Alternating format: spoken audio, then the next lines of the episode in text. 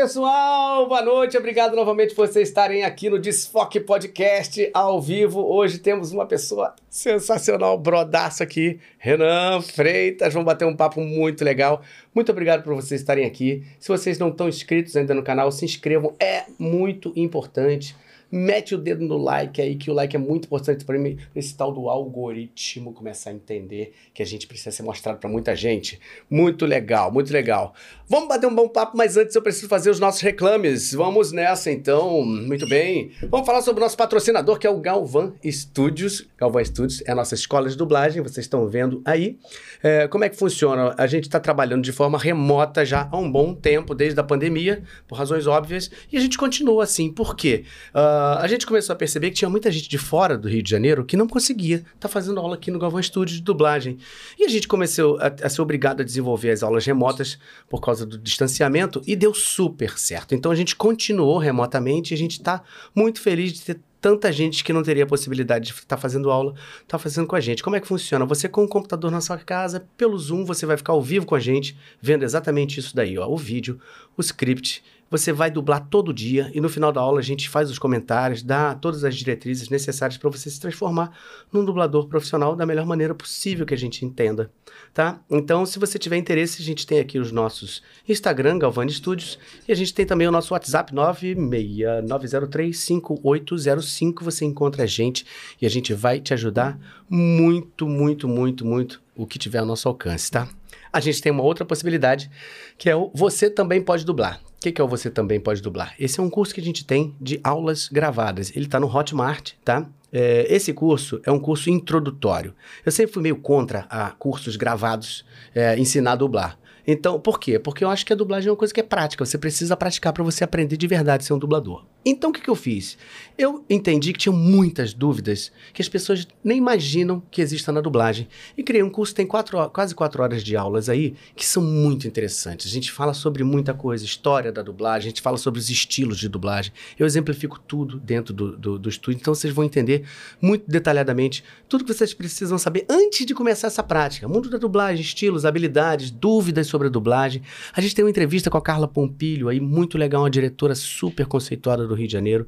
Tem uma gravação de uma canção feita por mim, dirigido por Gil Viegas, que é um diretor de dublagem também das canções, sensacional. Então tem um material muito bacana, eu tenho certeza absoluta que você está querendo entender o que é dublagem, começar nesse caminho, vai servir para você falar assim: caramba, tem tudo isso? Desisto, tô fora. Porque tem que estudar. Realmente tem muita coisa para aprender. Ou então você vai falar assim: nossa, que legal, não sabia que tinha tudo isso. Então, vamos embora estudar. Então, isso serve para você abreviar o teu começo. É muito legal esse curso, tá? Se você tiver interesse, você é só apontar o seu celular ali para aquele QR Code ali no cantinho, você vai cair nessa página aí. E espero que você curta muito o curso, você sirva para você e ele é perpétuo. Você vai ficar com ele direto. E você tem o bônus de quando você termina ele, você faz uma aula gratuita aqui com a gente ao vivo, para você conhecer de fato o trabalho que a gente faz. Tá bom? Então é isso. Muito obrigado. Feito isso, vamos bater o nosso papo, Renan Freitas. Primeiro lugar, me dá tua mão aqui, irmãozinho. Pô, querido, que prazer, cara. Pô, todo meu, cara. Consegui. Todo Tô meu, aqui. todo meu. Renan, pô. pô eu estava conversando com o Renan aqui antes, estava falando sobre assim o acerto dos convidados, né? Assim, eu tô, tô, tô, sendo sempre muito feliz com os meus convidados, porque tudo vai muito pelo meu feeling mesmo, assim, entendeu? Renan é um cara que a gente se conhece né, tem passo, né? É. E a gente estava comentando que durante a dublagem a gente se encontra rápido, né? Já, já me dirigiu em várias coisas e tal, e, e a gente se encontra, conversa um pouco na, naquele horário do trabalho, mas nunca tem uma conversa mais extensa, né? É. Mas Renan sempre foi um cara que é, eu senti muita positividade no Renan, Sim. né? Você é um cara. Acho que todo mundo acha isso de você. É um, é um bom, é um bom garoto. É um é. bom garoto.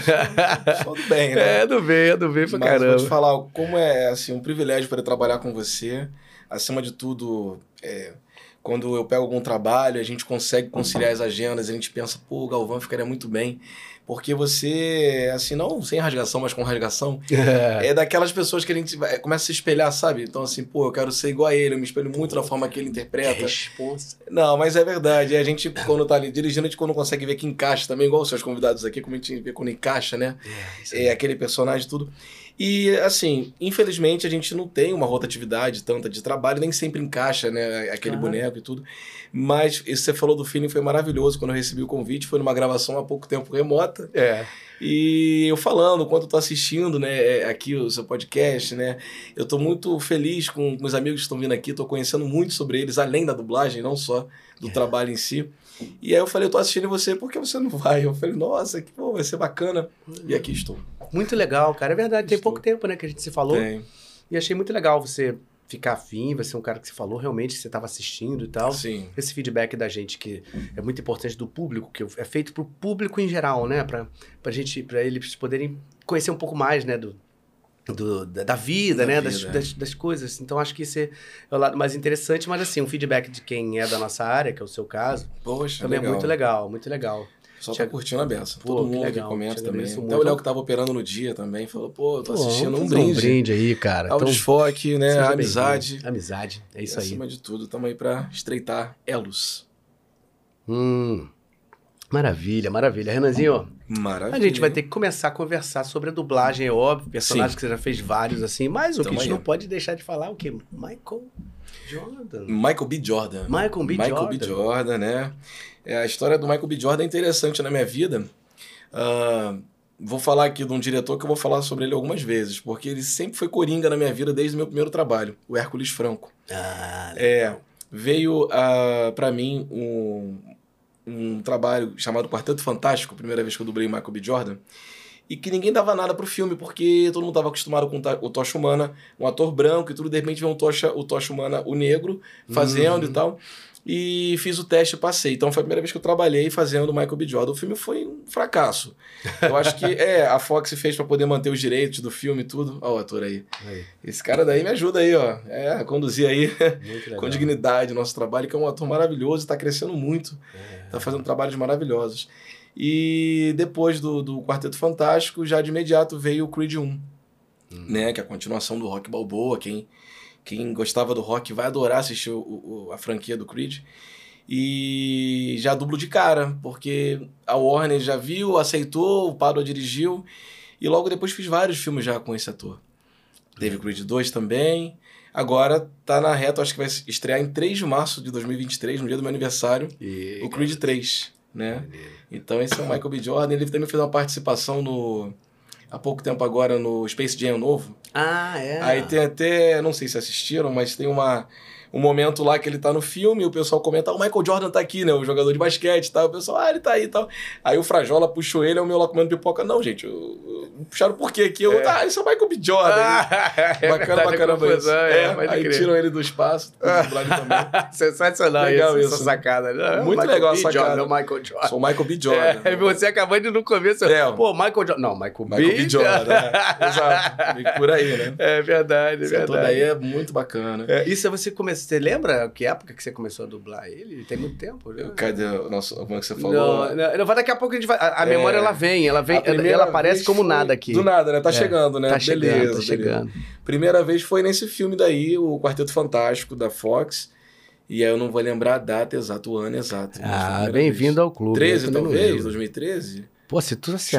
acertar, irmão. pô, Valendo! Brincadeira. Não lembro. Mas é, teve uma CCXP em 2018, quando tava lançando o Creed 2. é, e ele tava lá, ele sabia que eu tava lá.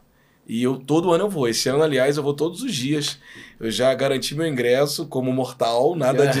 eu quero, eu vou esperar pra ver se vou conseguir o ingresso. Eu falei, ó, eu vou Já lá. Garantiu. Avisei em casa, é um momento que eu curto muito, eu adoro esse movimento de conhecer coisas novas da, da- do cinema, da- do entretenimento. Tem pessoas do quadrinho também que tá ali, que estão ali. Então, para mim é um momento especial. Então, no final do ano, quem quiser me ver, eu tô na CCXP do dia 1 ao dia 4 de dezembro. Pô, legal, cara. E esse ano ele sabia que eu tava lá, só que a agenda dele estava muito corrida, tava ele, a que faz o par com ele, que é até a Mariana Torres dubla, e ele acenou. Tipo, pô, só assim, tchau, aí beleza. maneiro. é, mas foi legal pra caramba, Pô, né? que legal. É, um dia, quem sabe, né, a gente possa ir se conhecer. Michael B. Jordan, esse é o Pô, cara. que legal, que legal. Muito legal, É né? muito legal. Tem gente que, que, que tem isso, né, assim, de, de conhecer o, o cara que dubla. Acho muito Ah, legal isso. Eu cara. conversei já com dois atores de novela mexicana que Você quase acertou, hein? Minha memória veio aqui em 2015. 15? 15. Ah, então o Quarteto Fantástico é de 2015. É, tá. Quase, E quase. o Creed, foi Bem que ano, perto. então? O É, Creed 1. A minha memória vai. Vê se ela vem, vai vê se ela vem. Creed 1, daqui a pouco minha Boa, boa. É, engraçado, né? É. 2015, então. É, mas aí- 2015 também, olha, minha memória tá vindo rápido. Mesmo ano? É? Caramba. Então foi isso, memória? É, então tá, Hum. memória, minha, memória tá Ah, boa. que bom, tá vendo? Às vezes a gente fica triste com um filme que a gente dubla, tá vendo? Mas ele me, me rendeu coisas boas. O 2 que foi 2018. O Creed 2. É. Isso, e foi o ano que ele tava na, na CSP, exatamente, que ele me viu de longe, estavam lançando o filme 2.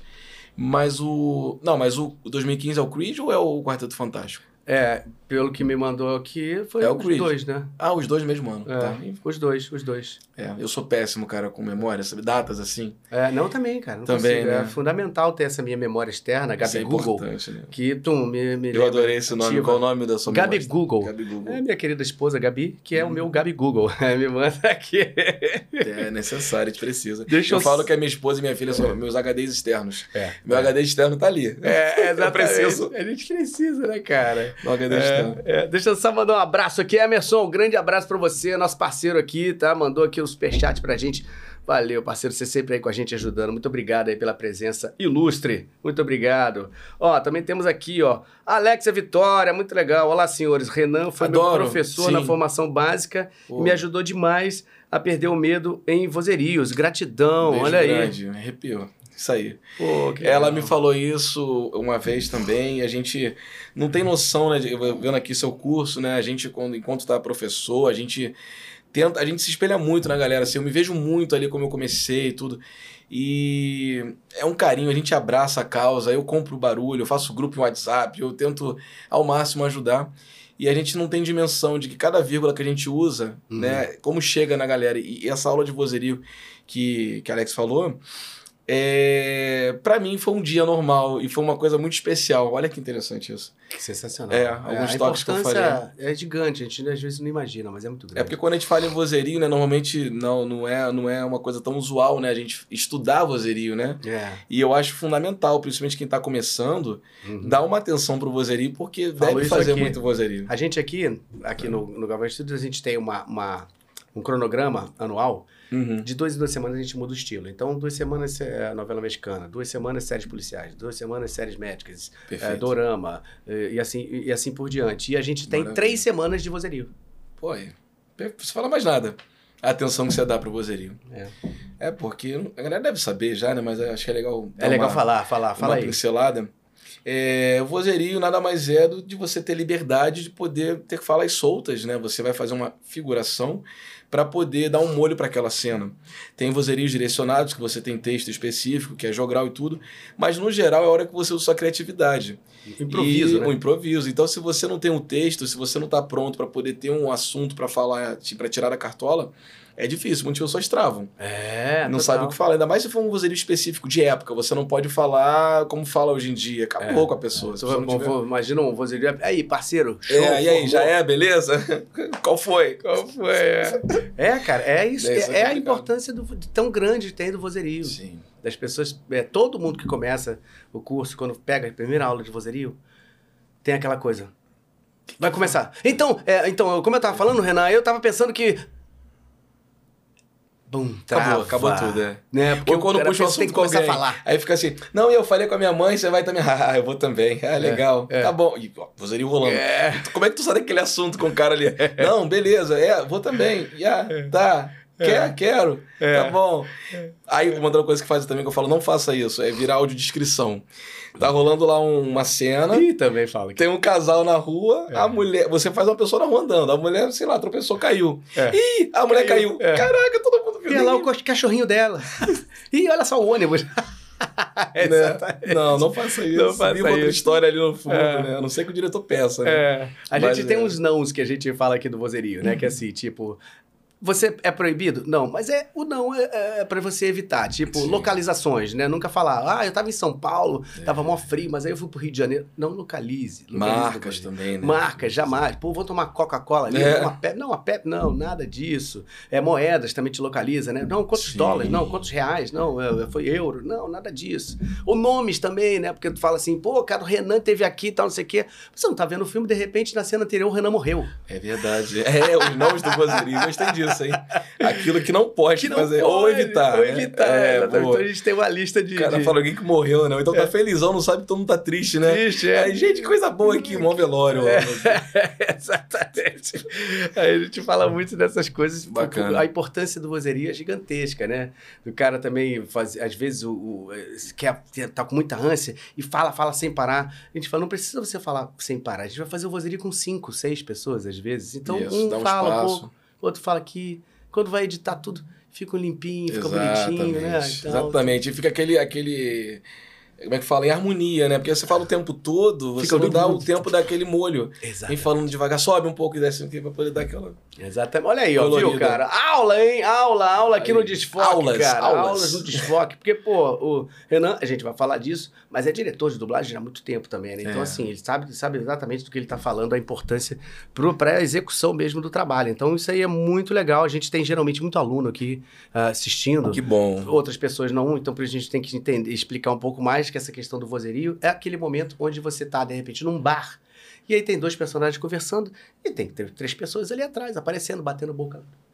Se isso ficar tudo em silêncio, você imagina, branco, Sim. né? Então tem que ter aquele som do fundo para dar aquela ambiência, Com pessoas falando Palavras em português, né? Pra poder trazer pra nossa língua. Tem, tem às vezes um chiadinho da outra língua, né? Um burburinho. É, Mas você conseguir ouvir alguns elementos em português, dá um, dá um, dá um... colorido, né? Dá um tchan pra cena, né? É. Fica mais nosso. Eu acho incrível. Cada vez, cada dia que passa, eu acho o vozerio mais importante. Tem. Muito- muito É legal. engraçado também falar de vozerio. Qual, qual quanto rende, né? Falar de vozerio. É, tem gente que trabalha muitos anos na dublagem e ficou meio que, que referência em vozerio, né? Uhum. A gente. E, e, claro, não é nenhum, nem é nenhum é, assim, problema, não, a gente ser especialista no porque Até porque todo mundo tem que fazer vozerio. Todo, eu faço Desde direto. quem faz o protagonista, até porque vira um refresco pra gente que trabalha com coisas difíceis, às vezes, né? Tu pega um personagem, sei lá, 20 loops cravados, só bife, não sei o quê. Aí um dia que você pode fazer um vozerio não é bom também. Você, Claro. nossa, vou usar minha criatividade, vou ficar. É um É. refresco. Então você tem que conseguir equilibrar. É. Da mesma forma que tem dubladores veteranos que não conseguem fazer bem vozerio. Também tem isso, né? Não é? Isso acontece também. Então, acho que a gente é, tem que deixar, assim, a hora que a gente sabe tudo, a gente passa a não saber mais nada, porque vai tudo se atualizando. É importante também um conselho para os dubladores antigos. Tenta sempre estudar, tenta sempre buscar um novo conhecimento, novas formas de lidar com o seu trabalho, porque tá tudo mudando. É, A gente tudo está agora conseguindo vivo, né? fazer remoto. Eu É. não sabia, eu não tinha conhecimento de tipo de microfone usar, qual acústica usar. Uhum. Né? Então a gente tem que estar sempre em transformação, senão a gente estaciona e não consegue mudar. Verdade, cara. É um apelo para os colegas antigos aí também, que às vezes não Também. fazem bem vozerio, mas dublam É. muito, mas na hora do vozerio. É, é, é porque não é fácil, não é fácil. Não é fácil, Definitivamente não. é fácil. É. onde você exercita, exercita mais profundamente na dublagem o ator, a sua atuação, né? Porque você precisa estar ali no que é o principal pro ator, estar pronto para o improviso, para o to play, né? O vai lá e volta, vai Isso. lá e volta. Então, você na dublagem a gente tem que estar muito preso sempre ao original, porque ali é o que a gente está dublando um cara que já fez o trabalho Tá dele, pronto né? o trabalho. Tá pronto. ali, é. Ah, não, ah, e, e o vozerio, a gente é o único momento que a gente tem para ser a gente mesmo, o É Isso ator, aí. Para você poder desenvolver a sua tua liberdade É de verdade, expressão, né? É Então, um exercício maravilhoso o vozerio. É, É, uma é. coisa que. é, eu não gostava no começo, não. Não, é. É, depois comecei a entender essa É, profundidade. porque a gente não, não- É é tão gostoso você viajar, né? Você ambientar naquilo. Eu tô ali naquele momento. O que, que eu poderia fazer? O que, que eu faria aqui agora, nesse momento, se fosse eu ali? Ou então essa pessoa ali. Ah, ele vai num jornaleiro perguntar alguma coisa e vai desenvolvendo a história, né? Cara, olha Eu só, a gente, a gente não conversou nada sobre isso antes de conversar e o Renan tá falando várias coisas que, as, Como a- você pensa? que alunos ouvem aqui direto. cara. Aí, tá vendo? Ó, tem uma, uma, Nada uma foi mensagem. combinado nada mesmo, né? foi combinado. Tudo por conta da Alex Vitória que falou, né? É, E do exatamente. pá, E tem outra aqui, ó. Aqui, ó. Lucila, minha querida. Adoro Lucila Bar. Renan foi meu professor, onde aprendi muito e hoje tenho a alegria de ser dirigido por ele. comigo. É. Muito talentoso e sempre generoso. Diretamente de. Santa Catarina. Dicas. vi- Ela é a nossa aluna aqui. Também é. Dicas é valiosíssimas. É, Lucila é ótima também. Lucila, você sabe que o nosso amor é verdadeiro por você. Um beijo. Querida, querida, Hum. querida.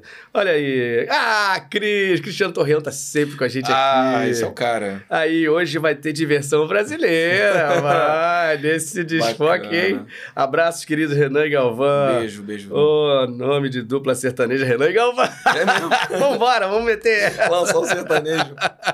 Tá aí. Muito Só não sei se a gente vai conseguir ter aquele cabelinho lá, estando em chororó, porque os dois caras É, é, você tem mais possibilidade. Eu faço o lado careca da dupla. Boa, boa.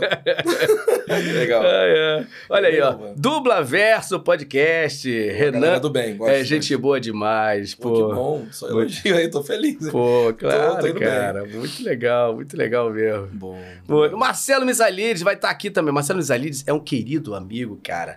Esse cara é o mega, mega dos Blasters bailarinos. Ele foi o primeiro bailarino do. Teatro Municipal. Muito querido amigo meu.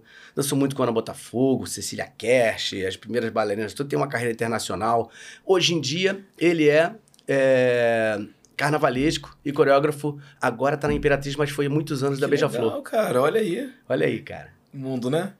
Foi. João, E você conheceu ele na dança? Conheci ele na dança. Ah, tá. A gente se conheceu Eu fiquei moleque. impressionado quando eu vi ali no camarim. Tinha uma foto lá sua, bailarina, dançando. É, ele vai estar aqui, vai estar aqui. Vai falar muito sobre isso depois. Vamos Deixa, deixa falar. aqui, assistam É. com um amigo aí, com o Marcelo, que É. vai falar sobre o lado bailarino do Galvão, É. não sei se todo mundo sabe. É, Você falou é, já um falei pouco, é, aqui sei, um mas pouco, mas com essa conversa com ele, fatalmente a gente vai, Vai, vai, aprofundar isso. vai falar muito, porque é, é uma carreira incrível para quem, É, enfim, para quem não, não, não conhece, vai começar a entender que é muito legal.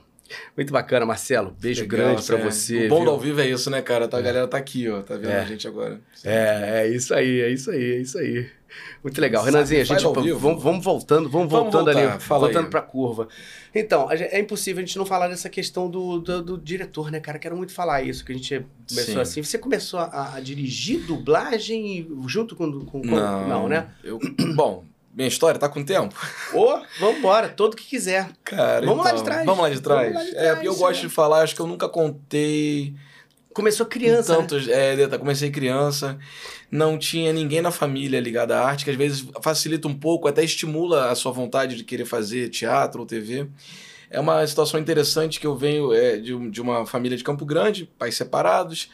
E interessante um ponto que eu vou destacar que meu pai, apesar de nunca entender muito bem como é teatro, como é TV e tudo, ele estimulou muito o meu lado é, criativo. Toda vez que ele me encontrava, passar o fim de semana com ele, eu ganhava gibi da Turma da Mônica, ou do Tio Patinhas, do Zé Carioca também, e muito Lego. Ele me dava sempre Lego. Então, isso aí pra uma, pra uma criança que tá querendo usar criatividade. Cara, eu viajava no meu mundinho, É criava demais, minhas Lego, coisas. né? É demais. Lego é fantástico, cara. E, enfim, aí minha mãe, do lado dela, minha mãe vem, é professora, é, dava aula em Itaguaí, Nova Iguaçu e tal, longe de Campo Grande, na prefeitura de lá. E toda vez que ela, que ela via alguma coisa nova ligada também à, à tecnologia, ela me deu o meu primeiro gradiente, cara, eu adorava aquilo. Não sei se você lembra, meu primeiro gradiente. Claro. E ali eu conseguia, eu sempre dava o play hack junto, né? Que já era um botão meio travado, e você conseguia cantar Gra- no karaokê, é. né? Balão mágico por aí vai. Pô, Seis crer. anos, cinco, seis anos que eu tinha por aí. E eu descobri que eu tinha, eu não lembro agora, eu tava até falando mais cedo com, com um colega sobre isso. Eu não lembro ao certo se você travava a fita, um, um lacre que tinha, ou se você botava um durex Botava poder um gravar, para poder gravar, é, É. isso? É isso aí, é isso eu aí. era muito garoto quando eu usava a fita cassete. E aí eu descobri esse esquema e eu fazia isso o quê? Eu pegava, minha mãe tinha comprado aquele escoteiros menins, sabe? Sim, Que é sim, um sim. do lado do outro parecia uma imagem, um livro do lado do outro. Eu De pegava capa dura. de capa dura, É. exatamente. Aí tem isso guardado ainda lá. Eu pegava aqueles livros e eu começava a contar as histórias daqueles livros. Ia contando, narrando na fitinha. E sem nunca ter ido ao teatro, a, a- eu falava com minha mãe assim: vai ter peça hoje aqui em casa. Aí eu jogava um lençol em cima da mesa, bem pequeno. Eu dava o play ali e ficava encenando a historinha, contando aquilo que estava contando. É, na, na coisa Você dava o play e ficava. eu fazia um teatro a la Chaplin, sabe? Eu não falava, eu só tava encenando a história. Eu Cara, contava com o corpo isso. a história. Você tinha seis anos. Cinco para seis. Simples. Mas a, a ideia era tua. Partia de mim. Peraí, peraí. Vamos- Muito peraí. doido isso, não, né? Não, peraí, olha só. É o cara muito tinha doido. 5, 6 anos. Aí tu É. pegava É isso o mesmo. gravadorzinho. Dava o meu play Dava o hack play. lá, que eu descobri. Meu pai trabalhava também com, com, com som. Ele... Meu pai era muito curioso na parte tecnológica. Assim. Meu pai trabalhou com banda, tocou já trombone, já. Ele era DJ, botava música é, nas festas que tinham. Obrigado, Opa. obrigado. Fiel Escudeira. Obrigado. Esqueci os nossos garfinhos pra gente Opa, beliscar, olha. vamos atacar. Tchum, tchum. É, não, mas essa história é interessante. Então, eu tô, tô mergulhando mesmo coisas, informações favor, legais que eu nunca falei. favor, eu sempre falei muito favor. superficial da minha vida. E o meu pai, ele me ensinou muita coisa de como dar o play, de como botar... Eu gravava fita VHS em casa também, é, da televisão, já copiava meus filmes, aí depois eu tinha uma filmadora que eu conseguia gravar em VHS, tudo isso com meus 7, 8 anos, já um pouco maior. Maneiro. E, e pegava meus vizinhos todinhos de, de, de lá da área. Vamos fazer hoje você é o índio, você é o cowboy, você fazer as historinhas, eu era diretor daquela história. E o legal, Galvão, é que eu tenho tudo isso documentado. As fitinhas de cassete, eu tenho minha vozinha lá, vem, vem, contando as histórias. Eu tenho fita em VHS ainda com essas filmagens em preto e branco. É bem interessante. Então foi isso. Minha mãe, quando viu aquilo, ela falou: tem uma coisa diferente. Ele não, é, não vai pra. Eu brincava muito na rua, morava em frente a uma praça, eu tive uma infância muito boa. Mas eu também gostava de ficar em casa. Eu gostava de criar ali meu universo. Eu começava a botar os Legos para contarem história também para minha mãe. Forte Apache, né? Eu adorava essas coisas assim. E um dia ela falou: Filho, quando eu fui fazer meu, minha formação de professora, alguma coisa assim, eu não lembro qual foi o curso que ela fez, ela teve que fazer também teatro, arte. E o Valdir Onofre, grande cineasta, foi o primeiro cineasta é, preto que teve aqui do, do, do Rio. Se eu não me engano, do Brasil. Eu posso estar falando besteira, cara. Eu vou procurar isso depois. E ele dava aula de teatro no Arthur Azevedo, em Campo Grande. Ela Aham. perguntou: Você quer ir lá conhecer? Falei: Quero. Que maneiro. Quero. Aí fui lá, me apaixonei, isso já com seis anos. Me apaixonei, adorava. Cheguei lá, estavam fazendo respiração. Aí ele puxava na narina, prendia, soltava na outra. Acalmava todo mundo quando chegava o teatro. Pô, tinha criança dessa, né? Respira, prende, solta, prende, solta. E depois aquecimento de voz, vamos fazer o tipo. Aí quando já de cara, tipo assim, eu fiquei, que legal isso. Eu E, e a gente conseguia enxergar aquela história todinha. O cara entrou no ônibus e tinha essa, essa coisa de observação né, do laboratório. A galera ia pra rua na semana, tudo que via de diferente tinha que representar no teatro. E ali eu me encontrei, fiz muita peça, muito projeto de escola ali em Campo Grande, aquelas escolas Isso já de lá. adolescente, já. Não, 7, 8 criança, anos, sete- criança. Ah, criança mesmo. Criança mesmo. É, muita, muita escola não podia comprar o ingresso, ele encontrou um formato que pedia para as escolas juntarem latinhas, os alunos, com cada aluno juntava 10 ou 20 latinhas, ele fazia uma peça só entre os turnos da manhã e da tarde no, no, no- na quadra, sabe? E conseguia pagar a produção, pagar o elenco. Foi uma história boa, cara. legal, cara. E isso foi despertando muita coisa. Eu fiz esse lance de começar a fazer vídeos com meus vizinhos ali é, no bairro. Eu era visto como o artista da, né, da- da- do bairro. Uhum. E eu curtia muito isso, curtia muito. Minha mãe vendo isso, é um caminho natural, os pais querem o quê? Já buscar. é, na época tinha muita agência, né? É, agência de figuração e tal. Isso, não- muitas, muitas. É. E era tudo pro centro do Rio. É, uma É. distância grande, Campo Grande pro centro do Rio. Uhum. E minha mãe falou: Você quer ir? Eu falei: Quero. A gente foi 4A, Afro Brasil, não sei o quê, tudo que tinha. E todas elas você tinha que pagar uma inscrição, É, tinha que fazer o book. É. Era um formato meio diferenciado, né? é. E a, a nossa referência é o quê? Tem que fazer. Pra poder ter o casting deles ali, você tem que ter foto, né? Uhum. Isso a gente tá falando de 93 por aí, sabe? 92, 93. Essa época era um boom dessas Né? agências. Exatamente. E a gente conseguiu trabalhos, trabalhei na Manchete, fiz algumas novelas, fiz Tocaia Grande. É, qual foi a outra? Depois eu vou lembrar. Pô, legal, né, cara? É. Antes de chegar na dublagem, eu tava por um caminho, muita peça de teatro, já tinha feito, acho que quase tudo de Maria Clara Machado, tinha feito... Só Opa, o fala. Dubla Verso falou aqui, ó. Foi um dos primeiros cineastas negros do Brasil. Então, é isso mesmo, Valdir Onofre, cara. Legal, legal, bacana. Obrigado. Sou muito grato, meu primeiro professor, meu primeiro contato com arte. E aí, eu vou e, e- Tá, aí voltando essa história de que, né, fiz muita coisa da Maria Clara Machado, eu fiz Rápido das Cebolinhas, eu fiz A Bruxinha que era boa, Pô, que maneiro. é, muita peça, né, muita peça. E era o que tinha, sabe, o, o Valdir, ele tinha algumas limitações financeiras, a arte é difícil você fazer no braço, não tinha produção por trás, é difícil fazer arte no Brasil, até hoje. E aí a gente fazia no improviso, aí era minha mãe que fazia... Eu lembro que eu fazia o Rápido das Cebolinhas, era o cachorro, Aham. Gaspar, acho que é esse nome. É isso aí. E a minha tia, minha tia Cília, deve estar assistindo essa live agora, irmã da minha mãe, ela que costurava lá minha roupa, ajudava, e a outra mãe de outra não fazia. Era meio que assim, um negócio colaborativo, né? E a gente foi fazendo assim a nossa arte, todo mundo acreditando. Pá, vai, vai, vai. E, e nisso a gente conseguiu muitos trabalhos. Eu lembro que na antiga TV Tupi, Isso, isso com essa coisa das agências que, que Com agências eu fui conseguindo algumas coisas de cinema, fiz o filme do Zico, coisinha pequena, fiz alguma coisa também. É muita. a- aqueles que tinha na Globo, como é que era? Você decide? Sim. Aí eu participei, pô, tive um texto grandão, cara. Pô, a família toda feliz. Só que o final que escolheram, o meu personagem não falava. Porque aí tinha isso. O pai escolheu ficar com o filho, ou o pai escolhe ficar, ou ficar sem o filho. É um negócio assim, um pai que abandonou o filho. E aí todo mundo querendo assistir, então ele escolheu não estar com o filho, o público escolheu não estar com o filho. O meu texto, que era grandão, não teve. Só apareci lá quietinho assim e tal. Faz acontece. Acontece, é. E aí, novela, é isso mesmo. Isso é doido, né? Você decide. Ah, fiz também aquela novela O Fim do Mundo. Aham. Eu participei também na Globo. Aquilo foi uma minissérie. Foi uma minissérie, mas num horário nobre, né? De novela. Aham. É, participei. O Cauê Goffman também participou, o filho da Rosane Goffman, eu lembro dele também lá. Uhum. A gente foi jogando futebol na lama, porque o mundo não tinha acabado, aí volta o Tonico Pereira, todo vestido de mulher. Aí eu, eu falo, e ele teu pai ali? Aí, não é meu pai, não. o cara, o mundo não acabou, pô, tava de Carmen Miranda, felizão, né? Muito maneiro.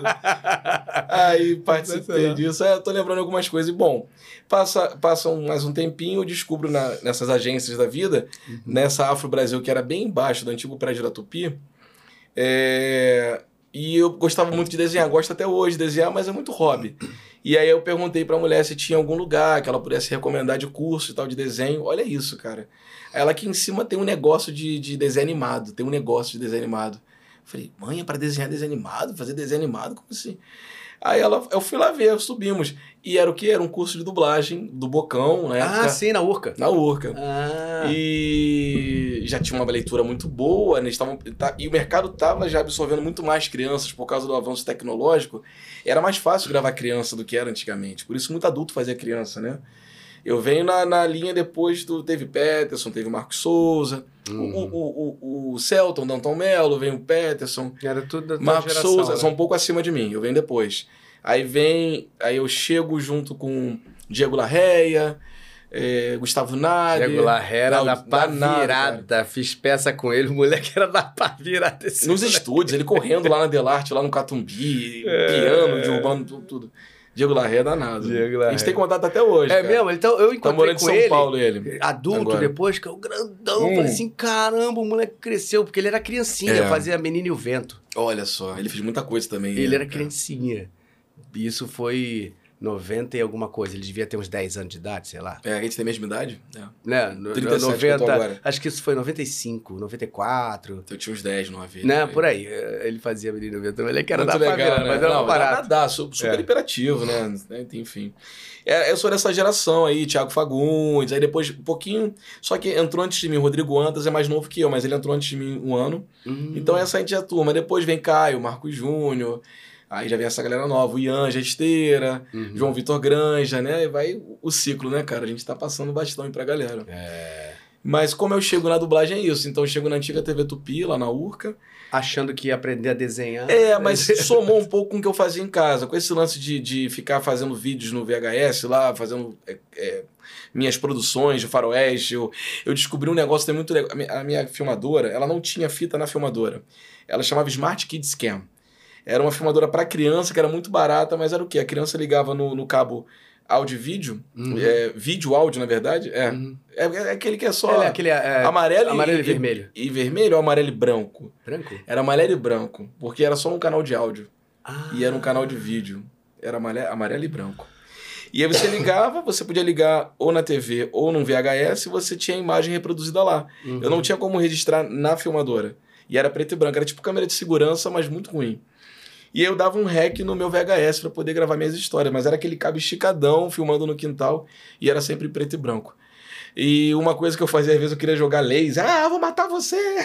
Garoto, eu prendia a borracha aqui, ficava aqui escondida, e saía aquela a água assim, em cima do outro, quando alguém acionava ali algum amigo.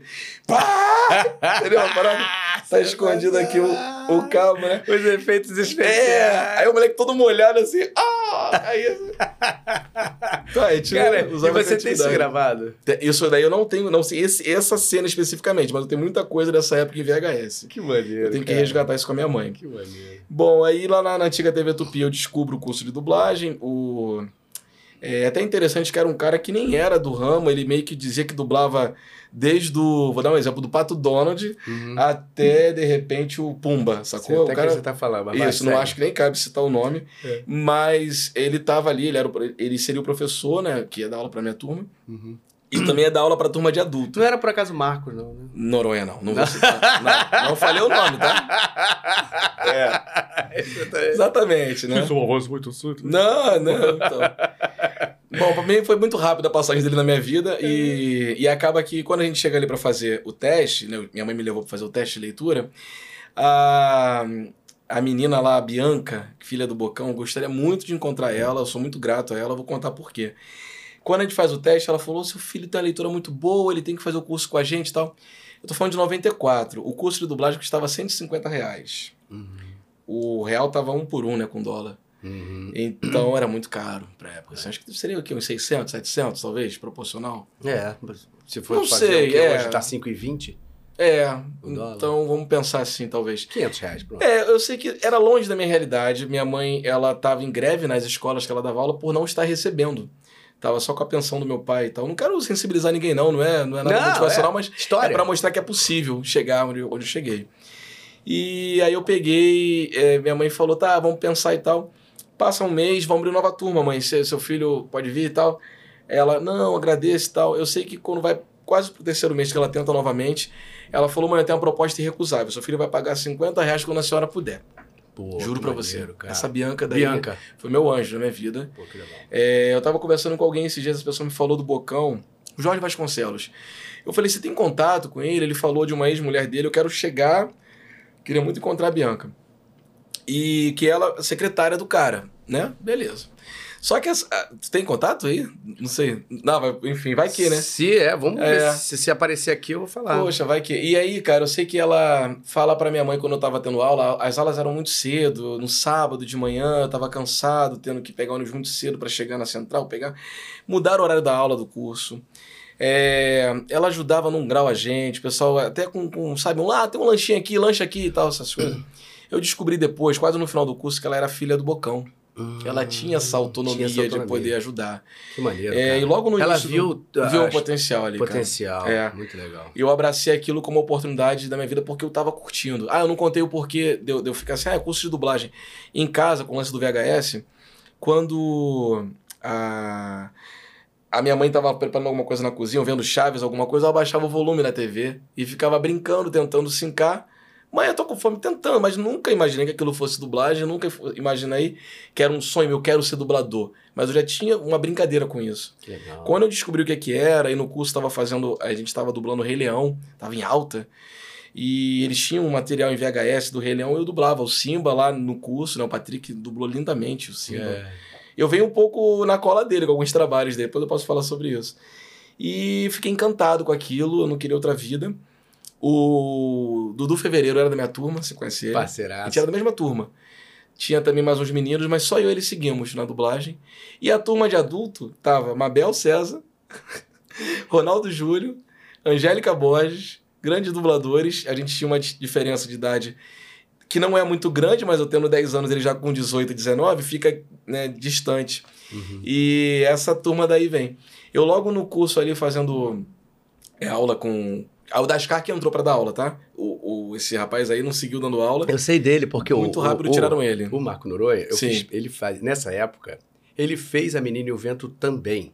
Olha só. Ele fazia como ator. Mas ele, ele assume isso, ele conta que fazia isso. Sim, sim, mas ele, ele assume verdadeiramente e fala, não, eu, eu dublei. Até hoje ele diz isso? Até hoje não. Na, Ah, naquela entendi, época lá que eu entendi. tinha contato com ele, ele Entendi. ficava pé. Eu, na época, não tava, tava começando um pouco na dublagem, então não tinha Ah, essa referência, não sabia se era ou não era. E a galera acredita, né, cara? O cara, nossa, É. ele faz umas vozes, tem uma E extensão ele tem uma voz vocal. bonita. Ele Tinha, tinha uma, né? tinha uma voz Tem. aveludada, né? Falava. Não, não tem mais contato com ele. Nem Mas imagino. assim, eu não sei qual era a, a razão, se era mercadológica, né, pra ele conseguir trabalhar é e dar aula, pode, não né, sei, gente? mas É. realmente ele tinha essa onda e todo mundo sabia, e todo mundo Já falava. tinha isso. fama, então, Já né? tinha fama. Eu falei, que doideira, cara. E eu, você Doideira. falou da Mabel, Mabel tinha muito contato com ele durante um período. Ela teve um Hum. contato muito. Entendi. Próximo, é, porque ele fez peças, Pocahontas e tudo, eu lembro que eu assisti. Exatamente. Eu Pocahontas era assistente de com direção. Ah, olha só. É, a direção da Sininha. A gente já tava aí perto sem, sem, sem é, saber. né? exatamente. A Menina e o Vento era a direção da Sininha também. Então a gente se conheceu nesse projeto com a Sininha. Certo. E aí eu conheci o Marco Noronha durante um período. Por isso que eu falei assim. Eu acho que eu o tenho Marco essa abertura Sim. zoar ele, entendeu? Entendi, é, porque eu realmente não. Eu era muito garoto. É. Se, eu, se eu olhar pra ele agora, eu nem sei como é que é o rosto dele, juro pra você. É, também. Mas eu acho também, acho que a falta do, do, do, do acesso né, ao conhecimento daquilo, né?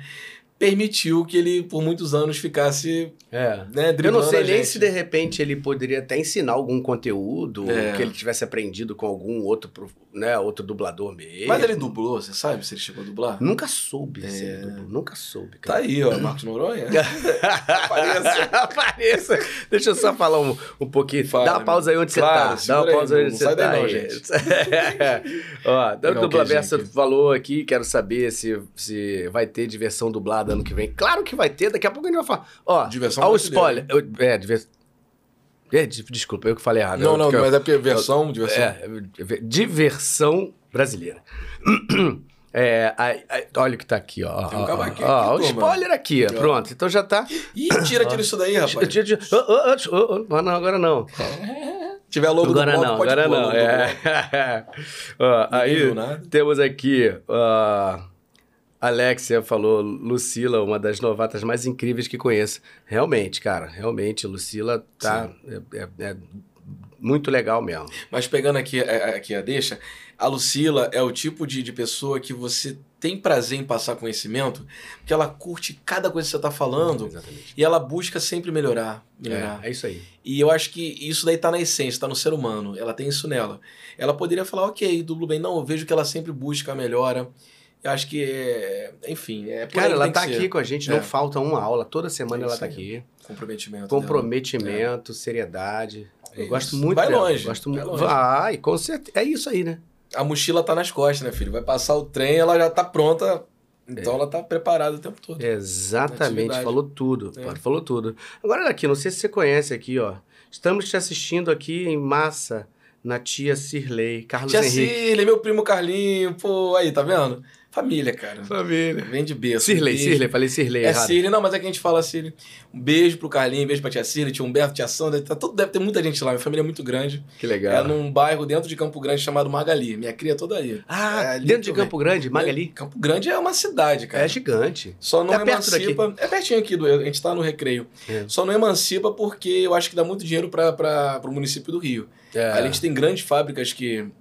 A Ambev tá no, no 32 Tá que é. Campo Grande. É. Agora a Camp, então acho que tem mais ali Hermes, tem também a, a Ravache, que é, que é do grupo Convenção. Ah, então tem verdade. grandes empresas. Michelin tá em Campo Grande. É. Então acho que também É um virar industrial cidade não é grande, interessante para É, exatamente. Mas um beijo minha família aqui, família Freitas, que eu amo de paixão. Legal, Que carinho. legal, que legal. Ó, Duda Espinosa, Ô, beijo, assistindo querido. vocês.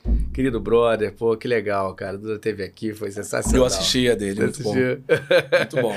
Muito Vingadores. Muito bom. Avante. É. é isso aí também. A gente vai falar de umas coisas aí, me diz aí que é próximo disso daí.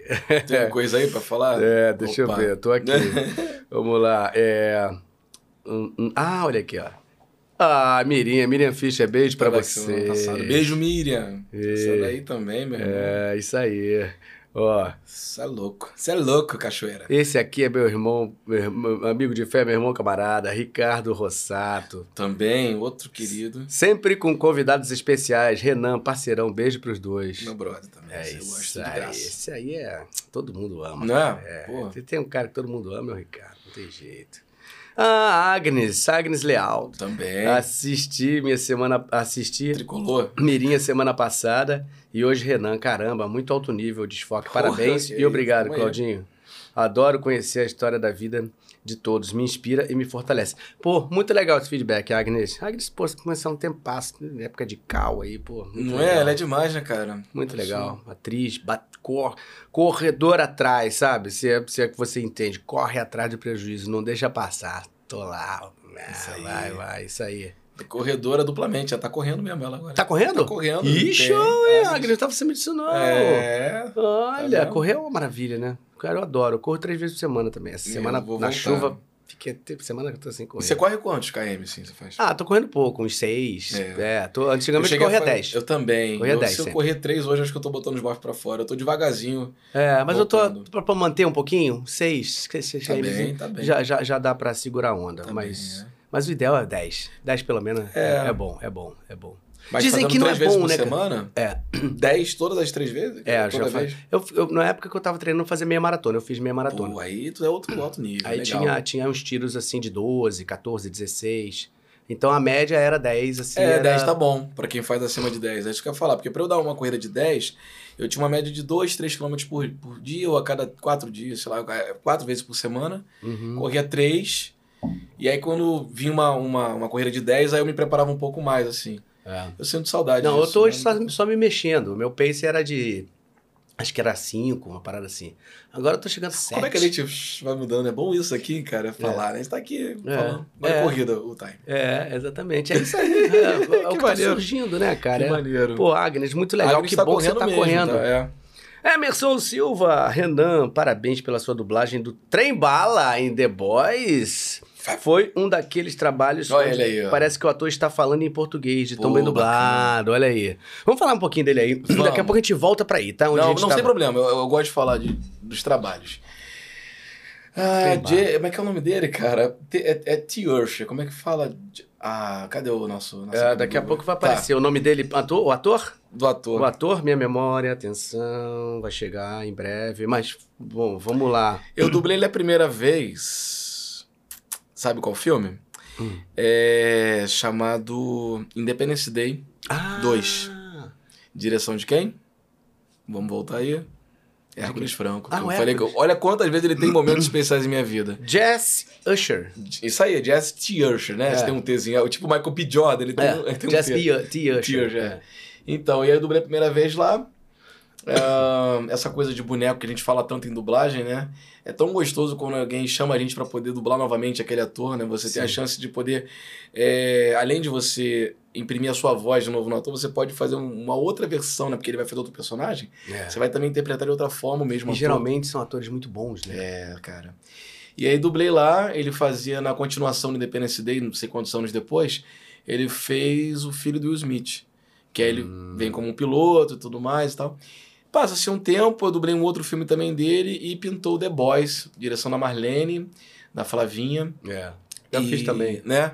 E a gente gravava na Alcateia, gente- eu fui fazer teste pra ele.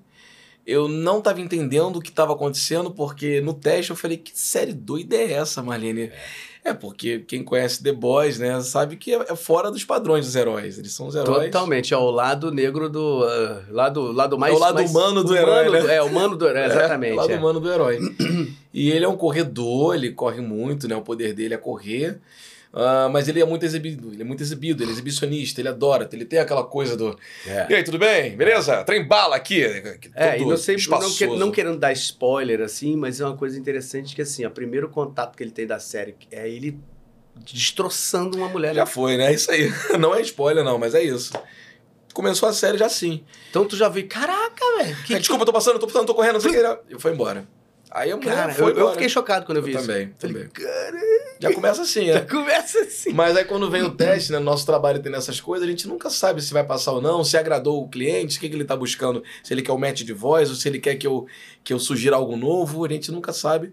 Na dúvida, eu sempre falo, tenta ir em cima do original, que eu É. acho que o grande desafio é esse. E eu tentei em cima do original no teste, não entendi muita coisa. E a direção foi fundamental pro, pro resultado né, final. Uhum. Eles me deram todo o norte do que fazer. Eu tava indo por um caminho, mas ele, não, Renan, não é isso. e Tal. Foi mostrando esse lado dele que não é doce, ele não é herói. Ele tem um lado meio, sabe, sacana, cafajeste de ser. E eu acho que imprimiu um bom trabalho. Muito legal. E eu assisti, agora as outras, a, a temporada a gente já tá na, já foi a terceira, né, que tá lá. É. A segunda e a terceira já foi remoto. Já fiz do, do meu home studio, já fiz de casa. Eu fiz remoto. Também, não é? Então. é. E qualidade não perde nada, cara. É impressionante. Né? A gente Você precisa ter um local realmente. Claro, não, com você tem que montar um né? Ambiente, montar um né? ambiente. De, de estúdio e tal. Mas eu digo assim, cada um gravando com um microfone diferente, com uma, com uma sala diferente, porque a minha sala não é igual à sua, não é igual ao do outro. Uhum. E acho que o mixador tá trabalhando muito mais do que trabalhava antes. Primeiro, poder nivelar todo mundo. Uhum. Eu fico imaginando que o mixador que pega um, um, uma- um estúdio muito bom como o seu, de repente, né? Tá uma qualidade muito boa. E de repente pega uma pessoa que improvisou em casa, porque a gente sabe que a pandemia nem É. A todo mundo tinha captação de um montar. microfone para o outro, né? Aqui eu tenho um Neumann, outro pode ter Exato. um Rode, outro pode ter, sei lá, o Um Blue Yeti, sei lá, né? é, é, E aí ele tem às vezes que, que deixar a sua qualidade um pouco ruim é, para poder. poder equilibrar com com o outro que não foi tão bom. E o trabalho tá perfeito de todo mundo, cada um gravando remotamente. Você nem porque imagina. Tu Você diz- vendo, você fala, não diz que foi remoto. Não tem a menor ideia de que, que foi o remoto ou não foi, quem estava É. presencial, quem não. Porque ainda tem isso, né? Mistura dentro do Ah, projeto sim, quem tá tem presencial e quem tá no remoto. Então, Tem pessoas que não têm remoto e a Alcatel permitiu do, da- da- do dublador poder ir lá presencial, graças a Deus. Porque acho que é isso, viva a, a, tem que poder estar a tudo, chance, né, cara, de É. todo mundo dublar. né? E é isso, o Trem Bala é um grande personagem. Depois, é, uma coisa interessante também, teve um filme em São Paulo, que eu fui gravar pra Netflix, que é um filme de, de romance e tal. E nessa. Porque eu ia uma vez pra São Paulo a cada duas semanas, né? Isso lá atrás, isso antes da pandemia. Pra dublar. Foi uma escolha minha pra poder continuar fazendo bonecos. Hum. É, eu lembro que tinha colegas aqui do Rio, tipo Rafael Rossato, Carol Crespo, Jorge Vasconcelos. Eles tinham um hábito muito maior de ir a São Paulo, Duda Ribeiro também ia. E ficavam lá dois dias e tal. E pra mim era uma coisa desesperadora, porque dois dias fora era complicado. Então, às vezes, eu ia na Por madrugada. É porque eu dirigia também aqui. Ah. Então, dois dias lá eram, eram só três aqui, pra dirigir e dublar também aqui. Então, eu ia, às vezes, numa quinta-feira à noite, madrugada, dormindo. Uhum. Chegava lá de manhã já dublando e a, a Vox Mundi, eu sou muito grato a eles, e a Unidub, que era onde eu trabalhava só na época. Uhum. Porque eles conseguiam o quê? Um boneco desse entra, né? Esse ator vai fazer algum filme com quatro horas de dublagem. Uhum. E às vezes eu pagava pra trabalhar, né? Só o ônibus ir de volta, você pagava o ônibus. É, mas eles falam, ah, você faz Discovery, faz alguma coisa, eu consegui engrossar um pouco mais o meu trabalho, ficava fazer algumas horas de dublagem lá. E aí voltava na madrugada de sábado, de sexta pra sábado, pra sábado eu dublar aqui no Rio. Caraca, hein? Era um bate-volta. E a gente, às vezes, não entende, né, por que, que você tá fazendo essas coisas. Quando começa a pandemia, eu já tinha um estúdio no centro, Hum. pronto, que eu alugava até para outras empresas. E eles lá começaram a chamar para fazer algumas coisas também, é, remoto, que a São Paulo parou igual o Rio também. Uhum. Mas acho que eles começaram primeiro com remoto. A É. gente foi meio que tendo espelho, né? Que foi se espelhando. E aí hoje eu trabalho para muita empresa de São Paulo que eu nunca Eu imaginei também. trabalhar. Você Eu também, né? E aí esse ator dublei num filme também, tá na Netflix, um filme de romance com outra menina. Então eu já dublei algumas vezes o Jesse T. Usher. É, é, isso aí, é isso É. aí. Tá, o Muito bala. legal, parabéns, Valeu, cara. Eu Emerson, vi, eu tô lembrado. assistindo. Parabéns, legal mesmo, Emerson. Parabéns, eu tô E assistindo. pra quem não cara. sabe, você faz quem? Gavião. O Gavião. Arqueiro, Gavião. É. Gavião Arqueiro. É, muito legal, muito legal. Pô, e quando eu comecei também tive essa mesma sensação. Quando eu vi o texto que ele tava falando, eu falei: Que isso? Como é que é isso? Não é que esse cara tá aqui, gente. Ele é herói mesmo? Esse cara aqui? É, herói, velho. E aí, esse que é o barato, É, né, né? cara? Pô, o herói tem isso. Por que, que o herói não vai ter esse lado todo, né? Não é, pô? É muito surpreendente, é muito o lado humano, O lado né? humano do herói. Do eles, herói. eles têm um- um- uma cena lá, acho que bem no início da primeira temporada, que o menino lá que tá procurando investigar, né? Que, pô, perdeu a, perdeu a namorada dele daquela forma trágica, né? E tal. E ele vai num lugar que só os heróis ficam ali pra poder se drogar, pra poder beber, pra se prostituir e tal, né? Não sei se tu lembra disso. Uhum. E aí quando ele vai entrar, o cara É, ah, é, pode entrar. E tá lá todo mundo assim, ah, o cara lá, o heróizão, que todo mundo vê na TV bonitão, tá lá largadão com um monte de mulher em volta. É, é, é, Né? é. Não, e a, isso. eu- a- o, o que eu acho mais perverso é o. É lá o que é o principal lá, é o, é o Lourão. Capitão Pátria. Capitão Pátria. Sim, é. Agora falar sobre o elenco de dublagem tá sensacional, né? Sensacional. Marcelo Garcia faz muito bem ele. Muito bem. É. Sensacional, cara. Realmente, eu, pô, eu tô curtindo muito. É porque eu não consigo ter tempo pra assistir direto, né? Super Maratona. Tô igual. Mas, é, pois é. Eu quero, eu quero voltar a assistir também. Eu tava dublê aqui de boa. Eu tava aqui hoje sábado dublando. Hoje? É, de manhã aqui, cara. De, de- de- tem um É, volume que você demanda, acaba... tem prazo, né? A gente trabalha assim. É, exatamente, exatamente. Não é quando você vai parar à noite pra ver um filme, alguma coisa, não sei se você tem isso, eu acabo dormindo. Eu É, tento, pois ah, é, terminei cara. o dia, vou relaxar vendo um filme. Caramba, velho. É, É. sou a primeira a dormir, eu tomo umas cutucadas assim, eu desculpa.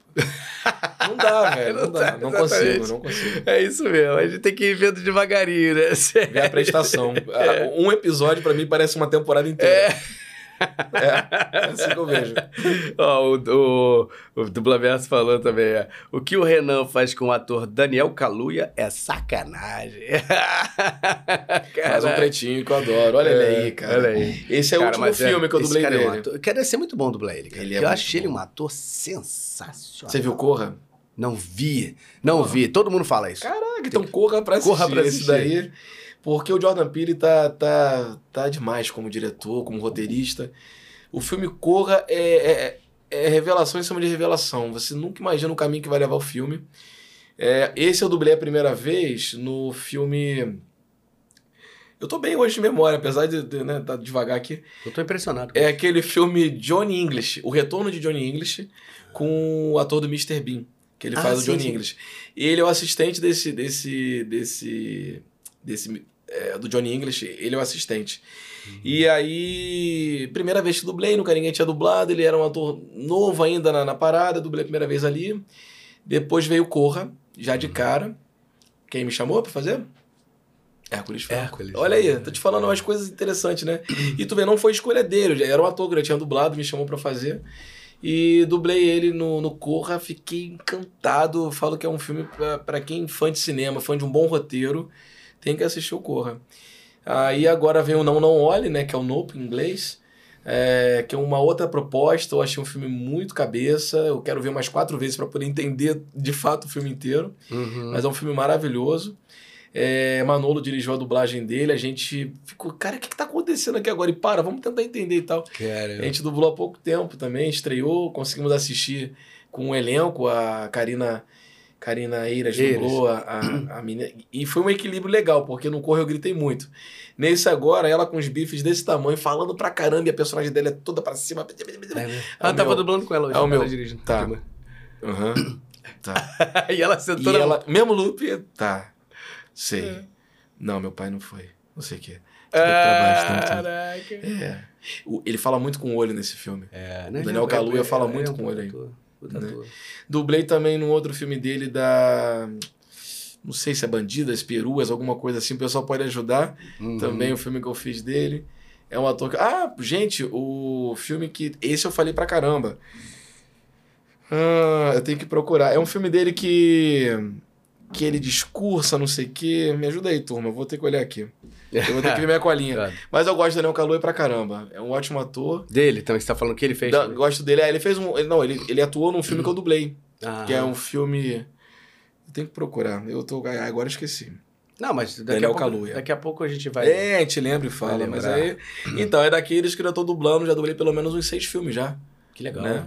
Bonecão, bonecão. é, teu. tomara que, que prospere, Ah, é. né? Que nada é nosso, né, cara? É, exatamente. Tem atores que eu dublei que depois de cinco temporadas mudou todo o elenco, né? Então a gente não pode se apegar, né?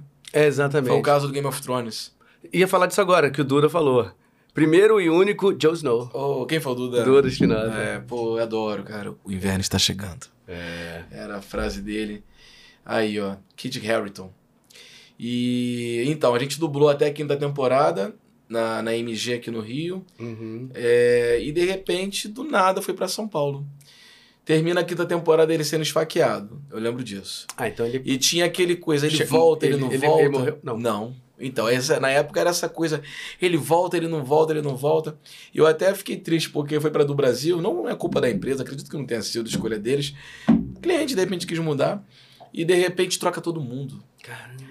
Aí eu fico triste com a pessoa que é um deficiente assistindo, visual, é. que às vezes só tá ouvindo a voz, não tem como mais situar ele na história. Exatamente, é, é. Quem tá vendo dublado, que se acostuma com aquelas vozes também. É, Isso que você falou aí, cara, Né? eu acho mais... Imagina, mais- cara, mais- porque o cara, por mais que ele tenha um closet cap ou alguma que a gente chama de audiodescrição, É. ele já sabe a voz de cada personagem. Imagina o deficiente visual. E de repente muda o elenco, aí tá assim outra voz falando assim: ah, eu falei agora com não sei. E- Quem é? Mas, eu sei que o cara tá no escuro, não sei o que, mas não sei qual é o personagem às vezes, Uhum. né? Mas assim, joga pro universo que volta. Eu dublei ele depois em outros trabalhos, até num remoto tem um- aquela série Criminal. Criminal, acho que é Criminal. Criminal. Criminal Reino Unido. E aí a Vox Mundi, uma empresa de São Paulo, me chama para fazer remotamente ele. Uhum. Eu já começo o episódio lá, acho que com três minutos, só ele falando direto. Pá, pá, pá. Remoto, cara. Quando eu assisti, deu orgulho. Porque a gente estava no início do remoto, não era nem Session Link, era, é, Session Link era aquele Connect, não sei o que lá da vida lá. Uhum. E aí trava vídeo. Isso aí, aí travava, aí o áudio é. não batia com o vídeo, foi um negócio difícil. E o resultado tá bonito. E agora vem os Eternos pra Disney. É, e me chamaram para fazer teste. Ele tá no filme Os Eternos. E eu passei no teste e dublei ele novamente. Então, tá aí o Kit Harington, né? Também é um bom ator que eu gosto de dublar. Muito legal. É. É um ator atuante pra caramba, né? Fazer ele é. Muito legal, faz muita coisa. É. Muito tá legal. aí, né? Vamos ver o que vem Tem, Veio uma memória aqui, ó. Opa. Daniel Kaluuya. O retorno de Johnny English. Tá, Isso. que falamos. As Corra, viúvas, lembrei. As viúvas. Lembrei é, agora. E não, não olhe. Não, então tem mais um dele. Judas que... e o Messias Esse. Negro. Quem falou? Muito obrigado. Foi o Google. Gabi ah, Google. o Gabi, Google. Google. Gabi Google. Judas e o Messias Negro. Esse daí, cara, filmaço, vale a pena ver. Falei muito, fiquei sem voz. Eu gravei em dois dias o filme. Caramba. Foi porque ele discursa muito. Ele é um cara enfim, é, fala muito, tem que assistir. O filme fala muito esse cara, muito legal. Não, o Corra é, eu, é uma coisa que eu tô. que tá na fila. Já te assim. falaram dele? Já né? me falaram. Já, é. Algumas pessoas me falaram. É muito bom o filme. É, pô, que legal, que legal. Tá aí a galera também, quem não assistiu de tem casa. Tem que botar essa fila pra andar. É. pô, vou te dar agora uma, falar uma parada minha. O filmes da Marvel. Você acredita que eu, eu tenho uma listinha do, que eu quero chegar nos Eternos, eu quero ver na ordem cronológica. Depois ele tem mais, ainda não vi. Os meus filmes da Marvel, eu quero, eu quero ver na ordem. Aqui, ó, filmes para assistir. Eu assisti até, ó, na ordem cronológica, até o Pantera Negra. Eu tenho que entrar agora com Homem-Aranha de Volta ao Lar, para depois ver Viúva Negra, Doutor Estranho, Thor, Homem-Formiga e Vespa, Vingadores de Guerra Infinita, Vingadores Ultimate, Ultimato. Olha como é que eu tô atrasado, então. É, é não, é vai passando por cima da gente. E cada filme desse eu vejo em três vezes. É uma tristeza, cara. Acho que a gente tem que falar assim: vamos decretar férias um mês. É. Mas é engraçado, né? Eu acho que também tá na gente, porque quem, quando a gente quer, a gente vê também, né, é, cara? É um, é um pouco é... de... A gente, às vezes, tipo assim, quando você tem tempo, você acaba fazendo outra coisa. Isso. Então a prioridade vai para outra... É. Vai pro lado. É. Quando a gente quer, a gente vê mesmo. Porque, porque eu vou falar, quando começou a pandemia, a gente sem trabalhar, eu falei, vou fazer acontecer. Vou fazer vários cursos, vou organizar aqui minha casa, vou fazer isso, aquilo Fez a metade. Perdendo. Vou maratonar série, vou fazer. Não consegui. É. Nem a metade. É, a gente, a gente é, em geral, a gente é procrastinador por natureza. Essa né? é a palavra, procrastinador. É, é. Eu também tenho isso direto. Tem cara. também, né? Direto, direto. Mas é. a sorte é que, assim, quando você olha pro lado que você também tá conseguindo realizar, ok Sim. também. Sim, você não tá parado. Não tá parado. Não estando parado, acho que é, que é válido, entendeu? É, é, é. Mas vamos, vamos, vamos voltar um pouquinho daquilo, aquela, aquela história que você estava contando lá de quando, de quando você... eu começo no curso? É, quando você começa então, no curso. Aí, isso é sensacional. É, então, é, isso é legal pra caramba, porque quando, de fato, né, Marcos Noronha deu acho que uma aula ou duas, não chegou a, nem a três. E os adultos que, que perceberam isso, né, Mabel e a galera falou, olha, não é dublador disso tudo, é, foram cobrados o curso, e o curso chama Eduardo das para dar aula. Uhum.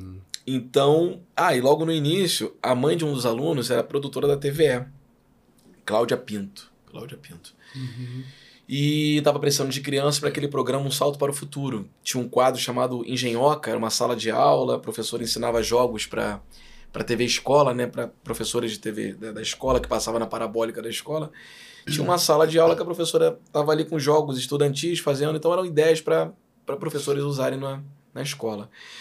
E aí, cara, eu lembro que quando é, eu tava no curso de dublagem no início, ela me convida, eu faço um teste ali na TV Ana Gomes Freire. Uhum. Passei no teste lá e entrei no elenco. Aí o dinheirinho que eu tava já ganhando daquela, daquela participação nos programas, consegui ajudar no curso. Já consegui dar uma, um, um suporte em casa você pra minha cara? mãe. É o universo, cara. Universo. Mas você tem que assistir. Porque... Depende da gente. Depende da gente. Porque minha mãe poderia ter desistido, né? Meu filho não dá. Tá aí. E tava tudo ok também. Porque não uhum. dava realmente, mas assim, minha avó apoiou muito, mãe da minha mãe. Não, ele vai sim, eu ajudo aqui, a gente vai dando de minha tia, como foi a tia Cília. E a família vai se ajudando, então é, eu sou muito grato a isso, porque toda vez que eu, mas, eu cara, que legal, por um caminho, eu falo, não, essa mas visão, cara, é. essa visão que a tua família teve. teve. Porque às vezes não depende só do o, todo pai e mãe quer o melhor pro seu filho, é sim, óbvio, né? sim. Então, é, às vezes um pai ou uma mãe, isso é muito comum quando eu dava aula para criança, eu percebia que muitos pais e mães acabavam sendo um certo algoz do próprio filho. Porque queriam fazer É, com que o filho entrasse na carreira artística Sim. e o próprio filho não, não, não queria, não Porque era o pai, às dele. vezes, era um ator frustrado, não É, conseguiu, aí pai, jogava no filho aquilo, né? Jogar... Ou Então, então, acontece vai muito. que vai dar dinheiro, vai com aquela visão diferente da coisa. E no seu caso, não. É. No seu caso, eles tiveram um olhar, assim, que viram de verdade um Sim. potencial em você, Sim. sem, tá, sem ser da arte, né? Porque Ninguém da é arte da minha família. Então, assim, você vê que é uma, uma coisa do Isso é universo bonito da minha mesmo. família, que é legal tra- é, trazer isso pra galera, pra que façam isso também. Independente é, da, da pessoa, você não acreditar que ele vai longe, mas acredite no que ele, na verdade, no que ele busca. Porque isso a gente tem não só comigo que foi na arte, de repente meu primo que queria jogar futebol, a família se mobiliza, vamos ajudar ele pra jogar o futebol dele. O garoto quer ser um, entendeu? Acho que ele é, válido você, ele pode nem seguir naquilo, mas ele não vai ser frustrado. Uhum. Ele teve uma oportunidade, de alguma forma, de tentar aquilo. Acho que é válido o pessoal é, não, não desprezar um- um- o que a pessoa acredita, o que a pessoa almeja. Ah, quero ser piloto de, de, de, de kart. Tá maluco? A gente não tem nem kart aqui. Não, calma aí, vamos tentar então ver uma corrida de kart um dia. Vamos lá ver como é que é. Pô, é caro um kart? Como é que é?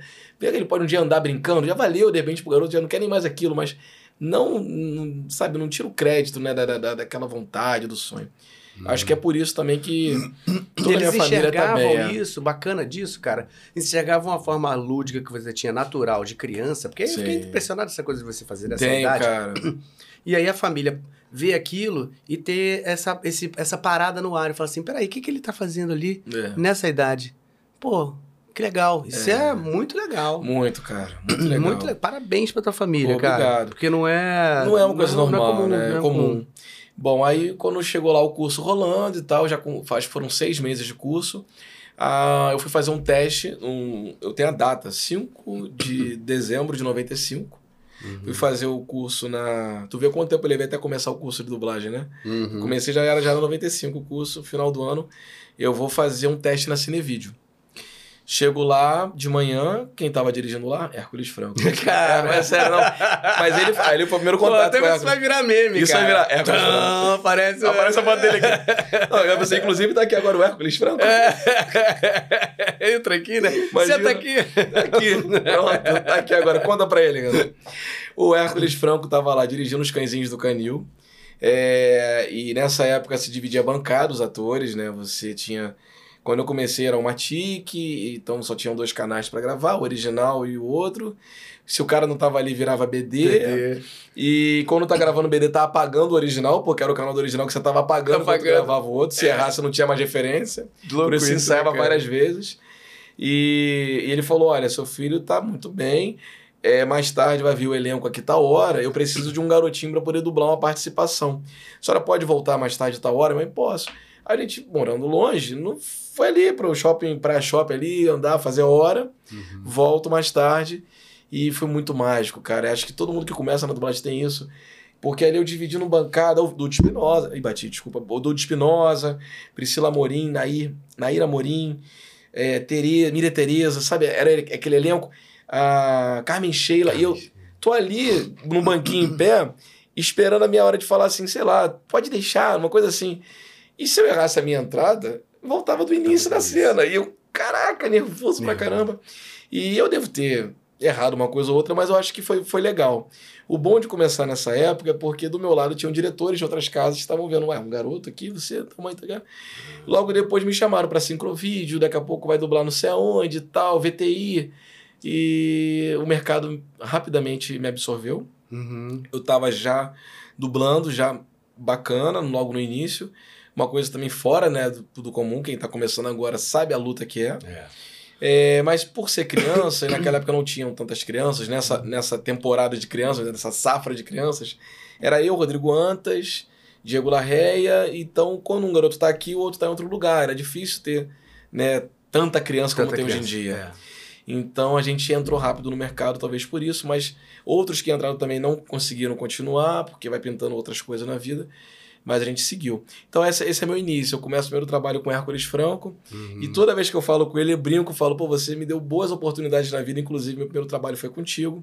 Sou muito grato, né? E eu admiro muito o trabalho dele também, gosto É. muito da, da forma que ele lida. Ele, como diretor, também é muito cuidadoso. É, tudo que eu fiz Não com é? ele é sempre muito cuidadoso. Muito legal. É, é, é.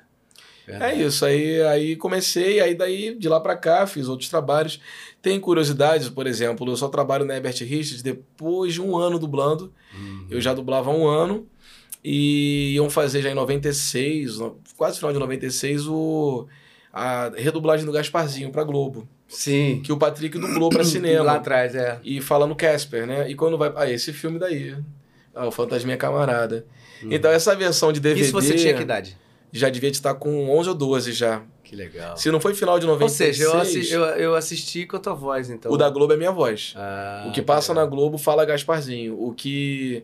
O que foi pro cinema e pra DVD foi a voz do Patrick de Oliveira. Ah, Eles mantiveram a Adriana Torres fazendo a, a Christina Ricci e o Bill Puma, né? A- que quem fez, se eu não me engano, no DVD e no cinema foi o Renato Rosenberg e pra Globo foi o Hélio. E aí, meu irmão, é, aí é briga de cachorro grande, não tem como dizer quem é melhor. Pra mim, os dois com verdades diferentes, né? Com É. opções diferentes, mas muito, muita verdade no que faz. é, é, é. E ganha o público com isso, né? Tem duas versões do Gasparzinho.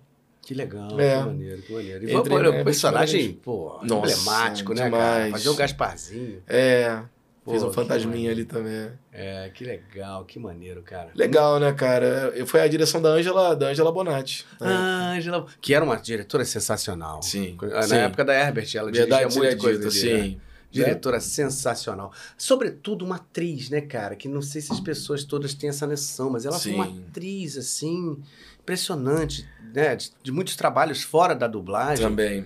Que, que trouxe essa, essa bagagem. Não, o trabalho dela. dela como dubladora é Sensacional. maravilhoso. Quem vê a Mulher. Maravilha clássica, quem vê tantos trabalhos dela, que eu não tenho como, assim, lembrar todos, né? Mas eu sei das poucas coisas que eu assisti dela. Eu gosto muito. E, mas eu já conheci a Ângela já, já mais diretora do que a dubladora, né? Então, Uhum. é legal buscar, acho que é válida a homenagem a ela, e que ela tá viva, a gente tem mesmo que falar dela. Igor sempre. fez, né? Uma homenagem super Linda, bonita, visitou né? ela, achei Visitou o. ela. Aliás, o que o Igor faz é maravilhoso, Maravilhoso. versão dublada. Já tô órfão já do canal, que ele tá dizendo É, que. Mas é. tudo tem um porquê, né? Ele, É. ele tá. Ele falou momento, aqui- ele falou isso, exato. Tudo tem um porquê. E tá deixando um legado. Eu falo com ele que você tá fazendo um almanac. A gente consegue agora buscar ali. Eu quero fulano. Tem aqui. Exatamente. Ele tá deixando ali pra gente um material muito bom. É, Que a gente estava muito carente disso. com Isso certeza. aqui é um material maravilhoso. Você tá fazendo uma coisa muito boa. A intenção, cara, do Desfoque na minha vida foi isso. Ano passado, eu tenho mais de um ano que eu, que eu penso nisso. Certo. A ideia foi justamente poder ter um espaço onde a gente pudesse conversar com cada um, com o tempo, e a gente pudesse ter isso Isso, guardado, né, porque vai passar 100 anos se Tá não ali. tiver um bug do, da É, internet, de do YouTube acabar. Qualquer momento alguém pode chegar lá e buscar, pô, Pronto. Renan. Vamos lá, vamos ver. Pô, não sabia. Caramba, legal. Sim. Então pode ser uma coisa assim que ao mesmo tempo é legal como entretenimento, a pessoa que gosta ouvir as, Sim, as sim, coisas, exatamente. mas também como uma pesquisa, né? Pesquisar Claro. quem fez o quê, cadê, como é que foi, como é que ele começou. curiosidade, Curiosidade. daquela produção, né? Da- Tá é. da vida. Pô, aquele dia ele tava gripado, sei lá, dando exemplo. Ah, por isso que a voz ficou assim. Enfim, tudo pode ter, tudo, né? É, é. né? E o corte tá aí pra isso, né? Os canais de corte pra poder ajudar a gente, né? Pincelar nos temas. É. Né? Pra poder- A gente faz corte aqui também, né? Mas É. sempre tem os, os, os que fazem também, né? É. Mas Ó. quem fizer corte pro canal aqui, dá crédito ao canal. É. Manda o pessoal vir aqui assistir a entrevista toda. É. Ó, tem aqui, talvez você conheça, conheça também. Caroline. Oi, sou eu, tua tia. tua tia Cirlei. A Ah. Alice pediu pra você mandar um alô pra ela. Beijo, minha filhada Alice, dançarina também, Alice, bailarina. minha É. filha. Tua filha? É. Chama Alice? Alice. Olha aí, Alice, um beijo. Aliás, É. meus afilhados amo de paixão. Que legal. Alice, Sofia. você tem filha? Filho? A Larissa. Larissa, né? Tá com quantos anos? 11. 11 anos. 11 anos. Que maneira, menina. Tá... Dublou comigo um filme que marcou mesmo? pra sempre. É o Lego 2, né? Lego. Que a gente pode falar dele também. Eu tenho, Vambora, tenho fala, um amor demais Lego. Lego? Pô, então. E, e- e tem a história do Lego, né, cara? Lembra? É isso. Por isso, pra mim, ali... Eu, sabe quando fala assim... Caraca, sei lá, cheguei no meu ápice, assim, quando eu dublei o Lego. O Lego Movie, né? Eu faço o Emmett. No, aí ele aí, ó. Ai, meu D, é o S. ele fala tudo assim. É o cara mais otimista do mundo. É um famoso Zé Ninguém, né? Que ele é um Lego desses Lego construtor. Uhum. Ele é um Lego qualquer. Ele não é o Batman, né? Ninguém. Ele é um Lego comum, Uhum. né? Mas ele é o grande herói do filme e ele não sabe da, da, da importância que ele tem. Uhum. Ah, quando o Briggs chamou pro teste, Que, aliás, Briggs, muito obrigado novamente. Te agradeci pessoalmente. Agora aqui fica meu agradecimento. Porque é o Chris Pratt que faz ele lá, que o Rafael Ah, é Rossato o dubla. Rossato, é. Pra mim, o Rossato nele é top. É. Ah, acredito que o Rossato tenha feito teste também. Eu nunca conversei isso com ele. Uhum. Mas eu sei que o Marcos Souza fez. Que é meu irmãozão, o Marcos Uhum. Souza. A gente tem um timbre pouco parecido, né? É. O Marquinhos. É. E aí, tudo bem? E aí, beleza? Que também bate com o Rafael também. Também, São- Rafael também, beleza. É, ele é mais que- Oi, eu sou o Rafael Voz de Rossato. galã. É, galã. É. E, exato. E eu, na verdade, eu ofereço uma outra voz para o Chris Pratt. Nesse, nesse teste aqui, era um risco grande que eu, que eu tava, que eu tava né, entrando, assim, que eu tava é, correndo, porque ele é mais para cima. Ele fala assim, ai, que legal, florzinha, ai, que linda vida. No original, ele tem o grave do Chris Pratt. Não tá tanto quanto eu faço. É, e aí eu falei, cara, tentei. Sei lá, já tô fazendo um teste pro Lego. Que Lego pra mim é vida, adoro Lego e tal. E aí, pra minha surpresa, eu passei no teste. Quando o Briggs falou, eu falei, nossa. Só que não para por aí. O filme 1 do Lego, eu não vou dar spoiler pra quem não viu. Eu sei que tem muito tempo, eu deveria dar spoiler só de maldade. Mas ele, é, mas ele, mas ele mostra a importância do pai deix- é, passar o bastão pro filho Uhum. do pai deixar o filho seguir, sacou? O, o pai, no final do filme, ele é apresentado como um cara que cola os legos dele naquela cidade para o filho não mexer. Eu botei o meu boneco ali, não sei o que, nessa coisa. Assim, gente, a criança quer brincar, quer tirar do lugar. Então o pai tem aquela coisa de, de deixar. E me vi muito no filme, por quê? Porque meu pai, e como eu falei para você no início, a cultura dele era mais aquela coisa assim: pô, filho, tenta um concurso público, tenta uma estabilidade e tal, arte talvez não dê certo e tal. É, e poder ver o filme Lego com meu pai do lado, Nossa. Fechei, entendeu? loucura, é. uma curva. Então, esse filme tem um maior carinho. Se alguém perguntar, eu falo sem pensar duas vezes que esse daí eu, eu não tenho como nem disputar com outros, porque esse aqui tem um, um lugar muito especial. Emocionalmente falando, né? Assim, E aí, no filme 2, depois de alguns anos, Flávia Sadia. Então, esse daqui já é o alter ego dele, vamos dizer que é o. É, sou o Rex Racer. Né? Sou o Rex. Ele, na verdade, é o cara. É ele mesmo. Só que é o lado dele mais amargurado, ou então mais, assim, mais esperto, né? Que a vida ele mais calejado. com o ego E- mais elevado. É isso, no filme 2, ó, barba pra fazer e tal. No filme 2, ele é apresentado no, no, pra galera. É onde eu contraceno com a Larissa, né? A pre- presente da Flávia Fontinelli. A Laricinha tá lá imortalizada, como a gente falou de imortalizar. Ela tinha seis aninhos, aí ela falando comigo e tal. Ela faz um, um robozinho do, do, do espaço, que nada mais é do que a irmã do garoto principal do filme 1, botando o brinquedinho dela do Lego infantil, brincando com o Lego do irmão, entende? Tem essa coisa bem lúdica. Como é que é? Fala, É, fala isso de é. No filme 1, existe uma, toda uma história acontecendo, um trama. No final do filme, aparecem os atores. Uhum. Que tudo foi o quê? O pai tentando não deixar o, o filho brincar com o mundo do Lego. Lego. E aparece, deixa aquela, aquela curva pro filme 2, a irmãzinha mais nova com os brinquedinhos do Lego infantilzinho, pra criancinha, de menos de 3 anos. E aí termina assim o filme. Já no filme 2, já começa o, o Emmett lá com o pessoal e tal, e aparecem uns seres diferentes ali, ou seja, é a irmã colocando os bonequinhos dela que parecem ETs, entrando no mundo do, do irmão ali. Entendeu? Quem fez foi? A Lala, Laricinha. É muito isso, legal, né, cara. cara? Isso daí é muito mágico. Que legal. E esse personagem é engraçado que até críticos de cinema comentaram. Eu adorei o filme, eu ia aqui criticar agora, dizendo que, que pena não terem chamado o mesmo dublador para poder fazer o Rex, porque no original é o Chris Pratt, e quando eu vi o crédito eu falei, caramba, era o Renan, não reconheceram. Isso daí pra gente é muito. Maravilhoso, maravilhoso. Porque, como o Emmett é tudo pra cima falando, isso estava assim o tempo todo, qual é? Eu vou acabar com você, cara, tal, pá, pá. Dava um contraste. diferente. Dialogavam, então ninguém conseguiu reconhecer. Que maneiro, cara. Muito legal. Muito bom, cara. É, isso, é, isso, é, isso é sensacional. Legal, né, cara? Então é Não isso. ser reconhecido Falando, é bom. não, né? é isso aí. A gente tem que se maquiar, né? É, pô, a gente se esconde. A gente não pode querer ultrapassar, né? Falar mais do que o ator, né, cara? A É. gente tá só emprestando a voz. Exatamente. Eu vejo assim, né? Eu também. Eu também. E, e costumo falar isso muito pros alunos, assim. Ah, É olha aí, muito bem. Deixa eu só. Mitsubukai, muito obrigado. Novo apoiador aí do nosso Desfoque, muito obrigado. Seja bem-vindo, cara. Eles muito têm um obrigado canal, aí. não é? É, é. É, ué. É o Mitsubukai, se eu não me engano, né? O Glauco Marques, Ah. dublador de São Paulo, e mais dois dubladores também, acho que Francisco Júnior. Pô, que legal. Né? Eu posso estar falando besteira, mas eu dá uma, uma gugada aí. Vamos descobrir aí daqui a Vamos. pouquinho, daqui a pouquinho, É, agora vai boa. vir. É, tenho certeza, quase certeza, vai, não vou Mitsibukai, é esse o nome deles. Pô, legal. O canal deles, cara, legal. Ó, Cristiano Torreão fala: vale ressaltar que o primeiro diretor a me escalar Mentira. Leonardo DiCaprio foi o Hércules Franco. Eu imaginei, vai pronto. o descobridor de talentos. Esse foi um dos fundamentais na minha carreira Que também. legal, Torreão, tá vendo? Pô, bacana, maneiro. né, cara? Pô, tomara que o Hércules assistisse aí. Ah, vai hora. assistir, a gente caminha pra ele depois. Pô, que legal. Que legal, cara. Ah, a Agnes fala, eu também amo o Eric. O ator original é muito bom, mas Renan deixou a personagem mais sensacional ainda Oh, com a sua é. interpretação versão brasileira. Ai, que legal. Obrigado, Agnes. Muito legal. Ali, olha ali, ó. Aí. Esse ator é maravilhoso, cara. Você viu o Sex Education? Não. Acredito. Não.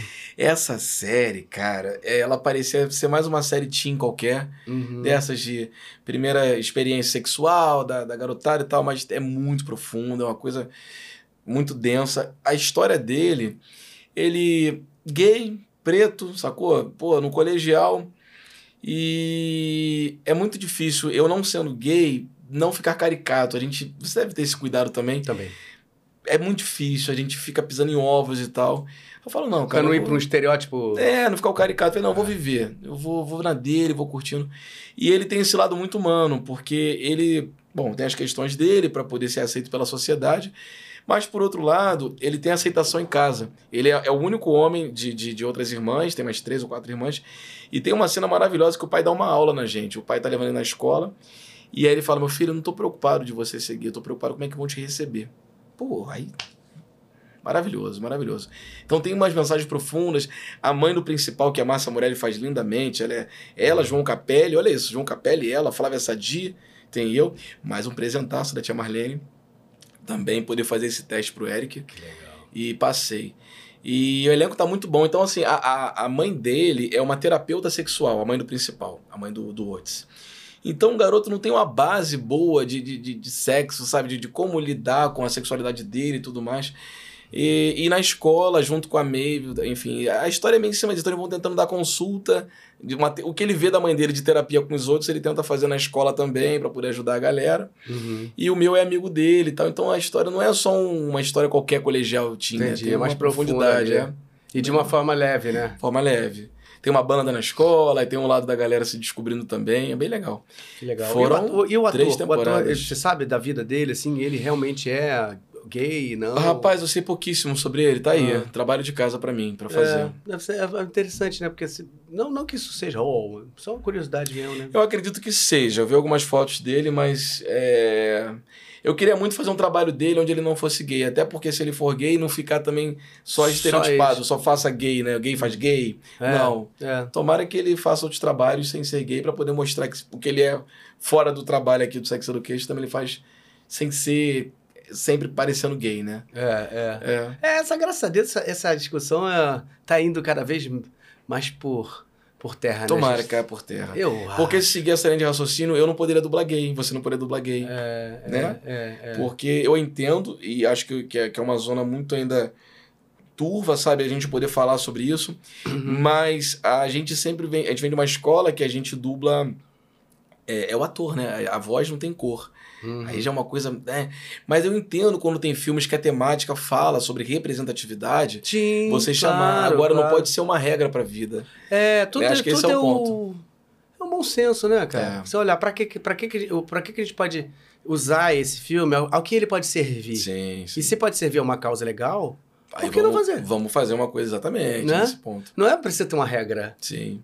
É. Bom, enfim, é, acho que isso é um assunto um pouco mais amplo e tal, mas desenhando é isso. Eu acho que a gente pode fazer bons trabalhos. A gente teve isso no, no. Wakanda, né? No, no- a gente Sim. teve isso, né? E Pantera Negra. né? É, Pantera Negra. Como, como é que isso foi, foi. Acabou indo por esse caminho, todos os atores? Não, como engraçado, é que né? ficou Não dublei Pantera Negra. Não sabia? dublou Pantera Negra? O Pantera Negra é uma tristeza porque tem tanto Michael B. Jordan, que faz o vilão do filme, quanto o Daniel Kaluuya, dois atores que eu dublo, que a gente mostrou aqui ainda há é, pouco. pois é, que doideira. Me... É, eu fiz o trailer, gravei o trailer com, a- com o Michael B. Jordan. Foi dublado aqui, no Rio? Foi, foi misto. Rio e São. Paulo. Foi pela TV Group, né? Então é Disney. Uhum. E o Daniel, o Daniel, o Sérgio Cantu me indicou pra teste, pediram teste. Ele falou, cara, pediram teste. Eu falei, não, bora.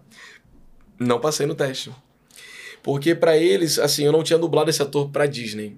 Hum. Pelo que chegou ao meu conhecimento. E faz todo sentido, tudo bem. Uhum. Né? E tanto se eu tivesse dublado ele ali, eu não poderia fazer agora o Kit Harington no, no, nos Eternos. Ah. Porque fica assim, né? Quem dubla algum um ator na Marvel e tal, eles preservam pra poder evitar a repetição de vozes e tal. Uhum. E aí não dublei Michael B. Jordan nem Daniel Kaluuya. Fiz Uhum. o, depois o, os Eternos. Uhum, uhum. Tem isso, né, no nosso, no nosso trampo. É. Lembrei agora do Pantera Negra. Tem isso também de representatividade. O Rei Leão teve isso. Rei Leão teve isso. O né? Rei Leão teve. Chamaram muitos atores, cantores de, de musical, pá, É. que acho que faz todo sentido. Mas o público sentiu um pouco a dublagem, pelo que eu conversei com a galera, Eu também senti, eu, Né? ouvi, as pessoas, eu ouvi pessoas comentando. que a na, galera na parte da atuação. da atuação. É, Né? é, é. A, que Isa o Ícaro, dublou, Ícaro né? né? E a Isa também participou. é. O pessoal não sentiu. A, sei. a parte dramática, É, a força faltou dramática. força. Faltou É, força. porque também é um desafio muito grande, né? Um filme Não que é? ficou muito clássico, há décadas aí, muito forte, né? Pois é, né? Então, pra você Tu vê aí. Mudar isso aí. muito a galera, né? Aquelas vozes marcantes. É. Maurão, Mauro Ramos. Carlinha Pompilho, A né? Carla Pompilho na Nala, É. exatamente. É, é, é- é muito forte, é muito forte. É. É, isso aconteceria, acho que em qualquer situação, não só na questão de mudar por, por representatividade. Qualquer Acho que fosse o dublador. Qualquer que fosse É o dublador ia ter Ah, o próprio Glauco Marques dublou o Pumba, a gente tá falando dele aqui agora. É, Como é que eu não vou lembrar do Pumba do Mauro Ramos? exatamente. É. Que responsabilidade que ele pegou, né, cara? Mas não tem como não, não, não fazer uma associação. Não tem como, não tem É, não tem. Tem coisas que. É. Mas ok, né? Segue o É isso, a gente, a gente também, fora isso, a gente também tem perdas das pessoas, né? Que Também. vão. Tivemos a perda do Comério, né? Sobre... Hoje, eu queria. Na hora que a gente falou de Vozerim no início, eu já ia falar dele ali, mas acho que a gente tá falando dele agora. É. Ele é um cara muito querido. Até me perguntaram, ah, mas quem ele dublou? Eu falei, cara, ele dublou muita coisa.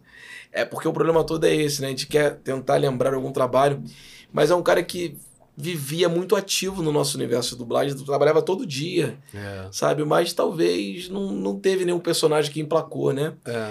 É um cara querido que fez a passagem hoje e com certeza tá em um bom lugar. Sim, porque ele é uma pessoa, era uma pessoa incrível. Já né? vai direto, tem Já vai. já. é, né? é, é, Meus sentimentos familiares dele, né? Pra, enfim. é. Porque é um cara que, que, que faz parte, a gente passa mais tempo, né, com. Às vezes no dia a dia de trabalho do que com a nossa família. Então é a família, a gente sente a passagem de um amigo assim quando sai, né? Sim, sem dúvida, sem dúvida. Comério tá aí. É. E entre tantos, né, que estão indo, nessa pandemia foi meio avassaladora, né? Levou tanta gente. É, é, é, é. E às vezes acaba tendo que mudar a voz, porque a Não pessoa tem não, jeito, dá mais, né? É, é, é. E é. então Isaac, né? Pô, Isaac, quantas coisas aí incríveis. Júlio Chaves. Júlio Chaves. Dário, Ana Lúcia. A gente continuou ouvindo todo dia Júlio Chaves, né, né? cara? Julinho, Julinho Porque- se foi na Tia Filme pra estrear, Dário também. É, Doido, né? Dário também, não, é, É. Foi tudo muito ao mesmo tempo, né, cara? É. Que loucura isso. É, meu amigo.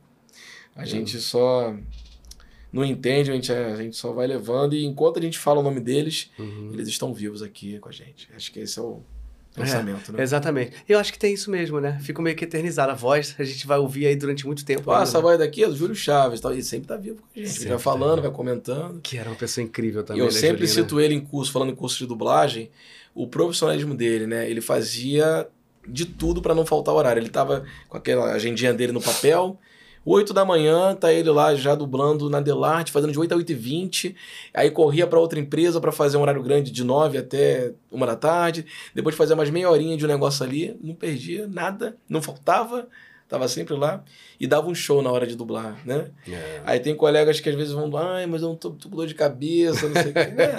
É. Eu falo, lembra do Julinho, cara. Aquilo ali, Pega ele como Aquilo é- exemplo. É, bom pegar gente dessa como exemplo, né?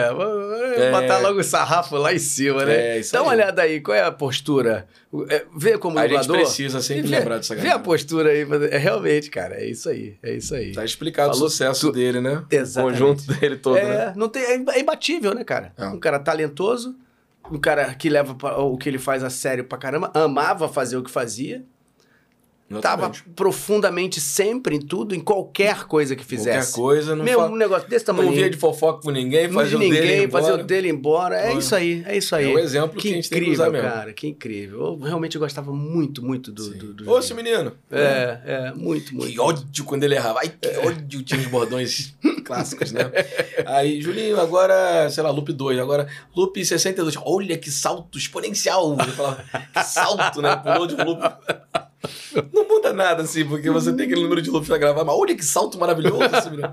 Não, menininho, não era isso. É demais, né, cara? Demais, Isso é incrível, incrível. É um privilégio a gente poder, né, ter vivido com essa galera. O próprio Monjinha, Drummond, né? Nossa, Monjinha também. Monjinha, ele, ele também era uma pessoa, assim, diferenciada, porque eu nunca vi o, o Monja. É difícil a gente ver isso de, de muita gente, né? Quando você encontra uma pessoa, ela olha no seu olho assim. E aí, meu filho, como é que você tá? De É. verdade mesmo, querendo ouvir. Tá te dando atenção, falar. tá ali pra, pra te ouvir, né? Que- como é que você tá? O que, que você tá fazendo? Isso, né? Tá tudo bem? Tudo bem, menininho? Né, garotinho? É, Aí começava, pô, eu tô fazendo um musical. É mesmo, meu filho? Ô, mas onde é que é? Como é que tá? é isso mesmo. Aí começava aquela conversa.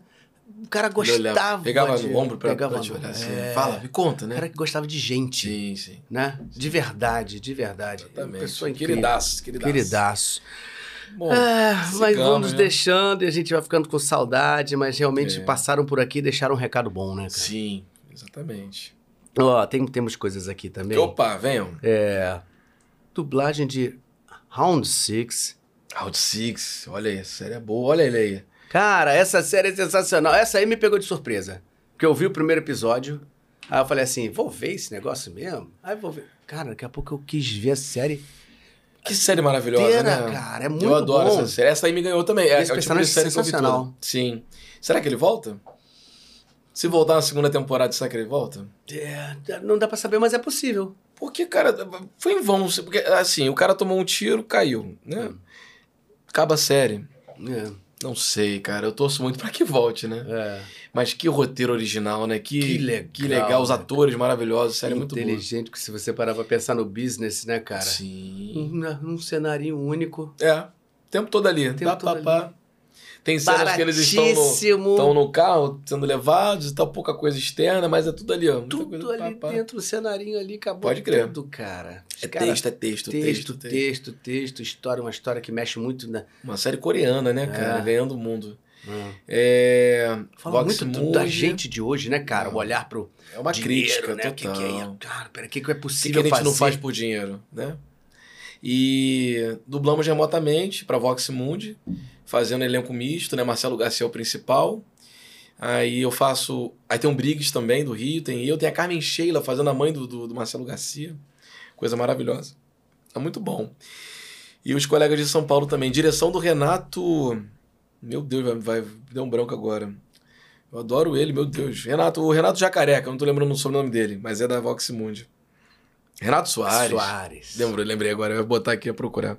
Renato Soares. Gente boa também. Ô, pô, foi o tempo todo que tem um grave também, um Renato tem até um funkozinho que eu comprei. Aqui, ó.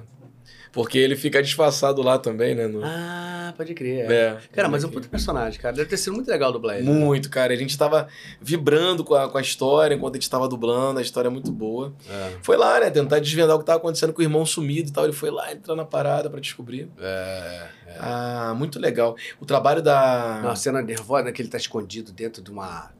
é, perto dos arquivos, assim, né, que- Tentando investigar lá É, onde tá o irmão. É, é, tenso ali. Ah, porque os caras estão tão, tão meio que tirando órgãos de um corpo e ele tá perto nessa cena, não. Ali eu fiquei muito aflito. Teve uma cena eu acho que que, eu fiz foi essa também, mas acho que teve. te- Posso estar enganado, mas tem uma dos que ele, tá, arquivos. que ele tá escondido já dentro, que ele conseguiu entrar, que ele tá escondido. Onde tem uns, uns armários assim de ferro, assim, que os caras entram procurando ele.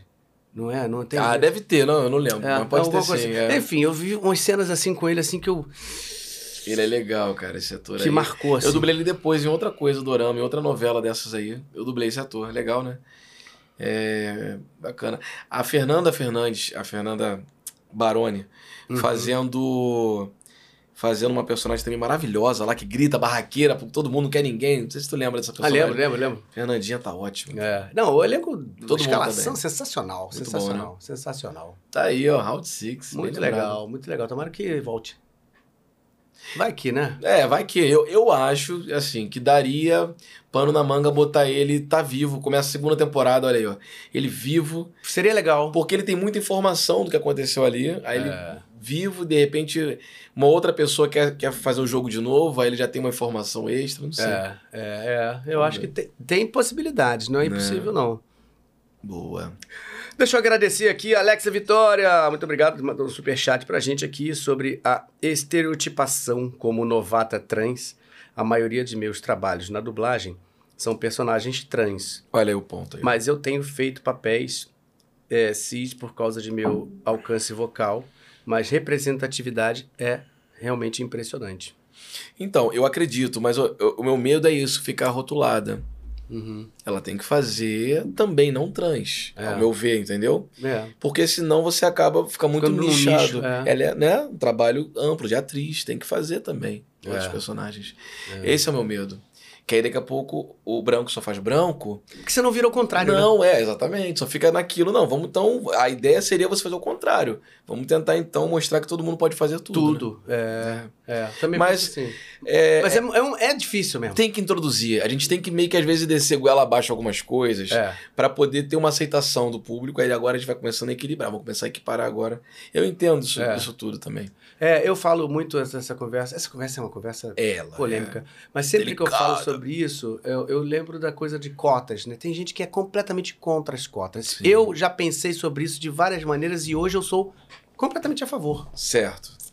Meu pensamento é: se é, qualquer ser humano não está de verdade incluído numa totalidade, Uhum. e isso é cultural, da nossa história, da nossa, né, vem lá de trás. Sim. Se essa, de fato tá claro que que, que, a- que aquilo não tá de, em pé de igualdade, Sim. você precisa fazer alguma coisa.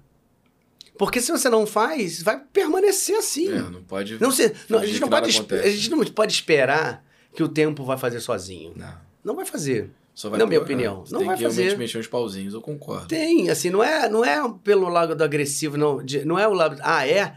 Então agora que a gente tem possibilidade disso, então porrada nele. Não é isso, é uma questão de realmente você colocar essas pessoas ali de terem a possibilidade de estar andando lado a lado e, e, e, e, e- e começando a galgar os passos de forma igualitária. Sim. Se você não faz a cota existir, isso não vai acontecer. Sim. Então eu acho que precisa. Infelizmente, eu ainda acho importante a cota. É. Você fala de cota é, racial, é isso? Racial. É, eu entendo. É, eu, eu acho assim, eu vejo muito na questão social. Obviamente. Em tudo, dei esse exemplo. Não, não, mas obviamente você falando em questão social, a gente vai ter mais preto que branco no Brasil. Uhum, Então, se talvez a gente falasse do social, uhum, uhum. se você, entende? Porque eu fico pensando num branco pobre também, não dizendo que, que mas acho que é mais difícil também o caminho para um cara, porque talvez ele não tenha cota. Mas eu acho que é, nenhuma, nenhuma, nenhuma. é, como é que a gente pode falar isso? Nenhum grupo, se é que a gente pode chamar um grupo Aham. separado, tem tanta história pregressa, Sim. tão profundamente é, quanto, a- quanto, quanto essa de raças. Eu entendo, não, mas eu Entendeu? quero dizer agora, cor, mas né? pensando que o nosso Brasil tem 80%, muita gente, né, é cor preta ou negra, como diz, é, obviamente, se você abre cota para pessoas com pouco poder aquisitivo, você vai ter mais preto que branco, Vai- é, Esse naturalmente, da naturalmente, cota, naturalmente, é. Naturalmente. Como Uhum. eu quero fazer também, é, eu tenho muita vontade, eu até eu tenho algumas, é, alguns editais que a gente colocou o bloco, o bloco agora com empresa também. Eu quero fazer coisas sociais também. E o meu pedido é esse, que a gente consiga ir na comunidade carente, não necessariamente para preto, sabe? Sim, sim, claro. Que aí seria legal, você... Sim.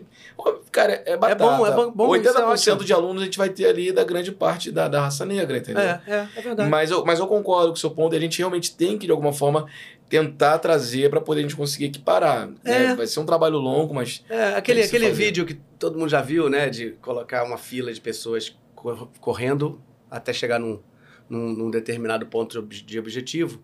Só que você coloca 10 passos ali, um grupo. É, tá atrás um grupo ali. E aquele né? grupo é tá ali. aí. Como é que vai conseguir chegar? Tem que fazer muito mais. E Né? não vai, porque quem tá correndo lá tá correndo e aqui também. É.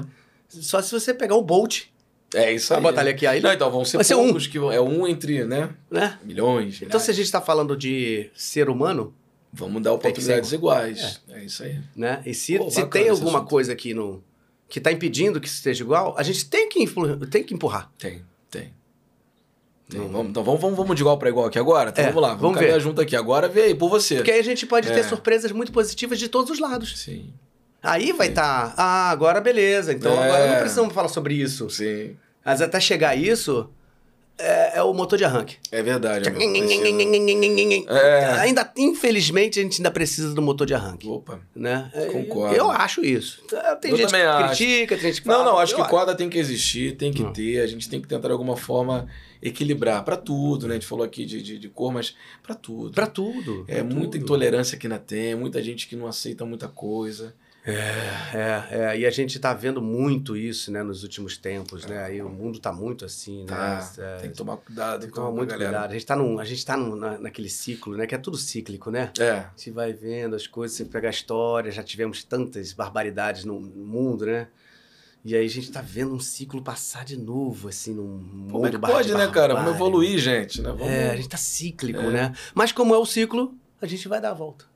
Isso aí. Daqui a pouco a gente, quem sabe, cresce mais um pouco em outras Exatamente, coisas. né? É. exatamente isso aí. Acho que vai servir pra gente também. Boa, vamos pensar um pouquinho, né? Perfeito, irmão. Pô, bom, é bela, bela observação. Olha aí, ó, Dubla Verso falando, quero saber mais um pouco do Senhor dos Anéis e os Anéis de Poder. Olha aí, tá vendo? Quem pode falar é o nosso parceiro aqui. Eu não sei se eu posso falar, não, rapaz. Pode não? Por quê? O que que tem? Então não... Eu tô assistindo essa série, eu posso dizer isso. Tô gostando muito da série. Pronto. A série é muito boa, tá vendo? Então, Maravilhosa, já cara. entendi. Tá, tá no ar, tá na, na Prime. Ah, tá na Maravilhoso. Hum. Prime Video. Essa série Ah, daí. é verdade, é verdade. Essa série daí tá sendo divulgada em aeroporto, em tudo que é, É. lugar. Eu tava vendo agora, vindo de São Paulo. É, tá em tudo que é lugar, uma série maravilhosa. Ela conta antes do Hobbit ainda, lá atrás e tal. Assim, teve o Senhor dos Anéis, teve o Hobbit, é bem lá atrás. Vale a pena ver, a série é boa. Ah, deve A ser dublagem mesmo. tá boa da série, cara. É mesmo? Você Tá tá assistindo assistindo? dublado. Legal, é. É, Eu também tô procurando assistir muita coisa dublada, assim. Dublagem tá muito boa. É, eu tô, tô, tô, tô me surpreendendo positivamente com muita coisa, assim. Muito legal. Mas quando acabar a série, eu quero conversar com a galera. No momento eu tô só assistindo. É, É. é isso aí, pronto. Respondido. Muito boa série, eu diria. Vamos fazer uma curva aqui? Pra Vamos. gente falar desse trabalho incrível que você faz. Aí, é 2000, 2010 você começou no- o bloco? A ideia, sim, primeiro ano foi 2011. Primeiro 2011. desfile. Pô, rapaz, isso aí é doido, hein? É, vamos falar disso aí, cara. Diversão brasileira, né? Diversão brasileira. Que é o carnaval, né? O carnaval é uma diversão brasileira. O nome foi você que... É, o nome é meu. É, cara, então, é, tem muita coisa na minha vida que vem acontecendo paralelo a, a- ao meu início na dublagem, que é música, né? Eu, com meus 12 anos, eu, eu ganhei um cavaquinho de uma tia minha, que, assim, eu não conheci meu avô, pai do meu pai, e minha tia me contou que meu avô tocava cavaquinho quando era jovem. Pô, maravilha. E aí, olha aí, ó, amo de paixão. Essa logo aqui, eu vou contar sobre ela, contar detalhes sobre essa logomarca ou esse logotipo, né? Como quiser falar. Uhum. Mas então, a minha tia me deu um cavaquinho, porque meu avô tocava. Eu falei, ah, quero aprender, eu vou te dar um cavaquinho. Passei um ano sem nunca meter a mão no cavaquinho. Ficou ela. Eu não ouvi nenhum parabéns pra você, aquela cobrança de tia.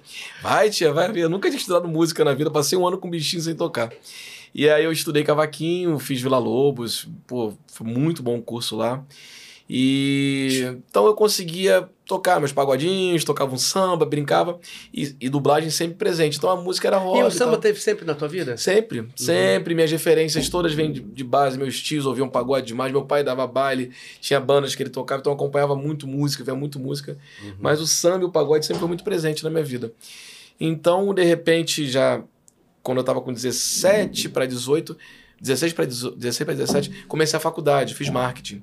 Hum. Porque aquela coisa também, ah, filho, busca uma faculdade. Eu já tava com uma carreira legal de dublador, mas acho bonito da parte dos meus pais pedirem para eu ter uma né? faculdade. Eu falei, estudo sempre é bem-vindo, conhecimento.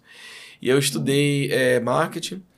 E foi um curso que eu acho que é válido para todo mundo, cara. Marketing é uma parada que abriu minha mente para tanta coisa. Nossa, hoje em dia... Porque marketar, né? Você vender, ou então é, atender um, um, um desejo que às vezes o cara nem tem, né? Você, eu quero vender o negócio que eu inventei agora. Você nunca quis aquilo, mas como é que eu vou criar um conceito para que você possa desejar aquilo, né? Uma, é uma atividade muito boa. Uhum. Isso abriu muito minha mente criativa para poder desenvolver coisas, inclusive o nome talvez tenha vindo daí, sabe? Diversão brasileira. A gente brincava muito com muitas coisas. A gente ia para São Paulo para aquele Oscar da dublagem, que tinha lá na, da, da Anime Friends. Uhum. E é a caravana do Rio, né? Saiu um ônibus de frente da Herbert Richards e uma galera pra lá e a gente ficava brincando, por exemplo, com nomes de dubladores. É, sei lá, Pneu Pirelli, Márcia Morelli. né? Entendeu? Quando, como é que é? Aí era, era daí pra lá, sabe? A gente ia brincando com nomes, sempre brincando com essas coisas. E numa dessas a gente levava o cavaquinho e fazia uma excursão igual de escola. Cavaquinho, tantã, fazer um pagode lá brincando. Sensacional. E falei, cara, mas que legal, era poder brincar com duas coisas. Eu não tava mais conseguindo tocar à noite, porque eu tocava meus pagodinhos ainda. Ah, você fazia noite, fez? Tocava, grupo de pagode e tal. Tudo em Campo Grande ali, né? Uhum. O Ferrugem, cara, que hoje tá aí bombando, ele é meu amigo de Campo Grande. Porra. Ele gravava músicas na casa da minha mãe, que minha mãe hoje lá mora em Campo Grande ainda. Ele gravava músicas lá, sabe? Então, é, é muito interessante a música em minha vida. Tinha grupo de lá, Manda Ver, aquela galera de lá. Tocam até hoje, a galera segue na música. Só que eu não conseguia conciliar estar com uma voz boa no dia seguinte É. pra dublar. É. Porque normalmente a gente chegava 4, 5 da manhã em casa, tendo que seguir 9 da manhã, 10 da manhã era difícil. Hum. E aí foi ficando cada vez assim, mais como um hobby a música. E nessas idas para São Paulo, eu fiquei, pô, interessante. Podia brincar com isso, de tentar fazer um, um bem bolado, né? E, em paralelo a isso, tinham vários colegas da dublagem que trabalhavam com carnaval. Marcelo Sandrini, Roberta, são coreógrafos, né? O Jorge Vasconcelos, Peterson Bach. Adriano, Bach, eles sempre estavam envolvidos com Sapucaí, o Bach também com composição de samba, com coisas também de, de escola de, de- samba. Uhum. E eu o Tom Real também, né? o Marcelo Torreão também. Torreão, Tem, tem mais gente. A gente parar pra pensar Ah. que tem mais gente. E eu falei, caramba, eu tenho essa ideia. Eu já tava com o nome na cabeça. E Diversão Brasileira é um nome bom, cara. Eu não pensava no bloco, eh, assim, de cara. Mas eu falei, tem gente na dublagem, a gente podia criar um bloco, bloquinho da dublagem. Podia ser. E, mas ninguém conseguia entender muito a minha ideia. Eu conversando com o Rodrigo antes, falei, cara, eu queria fazer um sambinha e tal, tô com um nome legal pra... pra, pra. É, eu tentava sempre fazer encontros, tentei fazer um futebol Rio São Paulo. Na época, o, o Alan, o, o dono da Alamo em São Paulo, ele ia mandar um ônibus de lá pra cá pra poder fazer o torneio. É... Mas quem apoiou? Acho que a Delarte, sim, também estava apoiando para alugar o campo.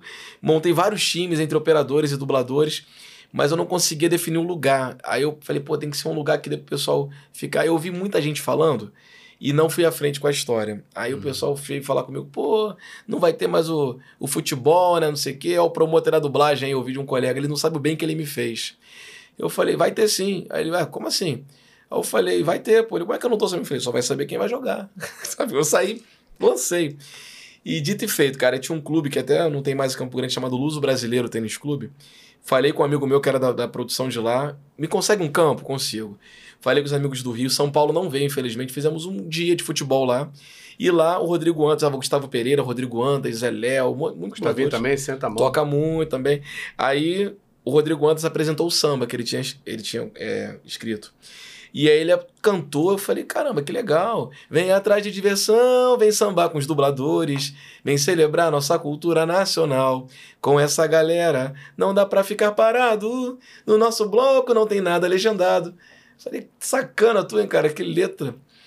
E aí o Gustavo Pereira curtiu, eu falei, vamos gravar isso? Foi assim. Era final de 2010, esse futebol que não ia rolar, acabou rolando. É, falei com o Rodrigo Oliveira, o Rodrigo Mil Vozes, tem um estúdio dele na Praça da Bandeira. Uhum. Pô, cara, eu queria gravar, não tem um lugar, ele grava lá. Falei, opa, legal. Aí o Gustavo Pereira fez o cavaquinho, montou um arranjo em cima ali.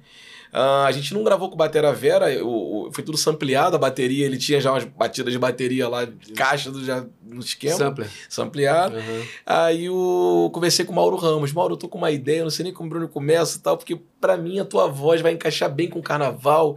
É meio jamelão, uma parada assim. Hum. E aí ele falou: Ô meu filho, não, não sei o que, participar disso. Pô, essa tua cantando." visão, jamelão. Eu pensei muito no jamelão, tudo, é uma coisa nostálgica, né? Não é? Não tem um quê do jamelão? Tem. O Mauro falando as coisas, né? Tem aquele jeito que ele falava, o jamelão. Exatamente, É, exatamente. pode crer. O Mauro topou, cara, gravar. Eu falei, Mauro, só não tenho como pagar. Ele falou, tá louco, Que ele lá. detestava ser chamado de puxador. Não, puxador não, sou intérprete. Intérprete. Jamelão cheio de, de elástico no dedo, né? é, sensacional. Eu sou mangueirense, eu adoro mangueira. É sensacional. Eu sou salgueiro. Sal- Não, mas também vivi na quadra do Salgueiro, pô. É, do As festas são maravilhosas de Salgueiro, né? É. Eu frequento todas as escolas, mas a que bate forte pra mim é a Mangueira e a Mocidade também, por viver na quadra, né, perto de Campo Grande. Aí o, o samba tá lá, gravado. Falei, nossa, nosso cresceu, né? Ficou um negócio lindo. E esse samba, o Antas escreve falando de, de dubladores que já partiram, desde quando ele começou a dublar. Hum. Ele fala muito é, do que ele viveu, ele, é, é, da Mata, André Filho, Paulo Flores, Cleoni, aí ele fala, substitutos não vão existir, né? É. Aí ele, é, ele- como é que ele fala? É, Enfim, ele fala de alguns que já partiram daquela época que ele tinha começado a dublar até aquele momento. E eu achei tão bonito, assim, o primeiro samba do bloco ser um samba assim, virou um samba que batizou o bloco. Uhum. E eu tenho um conceito de todo ano ter um enredo, né? Não tinha enredo esse ano. Uhum. Aí eu falei assim, cara, eu posso botar o nome do samba Substitutos Não Vão Existir? Aí ele pode. Eu falei, pô, beleza, botei lá pra, pra dizer que aquele ano a ideia era. O enredo era Substitutos Não Vão Que Existir. legal, Renan, que maneiro. Aí a gente começa, não tinha lugar para se apresentar, já era janeiro quando a gente, quando a gente gravou o samba. É, o Léo Donorato, que é operador de áudio, muito meu amigo, ele trabalhou com a gente nesse dia que você me convidou. Ele, ele falou comigo, filhão, samba tá bonito. Tem um depósito, um amigo meu, no centro do Rio, ali na Praça Tiradentes, que vai tocar a bateria da Vila Lobos, com o Mestre Rico. Eu falei, eu conheço o Mestre Rico. Vamos falar com ele, porque de repente você pode tocar junto ali com as meninas. Eu falei, vambora. Cara, o cara topou na hora. Então a gente, em 2011, não tá na lista oficial dos blocos, mas é o primeiro desfile do bloco. E, e ali eu mandei fazer um monte de camisa, eu não tinha dinheiro para poder fazer colorido, mas eu sabia que o cara podia fazer a frente da camisa verde fluorescente, atrás amarelo e aqui o viés, né, que é aqueles detalhezinhos em azul. Falei, pô, já tá colorido para mim. A impressão, se o pessoal olhar com calma o abadá, ela é toda em preto e branco, em cima dessa camisa colorida. Ah. Foi mais barato assim para eu fazer. Hum. E tá escrito nela, substitutos não vão existir e tal. E a ideia era tentar fazer um dinheirinho para poder pagar os músicos que tocaram ali. Acabou que eu não consegui, mas consegui muito mais, né? Colocar um filhinho para o mundo. É. A gente começa, aí os colegas entenderam qual era a proposta. 2011 foi o primeiro ano, 2012, mesmo lugar a gente se apresenta. Aí já começa a gente a falar da voz nosso instrumento. Eu pensei assim, a voz nosso instrumento. E aí o Toninho Branco, que é um grande amigo de Campo Grande, um grande músico, maestro também, é um samba dele, que aí ele fala: É um dom precioso, cuidai bem do que Deus deu à voz. A voz, diversão brasileira, somos nós. É lindo esse samba. Vem cá, pedi muito, sai Porque alguma coisa nesse Eu só não canto, sabe? Vamos tocar essa música? Eu não sei como é Não, que tá. vê porque aqui o ar-condicionado tá geladão, não sei se deu uma desafinada nele. Pode. Vamos lá. Olha aí, Me ao desculpem, vivo no é, me desculpem aí, Renan galera. Freitas sentando a mão no cavaco. É, é que é muito alto, eu vou cantar no, no- no baixo aqui. É um dom precioso, cuida e bem do que Deus deu a voz. Deixa eu lembrar a voz. Diversão brasileira, somos nós. Cabeça, olha o dono da voz aí. Junto e misturado com vocês. Encurtando a distância que existe quando dubla em português. Olha o dono da voz, é samba de embalo. Olha o dono da voz aí junto e misturado com vocês. Encurtando a distância que existe quando dubla em português. Ah, Legal, né? Maneiríssimo. Aí, aí Essa brinca. letra é- É do Toninho Branco, Toninho dele, Branco. 100% dele. Aí ele fala assim: esbarrei na tecla SAP. Veio o som original, original. I'm sorry, my friend. I'm sorry, my friend. Mas a voz do teu galã tá mal. Aí vem menor. Ah. Quem se acostumou com Rambo, MacGyver falando no filme dublado na TV, se diverte com toda a família e faz a voz dos olhos de quem não, de quem não vê. É. Pô, É lindo, é poético demais essa letra. Esse daí é um samba que a gente sempre aquece o bloco tocando, entendeu? Tá desafinando um pouquinho. É, o, do ar. o ar. É. é. E aí é legal a gente contar essa trajetória, porque e cada ano desse, cara, a gente só tá no amor, né? A, a coisa começou a ficar mais profissa de 2020 pra cá. Uhum. Só que 2020 foi quando eu dou um salto de apresentar em São Paulo a primeira vez. E a pandemia? Então, parou aí. Foi o último desfile nosso, foi em 2020. De lá até cá não voltou mais o bloco. Uhum. E vem esses anos, 2000, 2011 lá, 2012 a voz nosso instrumento, 2013 a gente consegue pela primeira vez sair do centro do Rio, que eu tava implorando, e eu pensei muito assim, cara, qual seria um bairro que é mais dublagem hoje no Rio? É a Tijuca, Uhum. que é onde tinha a Herbert Kitt, todo mundo foi, né, foi feito um monte de estudo em volta dela, É. e a Praça dos Cavalinhos não tinha nada de carnaval, Uhum. mas tem muita família. É.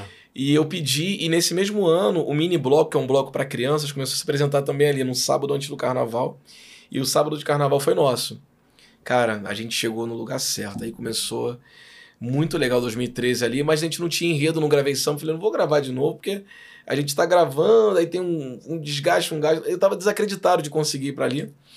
E aí deu certo, a gente tocou os outros dois sambas, tocou no um Samba Inédito.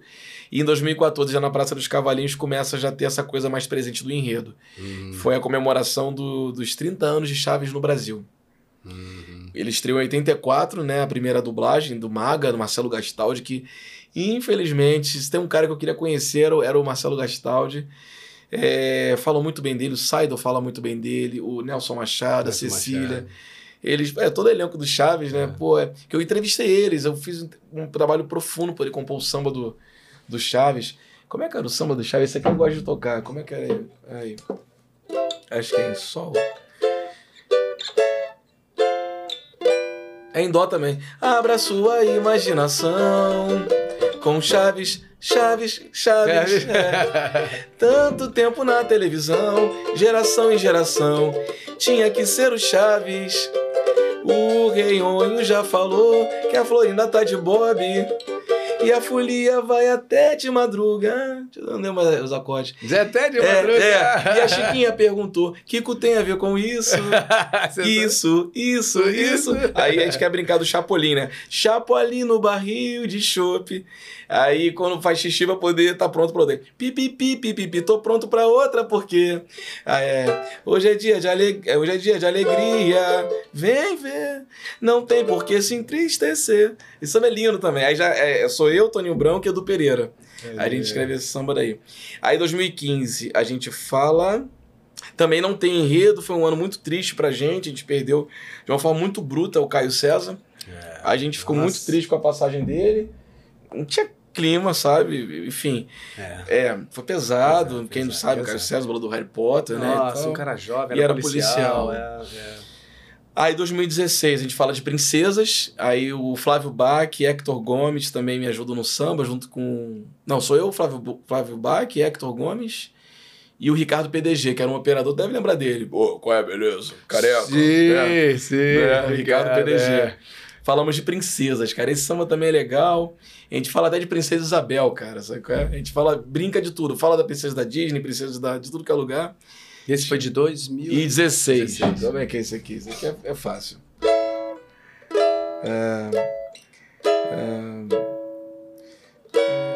é, Branca de neve sentiu falta de um anão. Vieram lhe dizer que ele está no diversão. Aí. Era uma vez. Começa bem lúdico, tem aquela flautinha no reino da fantasia. Branca de neve convoca as princesas pra folia. É carnaval, é tempo de alegria e amizade. As princesas disseram que agora vai ter festa à vontade. Leia e chega, Cinderela, pequena sereia, Fiona e Bela, Pocahontas, Rapunzel, chamar até a princesa Isabel. Ah, sensacional. O enredo foi princesa, a gente misturou todo mundo. Sensacional. Até eu, eu vou chegar cara. até agora Pô, tô até falar. com vontade do, de, ver, o- de ver o bloco assim de novo. Ano que vem a gente volta Ah. e vai voltar com uma novidade boa. Opa, parou, parou, parou. É hora agora de anunciar? É, vamos, vamos. Vamos lá? Primeira mão? Primeira mão, quero ouvir. Atenção, hein? Não vou cantar o samba porque a gente ainda vai gravar, então Tudo bem, não, espera. Mas então, ano que vem já temos o aval já, a galera já autorizou. A gente vai homenagear 30 anos do Cartoon Network no Brasil. Caraca. Aí, Olha aí. Essa arte maravilhosa do Daniel Simões, que sempre faz as artes do bloco, do- dos enredos, do tema do ano. E aí, ó, 30 anos de Cartoon Network, a gente brinca, né, com que não, não era, não diagramava tão cedo, a gente bota um microfone, um fone e um legal, olha o cuidado dele, né? É. Olha tá o tio do, é um cabo, O né, que é passa atrás do ar. É. Ele é danado, cara, o Daniel Simões é danado. E é isso, gente. Vai dar, vai dar samba. A gente vai contar desde a Vaca o Frango, desde de Johnny Bravo, do Dudu e Edu, Laboratório de Dexter, lá atrás, lá atrás, até chegar aos atuais. Vai passar pelo, pelo Ben 10, vai chegar aos atuais que tem agora o Sem Curso e toda, toda a galera, Turma da Mônica que passa lá e tal. Animalu, que é nacional, que até o, o Fernando Mendonça é um dos criadores da, da Animalu, que a Nathalie Pazetti faz a voz. Faz parte do cartoon, né? Faz parte da história. E vamos brincar muito ano que vem, a gente volta com tudo. É, como eu falei, em 2020 a gente fala sobre tokusatsu e anime. Aí a gente consegue trazer o Wendel Bezerra para cantar o samba com o Márcio Simões. Hum. E a ideia é todo ano ter um, um dublador do Rio e um de São Paulo gravando o samba do estúdio. Que legal. E quem tá comigo sempre cantando à frente ali no dia é o Flávio Bach. Mas esse ano, por ele ser o dublador de um personagem muito enigmático do, do, do, do Cartoon, que é o musculoso do Apenas um Show. Ah, a minha mãe, pô, né? sensacional. É, ele vai ter um destaque maior também no estúdio, também gravando, ele sabe disso. Ele é um grande parceiro do bloco, ele É, desde o é, início. né? respira isso. também, Então, né? desde que o Mauro foi morar em São Paulo, esse é um detalhe importante. Ele não, ele não, não gravou mais os sambas, né? Uhum. Mas foi até um pedido dele, pô, filho, eu vou estar em São Paulo, aí você às vezes anuncia, o público vai querer me ver ali cantando, tá? Logisticamente ficou complicado. Uhum. E aí eu tive a ideia de cada ano convidar dubladores que tenham a ver com o tema para poder gravarem no estúdio e a gente no dia do desfile ter a nossa equipe ali, nosso time. 2017 falamos de Espaço Sideral, 2018 novelas, e nesse ano, pela primeira vez, o Orlando Drummond vai a um bloco, um bloco de carnaval do Diversão, vai a um desfile do, do bloco. Chegando lá na cadeirinha dele, de roda, e na praça, eu olhei aquilo, eu tenho um vídeo disso, eu não acredito. Falei, Drummond, você tá aqui. Ele, "Ô, Será que você filho." tem, tá, isso tá no teu Instagram? Eu tenho vídeo falando com ele, eu Pô, vou será postar que isso. consegue aí, ó? Ah, ele foto. lá. Então, olha que lindo. ó. Nesse ano daí, não era homenagem a ele, que a gente homenageou. Ou esse foi da homenagem? Não, esse foi da homenagem. Esse foi em 2019. No ano anterior, ele foi curtir o bloco, calhou de ser o tema novelas, né, que a gente estava homenageando. E eu falei, Drummond, ano que vem é o centenário do Drummond, hein? Será que dá samba? E tem um vídeo falando isso com ele. O que virá, meu filho? Ele, de cara, Alf, Scooby-Doo, começou a falar os personagens dele. E ele curtiu a ideia. Falei, Drummond, então ano que vem você topa seu enredo, tô centenário, até arrepiado contando. Aí ele, vai ser uma honra. Eu falei, a honra é minha, tem os vídeos, não sei se tá no meu Instagram. E aí ele, ele topou, né? A gente sempre faz um Halloween, né? Antes do carnaval, que é uma forma de levantar um dinheirinho pro bloco. Uhum. A gente fez um Halloween, já com a voz dele entrando meia-noite. É, tem aquela música Thriller do Michael Jackson? Uhum. E tem uma hora que aquele ator. Ai, esqueci o nome dele, meu Deus. Vincent Price. Ele lança lá um texto maravilhoso. É. A Mariângela Cantu Puta fez. A Mariângela Cantu fez uma, uma paródia, ou vamos dizer, uma, uma frase em cima, um texto em cima daquele texto. Ele falou: A escuridão se aproxima, o dublador está desesperado. Uma coisa assim, tá sem o script, uma coisa assim, cara. Quando dá meia-noite na festa do Halloween, o Drummond, ele entra com esse áudio falando na música trilha. E aí, no meio do Halloween, eu anunciei qual seria o enredo do próximo ano, então virou meio que uma tradição. No Halloween, eu anunciar o enredo do bloco. Marqueteira. É, o, é o marketing falando aí. É. Marqueteira, marqueteira. E ele foi, cara, assim, pra nossa alegria, a gente tava muito preocupado dele, de repente, por saúde, não ir, né, e tudo. Ele foi no desfile, na homenagem dele. É, ele Era o ano do centenário, o, o aniversário dele era em outubro, né, é, era, né, 17 de outubro, ou 18, 17, agora, sou, mas é por aí, 17 ou 18 de outubro. E o carnaval era em fevereiro, né, e ele tava lá. Eu falei, mas é o centenário do Drummond. Uhum. É o ano do centenário, tanto que no samba fala isso. Aí eu brinquei com o enredo. 100 anos dublando Drummond, o nome. E ele tava lá firme e forte cantando. A gente, o nosso bloco saiu até na biografia dele, cara. Que legal. O Vitor, que fez a, a biografia dele, fala do ah, bloco. achei e tal. que tá. Foi lindo isso. Aí ele foi receber o título de comendador da cidade do Rio de Janeiro. Você tem noção que chique o nosso bloco é? A gente entrou na Câmara de Vereadores para poder tocar o samba dele no dia. Que dali foi um momento mágico. E aí a Marlene falou: eu faço questão de ir no, no desfile do Drummond. Ela tá ali, a Marlene, que a gente tá falando dela da pouco, é a Mônica. Rossi. Vai estar aqui daqui a pouquinho. A Marlene vem? Vem. Ai, coisa linda, cara. E a Mônica, que já veio aqui também, né? É a mamãezinha Mônica. A Mônica, ela cantou no bloco em 2018, novelas, e cantou em 2019 pro Drummond, né? Que coisa linda. 2020 já tem o Wendel e o, e o Márcio Simões. Agora, pro próximo ano, a gente ainda tá estudando algum- alguns colegas aí, entendeu? Muito Legal, né, irmão? Aí estamos Pô, aí escrevendo essa história. Isso, cara. Isso, é- isso aí que você É. tá fazendo é história. Também, né? Eu acredito sim, cara. Eu acho que. Olha lá, gente, isso é em São Paulo, tem noção? Olha lá, eu com a camisa do Japão, Flávio Bach, Aline Guioli e Hector Gomes, que são à frente do bloco cantando, Uhum. e eu com a bateria do meu lado. A gente, pela primeira vez em São Paulo, lá em trio elétrico, cara, olha que doideira isso, né? Sai um ônibus daqui do Rio. A gente agora com uma estrutura de empresa. E 20. 2020. Antes da pandemia, Butantã, lá no bairro de São Paulo. Ah, Que eu, eu pensei muito num bairro que tivesse a ver com a Tijuca. Eu é. queria muito fazer na Lapa. Ah, é verdade. Eu queria a Lapa. Só que a Lapa, onde tem grandes estúdios de São Paulo. Só que lá não consegui apoio da prefeitura. É a minha história do Rio, né? A gente vai chegar na Lapa. Meu sonho é chegar na Lapa. Uhum. Mas Butantã é um lugar bem arborizado, tem a ver com a Pracinha dos Cavalinhos. A gente conseguiu um lugar ali é. fora da Muvucona, fez um carnaval bacana, família. Que a proposta do bloco é essa. É, é, é verdade. Ali a Butantã é perto. Não, não, não tô, tô confundindo. Do Brooklyn, mais ou menos? Ali, é, você conhece? Eu conheço, conheço o Brooklyn, é perto do Brooklyn. Não, porque eu tava pensando que, tava, que era perto daquele do Largo do, da, do Batata ali, não tem nada a ver, não. Rapaz. Porque isso aí é mais pro. É, é Vila Madalena e depois lá pra Aí cima. me pegou, hein? Não, é. Eu não tô confundindo, tô confundindo. Não é não. É, é isso aí que você falou. Mas muito bacana. E aí, olha que legal, né? O Edu Pereira, que é meu grande irmão, que é um compositor também do bloco, ele tá morando em Osasco. Facilitou muito o bloco ir para São Paulo. Ele correu atrás de patrocínio, de apoio. E aqui embaixo é a Vila Butantã, que até fechou por conta da pandemia. Tinham muitos restaurantes maravilhosos que apoiaram a gente para poder desfilar lá. Uhum. E como tudo que começa, a gente colocou mais do que ainda recebeu, mas eu falo que isso aqui é muito mais, né? A gente. É enfim, vai se entregando e tal. E agora a gente está com uma empresa funcionando, está tudo caminhando melhor, para pelo menos. A gente não quer lucro, a gente quer pelo menos ter custo. Sim. Quer botar um bloco bacana, contar sobre dublagem no palco. E é uma ferramenta para divulgar também, né? A, claro. a, dublagem, né? É. Diversão brasileira veio aí, cara. Não, e tem público especializadíssimo para é, isso, né? A gente cara? tem uma galera que realmente é, pode dizer que é fã do bloco fã mesmo. Do bloco, fã do bloco é. hoje. Que botam. A gente tá na lista no sábado de carnaval. Quem olha lá na, na, na Rio Tu tem lá, de manhã cedo, cordão no bola preta, sabe? Diversão brasileira, tá? Tá lá. Cara, tu olha na lista lá, cara, que loucura isso. Lista dos blocos. Que legal, parabéns, né? É, e de São Paulo também, né, agora. Parabéns, parabéns. Ano que vem o desfile no Rio vai ser 18 de fevereiro, já tá certo, é o sábado de carnaval. São Paulo a gente tenta fazer sempre uma semana antes, mas lá ainda não abriu a inscrição. Uhum. Né?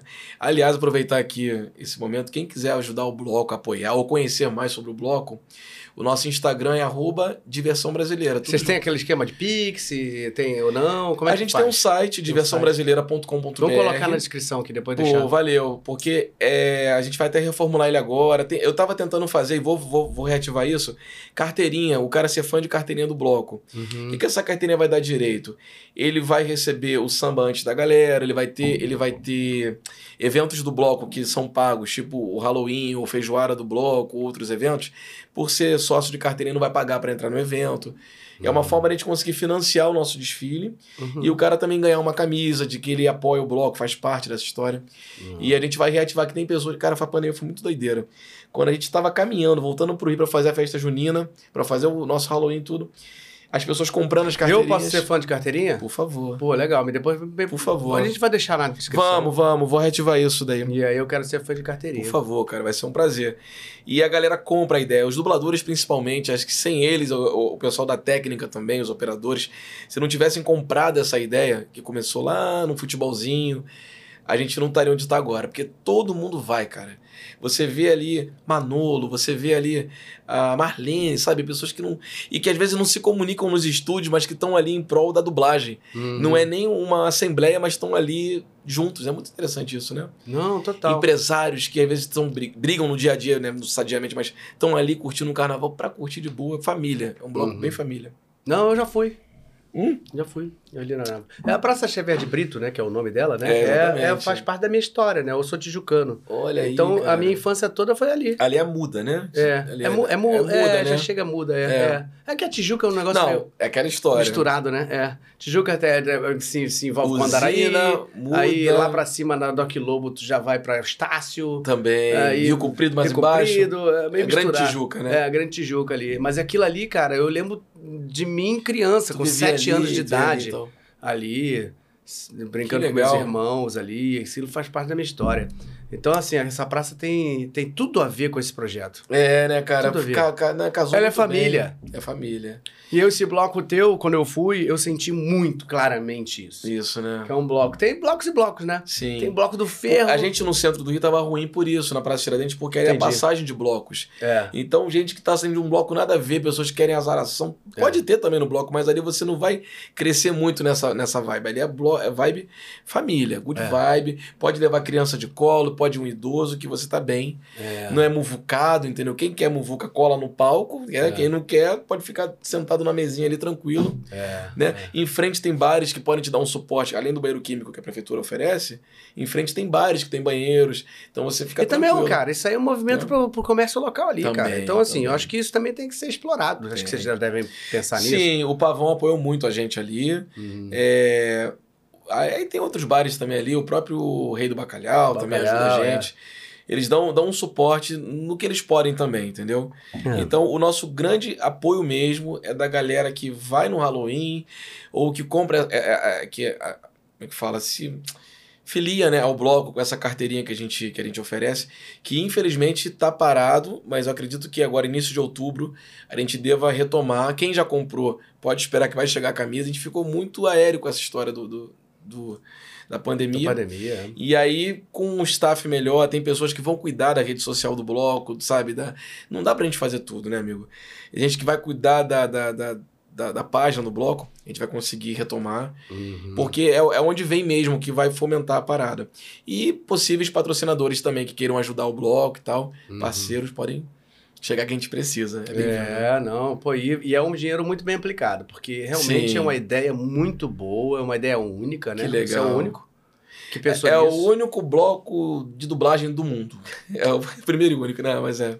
Em carnaval, sim. Sensacional, Você sensacional. pode voltar logo, só pra eu contar uma coisinha, umas curiosidades? Claro, claro, claro. Que legal. Não, ah, desculpa, a do, do bloco mesmo, né? Isso aí é, é do ano que vem, Do ano né? que a gente vem. falou. Uhum. Cada ano a gente faz uma arte, né?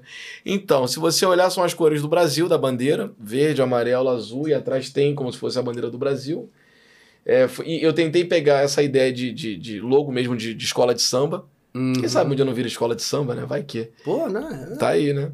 E aqui é como se fosse um pandeiro, né? São os braços Aham. do pandeiro. E o nosso mascote, ele é pensado também para estar aí no meio, nada mais é do que um microfone com fone de ouvido. Mas no samba, existia, no samba não, um grande músico, né? Mas vamos falar de samba, Lupicínio Rodrigues. Lupicínio Rodrigues, pelo amor de Deus. E ele se chama Lupicine, o nosso mascote. Ele tem um porquê de estar aí também. É o Lupicine. Que né? maravilha. É. Tá aí, tem todo esse conceito aí por trás da diversão brasileira. É, é isso, cara. Eu sou apaixonado. Vamos fazer adesivos esse ano. Pô, que legal. Vamos distribuir pra galera. Caneca. A gente vai botar uma lojinha pra funcionar também, que acho que isso funciona bem, né? Lojinha. Sim, sim, sim. sim. É, isso é diver- Alguém falou do diversão aí? Porque a galera. Não, Curte mesmo. falaram, falaram. Pô. eu- na verdade, assim, eu, eu- o, o- quando eu comecei a falar, tinha gente que tinha comentado. É, ó, o local onde foi a diversão de São Paulo foi bem agradável. Bacana, né? Então, bom saber. Obrigado É. pelo feedback. Que show esse episódio. É, Ah, que legal. Tamo aí, turma. Tá ó. Diverso, du- dupla, dupla verso. Tive a oportunidade de ir no de São Paulo e filmei algumas coisinhas. Foi, exatamente. Foi o melhor canal da, foi o melhor canal da, da carna, foi o melhor carnaval da minha vida. Ah, que legal, mano. Que legal, que bacana, É o cara. dubla verso, né? Uau. Dubla verso, é o local onde foi, é isso aí. É muito bacana. Ah, então tá tendo um, um bom feedback da galera. Pois é, cara, a gente faz com muito amor, né? É muita doação, assim, a gente se doa muito pro, pro, pro bloco, né, pra fazer isso. Agradeço todo mundo, Maria Angela Cantu, Jorge Vasconcelos também, já me ajudaram a organizar as coisas. Hoje eu tô meio que, posso dizer, encabeçando, mas eu tenho. Não- Sozinho tu não faz nada. Não faz nada. Eu falo né, pelo blog e tal, mas tomar decisões é muito difícil, né? E aí, Flávio Bach é uma peça muito importante no bloco. Eu posso ser injusto com alguns colegas, mas o Edu Pereira em São Paulo, o próprio Jorge, eu falei. É muito legal. Sozinho ninguém faz nada, né? A gente Não tem que ter uma galera pra fazer. É, porque faz É. mais, né? É, é isso aí. Sozinho demora mais, pode fazer, mas por que, que não somar força com a galera, né? forças, é. Tem uma turma é. boa aí. Muito legal, Legal, cara. né? Pô, parabéns, parabéns. Eu já conhecia, mas foi bom ouvir É, eu mais. passei um desenho melhor, né? A É. história do, do bloco aí. É, é porque eu não sabia dessa É. história toda, assim. Eu Todo ano tem um legal. enredo diferente, todo ano a gente vai tentar sempre chamar agora com Rio e São Paulo, a primeira passagem do samba ser alguém do Rio ou de São Paulo, e outra passagem do samba, né, enfim, de outra praça, Uhum. pra, pra, sabe, integrar mais a galera, todo mundo soma forças mais. É bacana. Muito legal, muito legal. Diversão brasileira. Ah, vamos, ah, daqui a pouco a gente vai falar mais de, de, de dublagem também. Ah, a Alexa Vitória falou: Luci, Lucila e eu estamos vendo de ir no próximo Diversão Brasileira do Rio. Boa, venham, passem um carnaval aqui, vão gostar. Bora, Dani. Sábado, Aí, 18 ah, de fevereiro. Muito legal. A Dani também é, é- é de Santa Catarina, também dubla. Ela também tem dublado comigo. Amiga da Lucila. Uhum. Ela falou aí também? É, ela falou aqui agora. isso aí. É, é. Muito legal. Pô, que bacana, cara. Bacana as pessoas também. Deixa eu mandar um beijo aqui pra algumas pessoas também, agora que eu tô vendo no meu Manda. WhatsApp. Fala, fala, fala. Ó, de cara, meu compadre Eliseu, que tá me ouvindo. Essa peça é fundamental também no bloco. Eliseu, ele é pai do meu afilhado Lorenzo. Ele é muito, pô, parceiro. Ele vem comigo ficar no bar no dia que a gente faz festas. Ele ajuda a montar, decorar as coisas também. Tá ali, isso aqui é meu braço. Manda um abraço pro Pedro e pra Vitória, que trabalham comigo na Bravo, estão assistindo a gente, mandaram um beijo. O Legal. Pedro é um operador, também opera em curso de dublagem. Uhum. E a Vitória é da produção, né? Um Uhum. casal que soma força, né? Que legal. E parabéns. ela passa horário pra Bravo, pra galera e tal. Então, É, a gente deve se falar. Com certeza né? deve falar com ela. É a Vitória, agora você falou que. WhatsApp. Vicky é, é a Vitória. Ah, tá ligado. É. Legal, né? Pô, abraço, abraço, abração. Muito legal. Manda aí, fala aí que você, que, que você quiser aí, aproveita e vala, aproveita e vala. É isso. Enquanto isso eu vou vendo, Vou vendo aqui. Vai vendo aí que eu vou, vou, vou Tá falando bom. de coisa aqui pra gente falar. Fala aí. Ó. É... Cara, dublagem é muita coisa, né, cara? Pô, mas essa aqui eu, é muito legal. Pô, tudo no carequinha da Luluzinha. Dublê, é. Dublou. Agora eu não sei se conseguiria mais. Pô, Carequinha da Luluzinha. legal, cara. Olha aí. Será que consigo? Como é que é? Oi, Lulu, é aqui em cima que. Ah, Pra fazer agora tem que ser lá em cima, não dá, não. É. Mas eu dublei sim, adorava, porque tinha quadrinhos, né? A gente dublou acho que em 97, talvez começou a dublar a. Luluzinha. Uma curiosidade, eu tinha feito teste pro Bolinha. Ah, É, passou o Thiago Fagundes, que eu também não consigo ver o Bolinha sem ser o Thiago Fagundes, né? é. Oi, Lulu, né? Ele fazia. É, É. é muito bom. E direção da Marlene também. É, Lulu Aí- é a Flavinha, né? Não, a Lulu foi a Mabel. Ah, é Mabel. eu acho que foi o grande papel dela. Mabel, Posso estar é, falando verdade, besteira, mas acho que foi o grande papel dela, assim, na época. Que é. o É. primeiro grande papel É, dela. fala, né? é, fazer É, foi o grande, não, foi o primeiro grande papel dela, assim. É, é. Ela fez muita coisa. E aí eu fazia o Carequinha, a Flávia fazia a Aninha, a Flávia Ah, Sadia, Aninha, é que era de vestido azul, amiga É. da Lulu. É. E o Thiago fazia o, o Bolinha. E foi uma aula, aprendi muito dublando isso aí, porque a, a boca tá aqui, daqui a pouco, pá, fala do nada, né, cara? Do nada. É uma boa a gente. E era, e era, e acho que, coitada da Marlene, a gente dividia a bancada crianças ali, cara. Então. tu falou Diego Larreia, a gente também apron- aprontava muito lá na É. Herbert Rich, dublando isso aí. O Caio dublava o Alvin, tô lembrando aqui agora. Tinha o Sérgio Cantu fazendo o Zequinha, o Zeca. Uhum. Tinha também. Cara, Robson Richards também dublava. Ah, é? Você lembra dele? Lembro, lembro. Ele fazia. Ai, meu Deus. Tinha, não Tico, não lembro. Tinha também, dublando ali, ah, o Plínio, o personagem Plínio, Plínio. quem fazia o Plínio? Era o. Ai, cara, ele parou de dublar agora. Fez as canções do Rei Leão. Bruno Miguel, meu Deus, Bruno Miguel. Ah, Bruno Miguel que fazia o Bruninho. Plínio. Bruno Miguel fazia o Plínio. Bruno Miguel. Caramba. Qual era o nome do personagem do Robson Nossa, eu não vejo o? Bruno há tanto tempo. Você sabe dele? Pois é, não, não. Tá aí, um Eu cara tive que muito gosta tempo assim no teatro. E né? canta O muito também, né? Canta Gosto dele. muito, é. Pô, Bruno gosto Miguel muito. é, é Pô, então esse esse desenho foi bem legal. Muita gente saiu desse desenho aí, a gente dublou muito. A Herbert, cara, fez muita coisa boa. Dublamos Digimon, né? Voltando assim, da, o que eu fiz na Herbert. Dublamos um desenho, um anime A gente maravilhoso. dublou uma coisa juntos sem saber. Qual? Rebelde. Rebelde, falamos sobre isso, né? Falamos sobre isso. O. Re- o, o Rebelde é o Santos aí. Olha aí. Lupita, tudo bem, Lupita? E falava assim, né? É. Que a voz era mais jovem, então ficava tentando fazer um grave. Aí ficava o tempo todo assim. Falei com o professor, Lupita, que aqui. Eu não sei por que eu falava desse jeito, né? Fui travando os dentes. É, É porque você ia na cara dele, né? é, acho que é isso. Que acho que ele fala assim, né? Derek James, o nome dele, desse ator. Ah, Parabéns, cara. Você lembra do nome do satélite. Dele eu lembrei agora, porque ele marcou, porque o. o... O que que acontece? O Rebelde, apesar de eu ter começado a dublar criança, foi a primeira novela mexicana que eu dublei. Então, você imagina, eu, eu passei por fora. Tinha Carrossel, teve Luz Clarita, teve tudo que Marimar da vida, Marisol, né, né, né? as novelas todas acontecendo. Eu nunca tinha dublado nenhuma novela até vir Rebelde. Interessante, né? Yeah. 2004 que ela foi feita, aí quando vem a segunda temporada da novela, quando precisam de novos atores, olha que doideira, acho que eu não tava na- no, no imaginário, na lembrança dos diretores pra novela. Não foi escolha minha, não. Ah. E aí eu e o Rodrigo Antas entramos com dois personagens novos. Ele fez o Rocco, tá? o Diego, não sei, e eu fazia o, o Santos. A gente entrou e ele veio, cara, pra poder, enfim, namorar a Lupita. Ele foi crescendo na novela. Eu falei, que legal. Aí, pô, foi uma época legal que a gente tava com o Orkut bombando e a nossa, nossa voz começou a ter rosto. Aí vinham algum- alguns fãs, algumas fãs falar comigo. É verdade, no Orkut por DM, isso, é. tudo bem, sou muito fã de Rebelde, não sei, tinha comunidades, eu conheço dublador de não sei quem, eu conheço de Rebelde. A gente começou a ter interação maior com fã com, com o Orkut, nessa Orkut. época aí. Foi mal barato. Pô, bombou, né, Rebelde, né? Rebelde É, nossa, tem gente que fala disso. Eu fazia o professor Madariaga. Madariaga. Henrique Madariaga. É. Todo mundo fala desse personagem. Não é, cara? Mal barato. Foi uma né? novela longa, Foi. muito, muito tempo essa novela. Foi o carrossel da vez, podemos dizer assim, né? Ah, tem a Gabi ali do assim.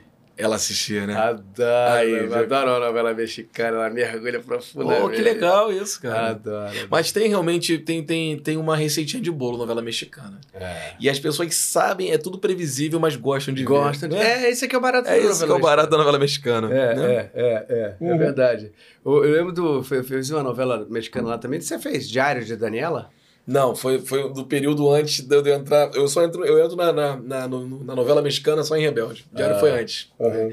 É, então, uma coisa interessante falando de novela mexicana na minha vida. Depois também não parei Não é um mais. aprendizado, cara. Total. Eu costumo é- dizer assim que quando você aprende a dublar bem a novela mexicana, você dubla qualquer É coisa. verdade. Você sente isso? Muito. Novela mexicana, reality também. é que- Reality. Dublar o natural, o cara tossindo. Imagina alguém dublando a gente agora aqui. Tava É, ferrado. Tá ferrado, é. Né? E aí. Quando chegasse na hora do cavaco, então aí perdeu. Já era, já era. Tava perdidaço. Mas então, uma parada é a seguinte: quando eu, quando eu faço Rebelde, não parei mais. Aí veio Código Postal, uma novela que não foi ao ar no SBT, fiz a novela inteira. Não sei por que não foi ao ar. E dublei muita coisa, fiz aquela. Como é que é o nome? Bete a Feia, que tem. É é? Uhum. É, É, A Feia Mais Feia Bela. Mais tem em Bela. português. E interessante porque quando chega em 2012, que eu comecei a dirigir dublagem, foi até na MG, eu comecei a dirigir ali um. O primeiro filme foi um filme que. Você começou a dirigir nessa época? Na MG, em 2012. 2012. É, 2012. Eu já dublava desde 2000, de 95. Primeira experiência com direção foi em 2012. Mas antes disso, eu já sabia marcar filme. Eu marcava muito pro Peterson, pra Fernanda Crispim. Explica aí pra galera que não Marcação de filme, né? Porque o filme, ele. Primeiro, quando chega na empresa, a empresa fechou lá com, com, com um cliente que vai entregar o filme, ele tem um prazo para poder dublar aquele filme. Assim que chega na empresa, corre para uma tradução. Tradução entrega o quanto antes pode para o diretor. Tem diretores que assistem um filme cortando as cenas. Marcação é isso. É você cortar trechinhos falados do filme. Tô resumindo, mas a gente É. chama de loop trechinhos de até 20 segundos falados. Se o filme ficar 3 minutos sem fala nenhuma, não se conta loop nenhum ali. A gente volta a contar depois quando começa a falar de novo. Então, até 20 segundos falados a gente chama de loop. Isso é fundamental para você determinar o tempo de estúdio, É uma quem você vai escalar. fundamental para dublagem. Exatamente. Né? Daí é um mapa realmente que a gente vai ter ali. Quando é cortado todo o filme, a gente consegue ver quantas ceninhas, cada, quanto loop, o anel em São Paulo, tem cada, cada personagem. Baseado nisso, ele consegue entender quem chamar para cada personagem, Quanto tempo? quanto tempo de gravação, e para o estúdio é fundamental para saber quanto pagar, porque a gente recebe pelo número de, de, de loops dublados. Né? Então, para o estúdio é fundamental também ter uma boa marcação. Quanto mais enxugada e honesta né, com, com, com o mercado, com o nosso acordo coletivo, é melhor. Então, eu marcava muito filme, eu tinha uma noção já. De, de escalação, porque eu montava as dobras já.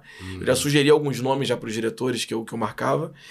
E me veio a oportunidade de dirigir na MG a primeira vez em 2012, pegando o filme é, Hemingway e Gellhorn, a história do Ernest Hemingway, do, do escritor, com... Ai, meu Deus, se eles puderem me ajudar, que, que quem dubla, quem dublou para mim, os principais foram só Júlio Chaves e a Miriam Fischer. Cara, eu tava muito bem parado. Ah, é Clive Owen, o nome do ator, e a Nicole Kidman. São os dois principais do filme. Sensacional esse filme. E nesse filme, uma curiosidade, tem o Rodrigo Santoro. No atuando filme, fora, atuando. atuando. E quando vem pra MG, ele fala, pô, Ana, o que, que você acha de, de, de, de botar fulano de tal? Eu falei, cara, olha só. Ele não, não eu, se dublou? Então, não, ele se dublou. No final ele se é, dublou. porque ele... Eu falei, eu acho que o Torreão já dublou ele, eu acho que não sei quem dublou, pode contactar as pessoas. O Torreão pode lembrar disso aí. E vamos tentar chamar o Torreão para poder fazer. E aí eu falei, mas tenta falar com ele, porque eu acho que ele vai querer se dublar, cara. Pô, eu ia querer fazer minha voz. Aí procuraram ele, o assessor fez lá uma ponte e tal, ele topou.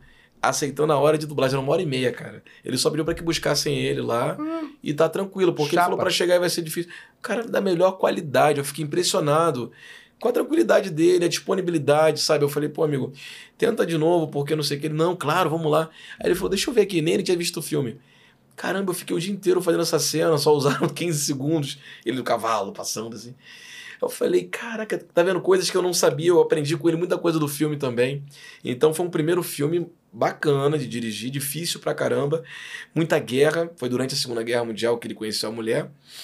Muita guerra acontecendo, muita gente, é tiro, é homem que morre, é homem 12, é homem 19 tomando tiro, é muito dublador pra poder fazer, praticar lá. É, eu, né? Foda. Homem 19 significa que tiveram 18 antes dele. Isso é gente pra cacete no elenco. perfeito, ótima explicação. Se tem um homem 19 é porque Tiveram 18 uma vez antes. Exatamente. É complicado, né? E a gente, respeitando o acordo coletivo, a gente não pode passar de quatro personagens pra, de dobras para poder o cara fazer aquela É, hora. Então, Vamos é esmiuçar foda. isso. As dobras, a gente tem por convenção, não pode passar de quatro dobras. Ou seja, Isso. se um ator foi dublar um personagem, dependendo do tamanho, se for pequeno, ele pode fazer dobras, que é pegar pequenos personagenzinhos que estão no filme e também dublando aquelas poucas falas. Mas, pela convenção, o dublador não pode fazer mais do que quatro dobras no filme. detalhe, para aumentar a dificuldade. Mas não batendo até 16 loops. Não batendo até 16. Porque se passar, só pode ser três dobras. Ah, As dobras têm que o ser. principal com- que ele fizer. Não, to- as total- quatro os dobras quatro dele dobras não pode podem passar de 16. Ah, ele pode é até aí. colocar vozerio depois. Uhum. É- aumenta a dificuldade ainda, não é? dá um bug na cabeça, por isso a gente tem que sempre estar perguntando aos É colegas difícil, cara, de fazer entender essa- isso. esses filmes assim com muita É. gente fazer esse mapa aí é. É, eu, pra não ter dúvida, eu colocava sempre 12. Tipo assim, quatro dobras até 12 loops. No Uhum. restante eu boto vozerio pra não ter dúvida. Se é 12, se é 15, se é 16, eu ficava assim, escalando. Uhum. Né? Mas é, então foi uma luta escalar esse filme, foi um grande aprendizado pô, pra mim. Nessa época eu ficava do lado ainda do, do, do dublador. Dentro do estúdio. Você lembra da MG, que era a, a mesinha É, ali ele mesinha ali do lado, É. é. é. Então eu podia estar aqui olhando, cara, e vendo assim, nossa, que bacana, como é que ele se virou para poder resolver aquela pausa. Que bacana, isso é uma grande aula. Quem, quem tá aprendendo, tá ali vendo alguém dublar, é uma grande aula. É, a gente eu, enquanto diretor, aprendi pôde fazer aprendo isso, muito. né, nessa época, né, É. ver, né? Hoje em dia não dá mais, Não, não pode ficar em não pode mais ficar em técnica, técnico, lugar nenhum, né? é. N motivos. É, exatamente, é. Mas Isso. assim, é uma outra época, mas realmente isso era uma grande escola. Por isso que eu acho que o- o- hoje em dia você poder ter a oportunidade de fazer uma aula Sim. é o único caminho viável de você não ficar dando cabeçada aí. É, e quando chega alguém do mercado para poder gravar num dia de aula, vamos supor, você convida um Felipe Maia para vir aqui no seu curso Uhum. e a galera vê como ele se resolve dublando, isso daí é, poxa, gente, é uma aula e tanto. É. Eu, eu tentava, eu é tô legal. sem dar aula há um tempo. Eu quero muito voltar, mas no momento eu não, não consigo. Mas Uhum. uma, uma, uma sugestão é essa: chamar Uhum. colegas. Quando você dublarem, voltar, né? volta no Galvão Studios, que vai te atender muito bem. Tá aí, hein? Tá aí, opa. Vai ser um prazer, irmão. Porque a galera, a galera vê um colega trabalhando, é uma aula e tanto, cara. O cara, olha isso, como ele se virou. O próprio aluno vendo outro aluno dublando já não aprende muito quando tá vendo o colega Pô, dublando. total. Então imagina alguém que já respira aquilo há mais tempo, já pega muito atalho vendo o colega. Já que não consegue ver no estúdio, traga o dublador até né, o curso pra, pra mostrar Ótimo, esse caminho. Isso aí, muito bom. Isso é legal. A e gente claro faz que ele vai falar sobre aqui. a vida dele, ele vai contar o que ele fez, como é que ele vê o mercado e tal, mas o desempenho dele, isso não tem acontecido muito. Eu não É, vejo. É, o colega, porque a gente tá ali mostrando como é que corta a cena. Desculpa, né? Como é que a gente corta a cena, vai fazer as coisas. Uhum. É bem interessante. Isso é muito bom, Renan. É. É. muito bom, muito bom essa ideia, porque a gente faz workshops aqui, né? Traz o diretor, faz a aula legal. é, para mostrar ali o, o olhar dele, um olhar de cada um, que, que é interessante ver olhares diferentes. Mas essa coisa da exemplificação é muito legal. É, porque ele vai mostrar como ele faz, como é que você se vira para fazer isso aqui, né? Uhum. É interessante, né, experimentar isso junto com os alunos e sugerir, o que, que você acha que eu posso fazer e tal, mas ele já resolveu, né? Já fez a parada. Interessante. Uhum. Então, a primeira direção foi em 2012. O que eu falei da direção? Já nem lembro mais. Não, você estava falando que você começou na MG. É. Ah, eu quero chegar às novelas. Caraca, eu fui, fui embora. Então, a primeira novela que eu fiz foi Rebelde, e depois disso, quando eu acabo de dirigir na MG, me pintou a oportunidade de dirigir novelas na Rio Sound. Uhum. O Peterson estava ah, comprando a Som de Veracruz, aquela história dele, da negociação dele, ele era diretor da Rio Sound. Então, tudo que é novela que tinha na SBT, porque a SBT, quando a Ebert acabou, é, surge a Rio Sound com as novelas da SBT sendo feitas na Rio Sound. E aí ele era o diretor das novelas. Ele falou: Renan, você topa dirigir na Rio Sound, que eu tô agora, vou ter um negócio meu e tal. Eu entro para dirigir na Rio Sound novela. Eu entrei dirigindo Por Ela Sou Eva. Novela maravilhosa. Que o primo fazia o principal, ele fazia a, a vozinha da mulher e tal. É demais, ele dublando aquele ator é fantástico. Acaba Por Ela Sou Eva, emenda Qual é o Seu Pecado, já emenda outra novela, dirigindo, diri- consumindo novela e dublando também. Falei, caramba, pro cara que não tinha novela, agora eu tô esperando novela pra caramba. Como se não bastasse, recebo um convite da Alcateia pra gente poder abrir uma empresa, eu e Antas. Uhum. Aí eu criei a Sonora.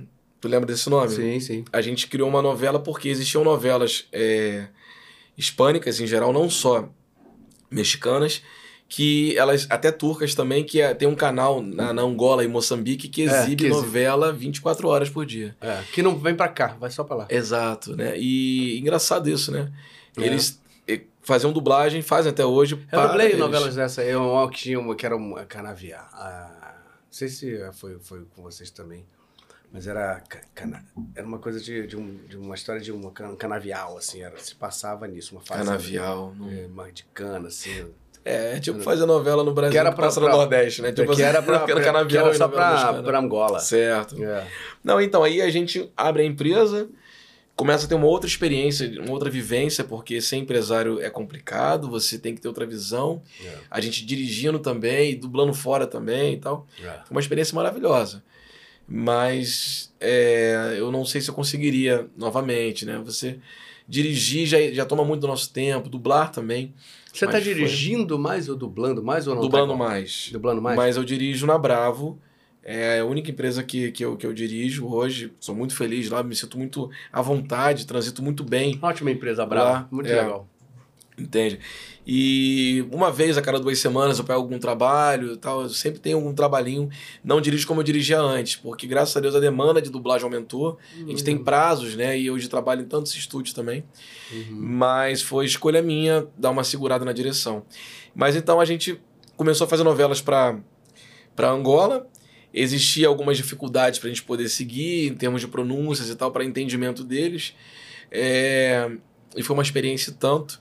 Então a gente respirou muito novela mexicana. Foram dois ou três anos com, com, a, nova, com a empresa. E aí de depois vieram novas oportunidades, outros trabalhos e tal. A gente deu uma segurada com novela. Mas eu continuo dublando novelas mexicanas até hoje. Eu tô até tem uma que tá no ar, que é a Ai meu Deus, a Desalmada, tá agora no SBT.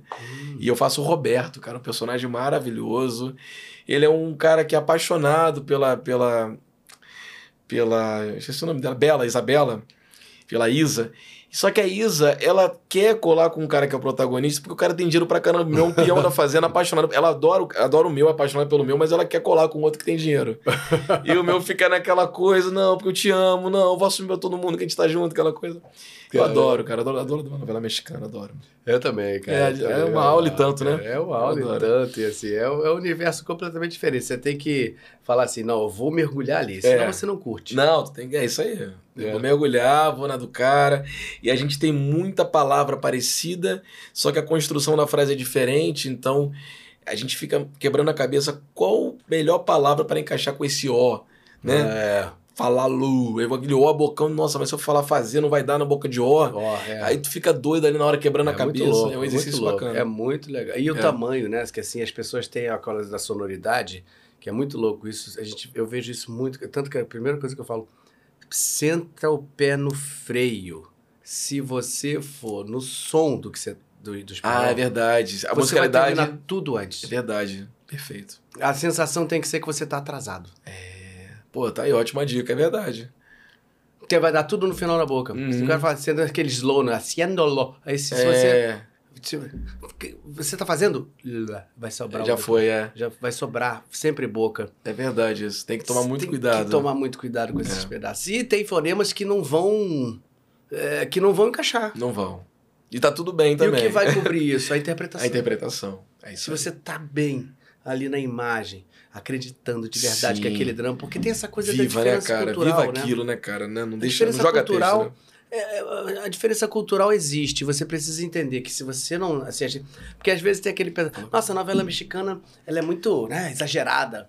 Eu ouvi falar também assim. do lado e contrário? É. Isso é dublagem de novela mexicana. Existe esse- essa coisa até hoje, né? Isso é muito dublagem de Fica- novela mexicana. Fica a cara, né, É, daquilo é. ali. Mas isso é uma coisa cultural que se você pegar o contrário, você imagina o cara, o, o, o ator mexicano, vendo uma novela brasileira. Ele tá falando, nossa, eles são, eles são mornos, né? É, exatamente, exatamente. Olha, são, são meio É. sem emoção. Tem o lance de ponto. Hoje não tem tanto, não, mas tinha novelas com atores com ponto. com ponto. Bem engessado fazendo, aí você doido pra poder dar aquele molho. Cara, tu vai por onde? Se o cara não deu muito ali, como é que você pode dar muito aqui? E a fonética é muito baseada, É. é, muito parecida. Lembra um Lembra, pouco sim, de um português mais tradicional, Sim. mais quadrado, né? É, exato. Tu eres, né?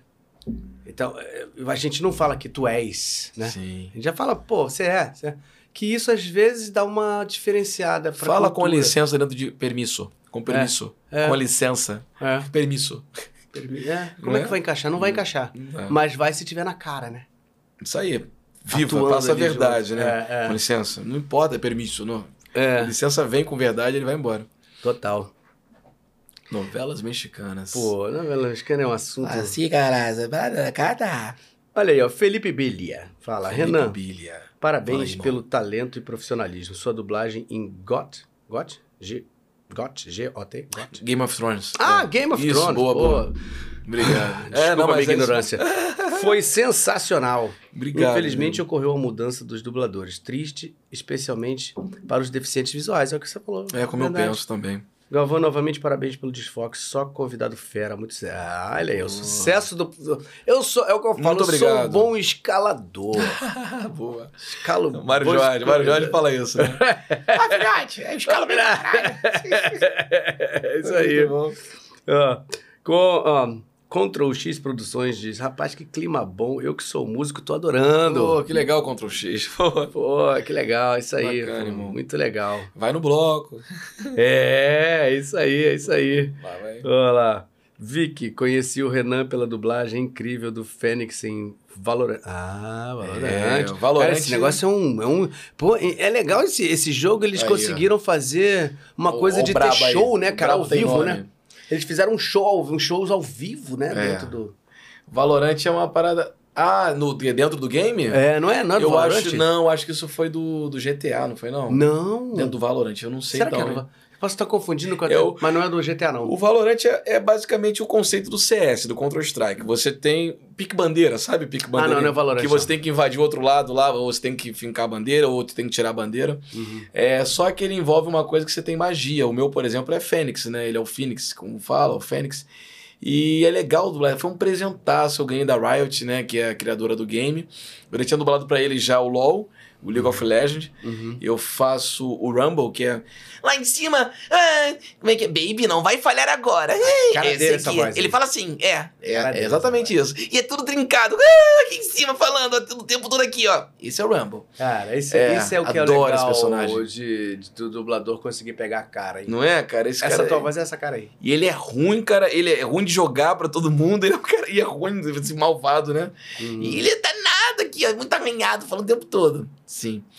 E aí, coisa, não, não, não queimei cartucho com a voz do, do Phoenix. Então, eu acho, né, conversando com a Bárbara, o pessoal da Riot, a ideia de terem me chamado, porque foi feito na Unidub, em São Paulo. Uhum. A ideia de terem me chamado é porque ele é britânico. Então você tem um americano, aí você tem agentes de todo mundo, né? Cada um é de um lugar. E os paulistas, né? Os colegas paulistas, quando dublaram, é, o alemão, o alemão, não sei o quê, eles botam um sotaque alemão, falando as coisas e tal. E acho que para poder diferenciar o britânico do americano, chamaram um carioca para fazer o, hum. o, britânico. Ah, sacou? entendi, entendi. E, e aí eu falava assim, é, e aí, beleza e tal? Não, Renan, pode chamar no chiado, vai no carioquês mesmo. Eu falei... E aí eu, pode? Então beleza. Então é muito carioca, ele é bem carregado, ele é um carioca mesmo, raiz. É, como é que eu falo nas palavras? O, na moral, você morreu. Esse daí é clássico. Foi, não era nem isso no original, né? Na primeira tradução, botaram outra coisa. Eu posso adaptar? Eu, eu sugeri de ser na moral, você morreu. Total. Na moral é muito, né, do, do, do carioca. É. é. Matei três. Ó, o chiado, matei três. Eu botei. É, tem muita, muita frase dele ali que, que eu imprimi muito do carioca porque foi um pedido do cliente. Uhum. E dublar game, cara, é interessante porque eu não conhecia a, o sistema, porque o game foi lançado sem a gente ter jogado antes. Quem tá entrando agora novo no game já sabe como é que é a funcionalidade do jogo, uhum. que sempre entra gente novo. Eu não sabia de nada. Então a gente, quando vai gravar game, tá lá só um, uma waveform, né? Tô vendo só um gráfico Não tem ali. a imagem. Não tem uma imagem para dublar, não tem é. nada. E aí tem sim uma direção é, que vai te que é conduzir. É exatamente, vai te conduzir. Cristiano Torreão, se estiver ainda aí, ele sabe muito bem de game. É. Manja muito, é um grande diretor de, de localização, né? Então, é. Porque a gente não tem noção, a gente tá no escuro. É. Eu tô num estúdio e, e, vai vir uma frase depois da outra o tempo todo. Aí tipo, ah! É. Hum, ei! Aí acabou. E aí, qual foi, mané? Beleza? Dentro de que que ele falou isso? Foi em qual conceito? Por quê, né? Ah, não, essa hora é que se o cara cair no chão, o teu tá com um deboche falando isso. Ah, vamos de novo então. Aí tá, vai, tu grava. Hum. Porque são arquivos, né? Que quando você dá um comando, você aciona um arquivo o golpe X é esse som. Quando você vai para a porta direita, tem uma outra frase. Então, tu vai gravando as possibilidades do jogo. Uhum. É assim que funciona o game. Uhum. E foi, cara, na medida, quando eu vi pronto o game, eu falei, pô, acertei. Que legal. Muito né? legal. E uma coisa legal do Valorant que eles lançam é cinematic, são vários trailers. Tudo que vai ter novo, de fase nova, não sei o que. E são produções, sim, de cinema, cara. Um negócio muito maneiro. Aí tem sync, aí você dubla um vídeo. Isso ah, rola muito para lançar os, os jogos. Tá aí o Phoenix. Muito legal, cara. Desfoque, pô. na moral. muito bom, muito bom. Moral, parceiro. É. Bora lá, time. Aí, cara, no Blaberto, ah, já tinha falado isso aqui, né? Que ele falou que Renan é gente boa demais. Também concordo com isso. É. Também concordo Toma com isso. Pô, tem muita... Cara, esse, ah, esse, ih, dublei isso aí também. The Umbrella Academy, quem você fez? Na última temporada eu fiz o. o... Marcos. Aí, olha ele aí. É, Marcos. Ah. Pena que não seguiu muito né, na, na, na, história, mas é, eu sei dessa, dessa série, da importância que ela tem. Ah. Família que dirigiu. Ah. Família Ficha, né?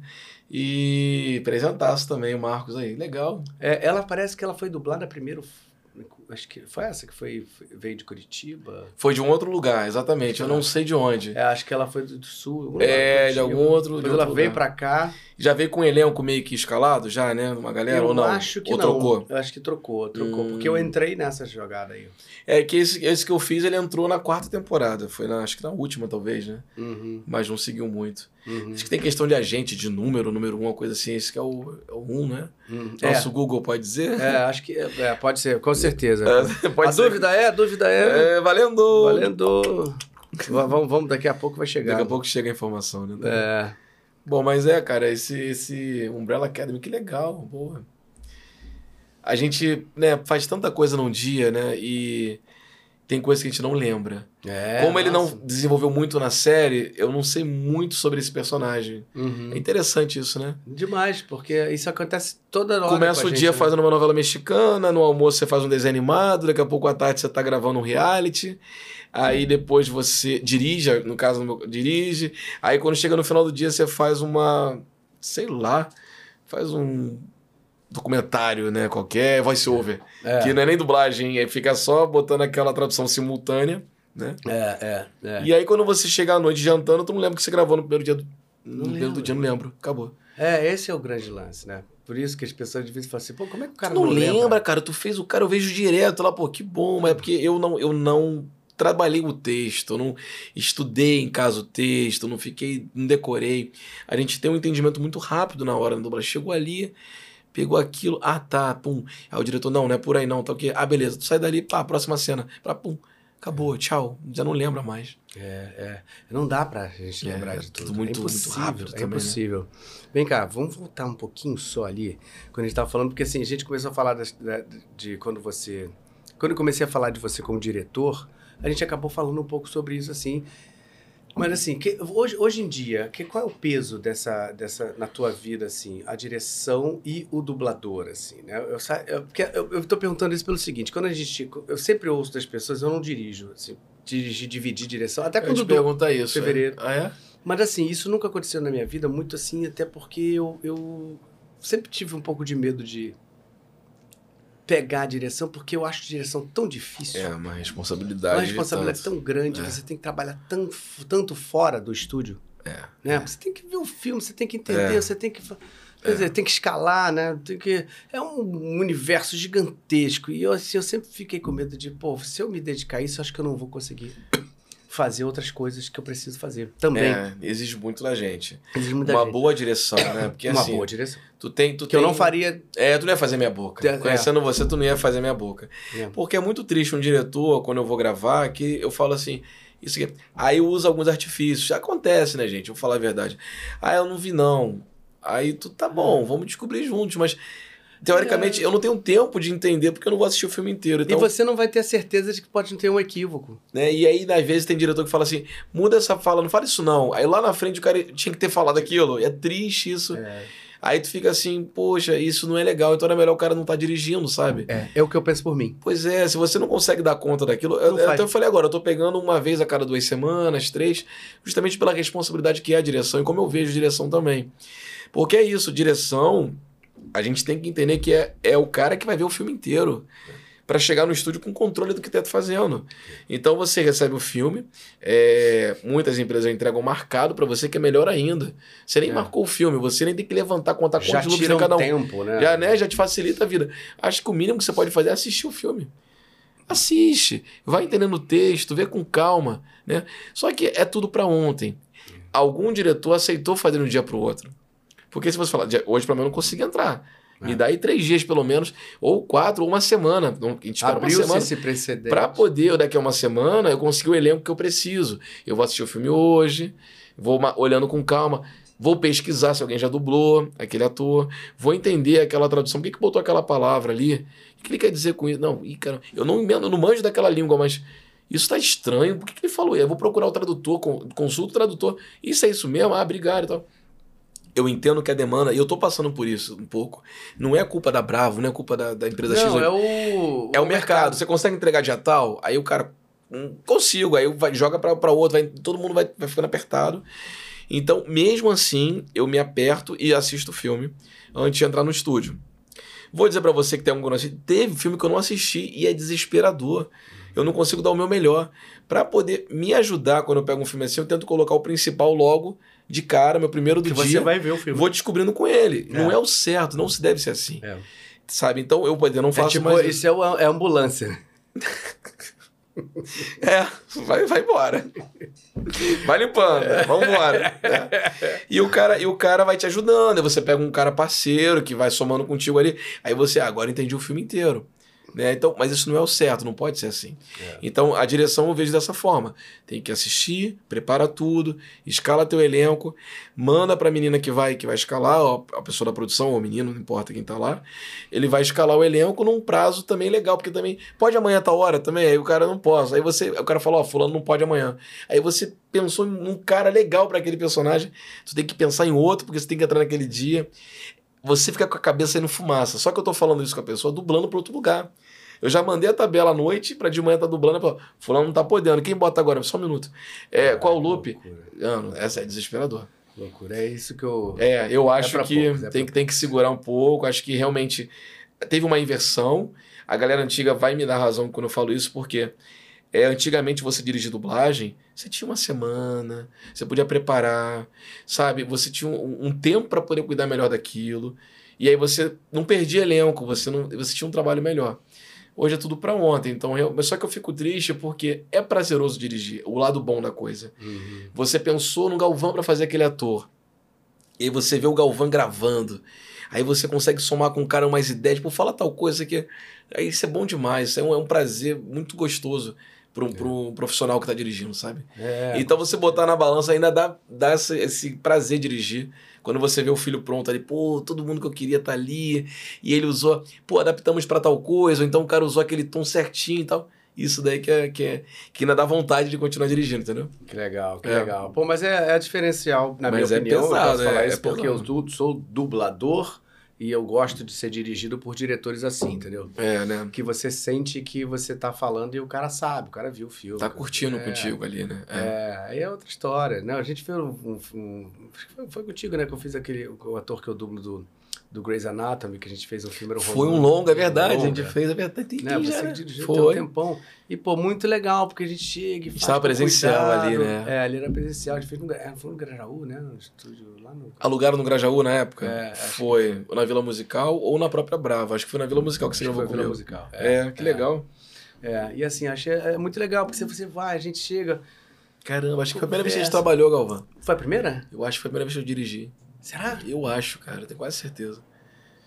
É legal isso, né? Dá um, dá um friozinho na barriga. É. Pô, trabalhar com Coreia. Não é que. Não, não, mas é porque é uma novidade para mim, né? É, não. É, a gente fez um trabalho muito bom ali. Eu não é. lembro o nome do filme, cara. É um romance, assim, né? Uma coisa que era bem. E eu fiquei surpreso, porque um ator que eu já tinha dublado no Grey's Anatomy fazendo uma coisa, que ele faz uma coisa galã, mas uma coisa engraçada e tal. E ali era um romance, né? Uma coisa que não era tão puxado para aquele lado. Depois eu dublei ele também no, numa série. Eu acho esse ator sensacional. Que ele faz realmente vai para pontas Pô, assim. isso é ótimo, né? Que exercício bom. Muito legal.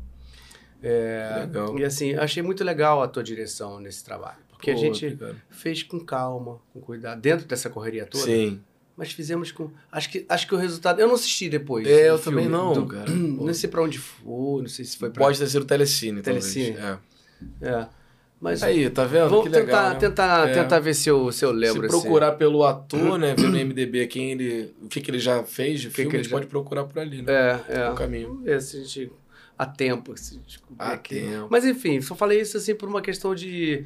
de dessa de, de direção, é uma coisa que não é né, mole, cara. cara. Não é, eu, eu, gosto muito de falar E assim, hoje com remoto eu falo que às vezes se torna um terremoto, né? Hum. Porque a gente fica um pouco perdido, porque o, o operador está em um lugar, às vezes o diretor está em casa, uhum. e aí eu tô vendo junto com, com o dublador que está na casa dele também. Eu tenho que esperar, às vezes, o, o, operador alinhar, porque chega o áudio fora da, do lugar. É, tem que colocar no lugar. Ele que vai sincar para mim, a sensibilidade é, é, é dele nesse momento. É. E aí, quando ele exibe, eu tenho que estar tá com uma internet muito boa da, da, da empresa ou da casa do operador de áudio para poder Ver eu enxergar aquilo que ele me mandou, porque às vezes ele pode mandar fora. Uhum. Muitas vezes eu falo, passa o dublado junto com o original, porque eu vou ver se o áudio do original tá junto com, com o dublado. Uhum. Que às vezes eu vou só pela imagem do, do dublado com, com vídeo uhum. e pode estar tá fora, mas às vezes não tá. Tá só fora a transmissão, porque se eu escutar o original junto com o dublado, tá eu sei que, que tá, tá colado. É, eu sei que tá é. tá sincado. É, é né? Então é, é uma parada nova, a gente está reaprendendo. Hoje tá, tamo, já estamos já. Nossa, hoje, Muito essa conversa aqui, cara. Eu, a gente, quando eu tava dublando aqui de manhã, o Márcio Aguena, que tava dirigindo, Sim. Ele, ele, ele comentou isso. Cara, tô vendo sem delay nenhum aqui. Eu acho que isso é o caminho natural, cara. Isso já tá, já tá uma realidade agora. Ele, ele, ele, e ele tava na casa dele, Ó. o, eu aqui, o operador, o na, operador empresa. na empresa. Não, tava na casa também. Também acho. na casa. Acho que tava também. Entendi. É isso aí. Não, não, é, não tava na empresa. Tava na empresa, uhum. acho que sim. E aí, e aí a gente e, e, ele falou que assim, ele já sente que quando ele tá na empresa, tá, às, vezes, tá, ruim, às vezes tá pior do que você vê ele ver. Engraçado isso. É... Porque quando os dois, ah, o não, diretor tá no remoto isso. e você tá no remoto, você vê melhor. Tu tá vendo o, o resultado. O, o, dublador fazendo da forma que você tá vendo. Que você tá vendo. Aí é isso aí. Quando eu tô na empresa é desesperador. Eu já tive essa experiência há pouco tempo. É. E aí eu tô assim, nervoso porque eu tô vendo chegar fora a parada, eu não consigo ainda ter, ter essa, essa métrica. É. Como tem colegas que estão presenciais há muito tempo, né? Já direto, já estão entendendo já a hora que chega. Como eu estava mais remoto dirigindo, uhum. e aí eu via, oh, tá ok, para mim tá bom. Aí o, o operador, não, deixa eu só ver se teve algum problema de internet na transmissão, se digitalizou ou não. Mas ó, em sync tá tudo ok para mim. O cara bota, tá no lugar. É. Certinho. É. É. é. hoje eu já consigo saber no tamanho, assim. Já dá pra sentir, Já né? dá pra sentir. E não tá travando quase nada, tá tudo muito não, bom, cara. tá- Eu acho já, que já isso. teve um, um progresso rápido, É né, cara? rápido, como a gente se adapta. Dois anos, né? Menos de dois, Dois anos, anos. porque foi final de meados de 2020 que É, começou o remoto. é. Eu nunca iria imaginar que a gente iria dublar remoto. Tão assim rapidamente. E tão com, com essa. Eu imaginava, sabe o que? Que iria acontecer sim, mas você tendo que ir em uma outra empresa para da outra empresa, onde- como acontecia já, já tinha essa direção remota, É, só o diretor fora, É. mas o dublador e o, e o operador ali, já acontecia isso. é. E aí, e era um, um, um negócio diferente, que era pelo Zoom, não pelo Skype, né? Skype. O diretor acompanhando por um vídeo, uma câmerazinha de vídeo, vendo aquilo, era meio confuso. É. E hoje não. É, a a gente- Fernanda fez muito tempo isso. É, né? exatamente, eu pensei logo nela, né? É. E dirigindo remotamente. É, E uma direção boa, porque ela total, assim, controle do que estava acontecendo. é. E, mas eu, eu não imaginava isso, de cada um tá a Lina lugar. também. A Lina tá, acho que na. Suíça? Suíça? A Lin, Li- É Lin. Lin Jardim. Lin Jardim. ela tá na... Eu vou errar, mas é ex. Ou Eslováquia, ou Eslovênia, Ah, alguma coisa é, assim. é, É, coisa- é, é, é. lá nos baixos. Lá. Você vê, tá. Tá lá. Sim, tá cara. Quer dizer, isso é. Não, é um caminho sem Cara, o volta. digital, né, A cara? gente tem que aceitar isso já, porque eu sei que tem gente que ainda tem uma, uma coisa. Tem que aceitar, porque se a gente não aceita, vai abrir brechas. Então a gente tem que trazer todo mundo para poder conseguir deixar isso amarrado. Vamos respeitar aqui alguns pontos, respeitar o valor, respeitar o elenco, respeitar. Né? Eu acho super viável, acho que tem que ter mesmo. É, isso aí que você falou é total. Né? Abrir brechas. Claro, se você falar, sou contra isso, mas calma aí, já está acontecendo, você é contra uma coisa que já acontece, que está dando certo. É. Então eu falo pro empresário, cara, se você tem uma empresa que só tem dois estúdios, tá dando mole. É. Com remoto você pode ter 10, 10. 15 acontecendo ao mesmo tempo. Exatamente. Aqui a gente tá assim, Né? né? O remoto na escola. Eu Sim, a escola uns- tá remota aqui? Total, não voltei mais presencial. Certo. Por causa disso. A gente começou o remoto na época da pandemia. Eu falei, caraca, que loucura, não posso ter mais presencial, ferrou, né? Porque eu tinha um espaço único. É, como é que você faz pra poder botar um monte de gente que tem que Que- tirar máscara pra dublar? É, faz não dava. Então, assim, É. aula, quando era presencial, eu tinha no máximo 10 pessoas na sala. Certo. E uma aula que dura duas horas para 10 pessoas. Acaba aquelas duas horas, eu boto mais 10. Sim. Acaba aquelas duas horas. Ou seja, eu tenho um espaço para dar essas aulas. Certo. Hoje em dia, a gente tem uma equipe aqui de professores que estão remotos. E E passando eu tenho conteúdo, operação, qualidade. E eu, eu da opero remoto daqui. forma. Entendi. Entendeu? Então, assim, os professores dão aula de onde eles estão. Aí eu tenho o estúdio lá em Legal cima, a ilha aqui em cima, para fazer o remoto. Sim. E aqui o espaço eu uso pro podcast. Ó, que legal, né, cara? É isso, cara. É uma ferramenta tanto que você tem. E, e a gente tá com full time todo dia. A gente tem possibilidades e de gente que jamais poderia estar fazendo presencial. De outros estados. De outros As estados. nossas amigas aí que estão falando. É, É, eu tenho, tenho aluno do Brasil todo, cara. Que ótimo. E tem gente que mora em Israel, tem gente que mora nos Estados Unidos, tá fazendo aula. Perfeito, cara. Perfeito. Quer dizer, então assim, pô, é o alcance, é um Hum. alcance que você jamais Não. alcançaria. Mensurável. Um alcance que jamais alcançaria. É. Você- Jamais alcançaria alcançar. Ao, ao alcance. o inalcan... O- o- o quase inalcançável. Alcance que jamais alcançaria. Mas então, é isso. assim, é isso, é isso. Eu acho que assim, as possibilidades, se a gente parar pra. É como eu sempre comparo com a questão da chegada do Pro Tools, né? A gente que veio lá do Matinho e tal. Isso. Quando chegou o Pro Tools, era uma, uma chuva de gente falando, Ah, acabou isso a vai dublagem. travar, acabou a dublagem, é. Acabou a Como é que vai dublagem. dublar uma pessoa só, depois vai sair, não vai interpretar com o O que, que é isso? Acabou. Acabou, é o que tem, é só o que tem. Se não fizer assim, não tem. Não faz no Pro Tools, é Pro faz. Tools, acabou. Acabou. Né? É verdade, tá aí um bom, ótimo ponto. É, então, assim, eu acho que é uma Existe questão de. É uma adaptação que também foi enfiada pela goela muito rápido. Eu acho que E se a gente não tomar feito. cuidado também, falando de Pro Tools, pode ficar engessado, pode ter erro de concordância, a intenção pode não ser certa. Tem que ter muito mais cuidado com quem tá vendo. É Isso aí, porque o cara às vezes. Hoje tá de botar. O, o diretor. O time code, antigamente, você colocava no início da cena. A gente viu uma cena inteira. Agora é. O cara, o cara fala nos últimos dois segundos do loop, ele vai botar na fala do cara ali. Ele não sabe o que aconteceu. Aí o cara falou, porque eu te odeio, não sei o que, e fica uns dois segundos sem falar, mas eu te amo. O cara não sabe o que o outro falou. Qual é? Aí o cara, mas eu te amo, sei lá. Então parece. O cara não entendeu aquela, aquela deixa dele pra poder ele usar. Uhum. Então é o que você falou, o diretor é fundamental pra poder situar o ator. É, né? não, com certeza. Porque vai direto na fala, você não tá contracenando com a pessoa ao lado, você não sabe o que que tem que falar ali. É, O diretor é, fundamental. Não, cara, eu acho, eu acho que o trabalho da direção é um trabalho que tem que ser muito respeitado por ambas as partes. Quem está sendo dirigido e o próprio diretor tem que respeitar muito o que ele está fazendo. Dire- O dublador tem que aceitar mesmo assim, a direção também tem isso. Mas para aceitar, precisa o diretor estar sabendo. É, como é que você vai, né? Pô, amigo, você não viu? Deixa eu tentar então te ajudar aqui, É, né? vamos- vamos, vamos fazer o produto junto. sair? É, isso aí. Perfeito. É isso. Pô, agora também não. Cara, é, não dá pra gente vou falar assim. Não, beleza. ter- Não, não dá. Star Wars, personagem. Fim, né? Fui criado pra fazer só uma coisa, né? Caraca, isso. Não, mas vamos. Ó, FN 2187. Star Wars é falar um Aí. negócio barra pesada, hein, cara? Caraca, Que não. Star Wars fazer parte de um elenco de Star Wars. É... Isso daí foi uma outra, sabe, viradinha de, de chave na, na Mais uma escada que eu subi, sabe? A visibilidade que me deu o John Boyega e presente.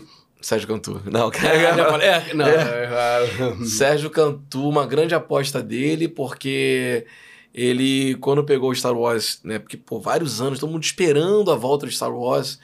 E ele sabia que ia entrar um ator que eu já dublava, do Pedro Coelho, né? Que eu fiz alguns filmes. Ele é o General Rux no filme, né? General. Acho que fala assim, Rux. E aí ele falou: Renan, vai ter um ator que você dubla que vai entrar no filme. Mas tem um outro aqui que é um dos principais que eu acho que tem mais a ver com você. Você quer fazer teste? Ele jogou limpo pra mim. Eu falei assim: quero. Se você falou é porque é, tem um porquê. E fui fazer um teste pro fim, né? Uhum. E nem ele sabia, ninguém sabia muito bem qual era esse- essa personagem, qual era a, a história, o que, que era pra trama. Sabia que seria um, um- um trio, que seria ele, o Paul Dameron, né? E a, e a Rey. Os três novos, grandes, Leia, né? E, e, e o Luke e o, e o Han Solo Uhum. né? A gente sabia que tinha sido essa parada nova aí. Quando eu fiz o teste, foi aquilo, aquela tela quase toda escura, a, É, a- aquele. fechado na boca dele né? só, É. não vê nada. Horrível. Ele, ó, Renan, Pra quem não sabe, isso é Fala importante, isso é importante. falar, né, cara? Até molhar a palavra. Isso é um tipo de dublagem que é desesperador um pouco pra gente que tá dublando, né? Porque assim, por causa de uma questão de segurança, né, do filme, pra que não tenha pirataria e tal, o filme não seja descoberto antes do lançamento, coisas assim, né, de Uhum. privacidade, né? Então, eles fizeram uma coisa assim, da gente, a gente tá do- vendo a imagem aí que vocês estão vendo, mas eu não tô vendo a imagem. Eles deixam a imagem toda preta e deixa só uma bolinha na boca. Então você só consegue ver a boca do personagem, então a boca fica andando. Às vezes, né? Às vezes nem tem, nem tem boca. Às vezes nem tem boca, só- é. Mas quando você vê o personagem que você tá dublando, você Só só vê a a boca. E aí é muito doido você ver uma boca correndo numa tela preta. Perfeito. É um negócio muito louco. Então você não tem a, a referência da cena, do que tá acontecendo, que é fundamental também pro diretor. O diretor vai te, vai te dizer tudo, né? Ó, é. o que acontece em volta que você não tá vendo aí é o seguinte: você tá dentro de uma nave onde do teu lado esquerdo aí tá acontecendo isso, do teu Isso, lado direito isso. tem isso, e aí veio um ataque de fora que tá batendo tiros ali, o cara vai te dizer aquilo que você não tá vendo. Então dublar essa coisa telescópica É muito é difícil. desesperador, assim. Muito. É. E aí eu fui no, no- na voz, eu fui também na intuição, fui um pouco do que o Serginho me contou, né? E para minha felicidade, eu passei no teste. É, cara, muita gente me, me procurou, fãs mesmo da, da, da, da, da franquia. E eu, com todo, sabe, toda humildade, eu falei, eu vou aprender sobre essa série, porque eu não, não conhecia, não é? Eu não vivi aquilo, né? Na década de 80, eu nasci em 85, então Uhum. eu venho depois do filme ter lançado. Quando lança o 1, 2 e o 3, que são, na verdade, o 4, 5 e o 6, que é depois do outro, a ordem é. Eu não, era, eu não era pegado no hype, então eu não, quis nem assistir o 1, 2 e o 3. Eu vi muito mal o 1, sabe? Uhum. Mas eu lembro que quando eu tava pra dublar o filme, eu falei com o Serginho, Serginho, meu trabalho de casa é entender a importância que tem o Star Wars pra galera. E eu assisti Uhum. os seis. Uhum. Assisti tudo. Uhum. Felipe Maia, que é um grande fã da saga também, que É. dublou o Paul Dameron. É. Amigo, você tem que conhecer, amigo. Então, Eu É. vou assistir, e aí conversava com ele muita coisa. E eu dublei esse filme inflamado. Eu Tô esperando ele vir aqui, tô, tô séculos falando, vambora. Felipe Maia. Tô- eu vou, eu vou, eu vou, Galvão. Não, vamos ver. Vamos ver. Tem café? Tem uma- Cafezinho, Tem uma cafezinho. viagem aí que eu tô. É Cafezinho. É o viajante, né? Tá É. viajando, é sensacional.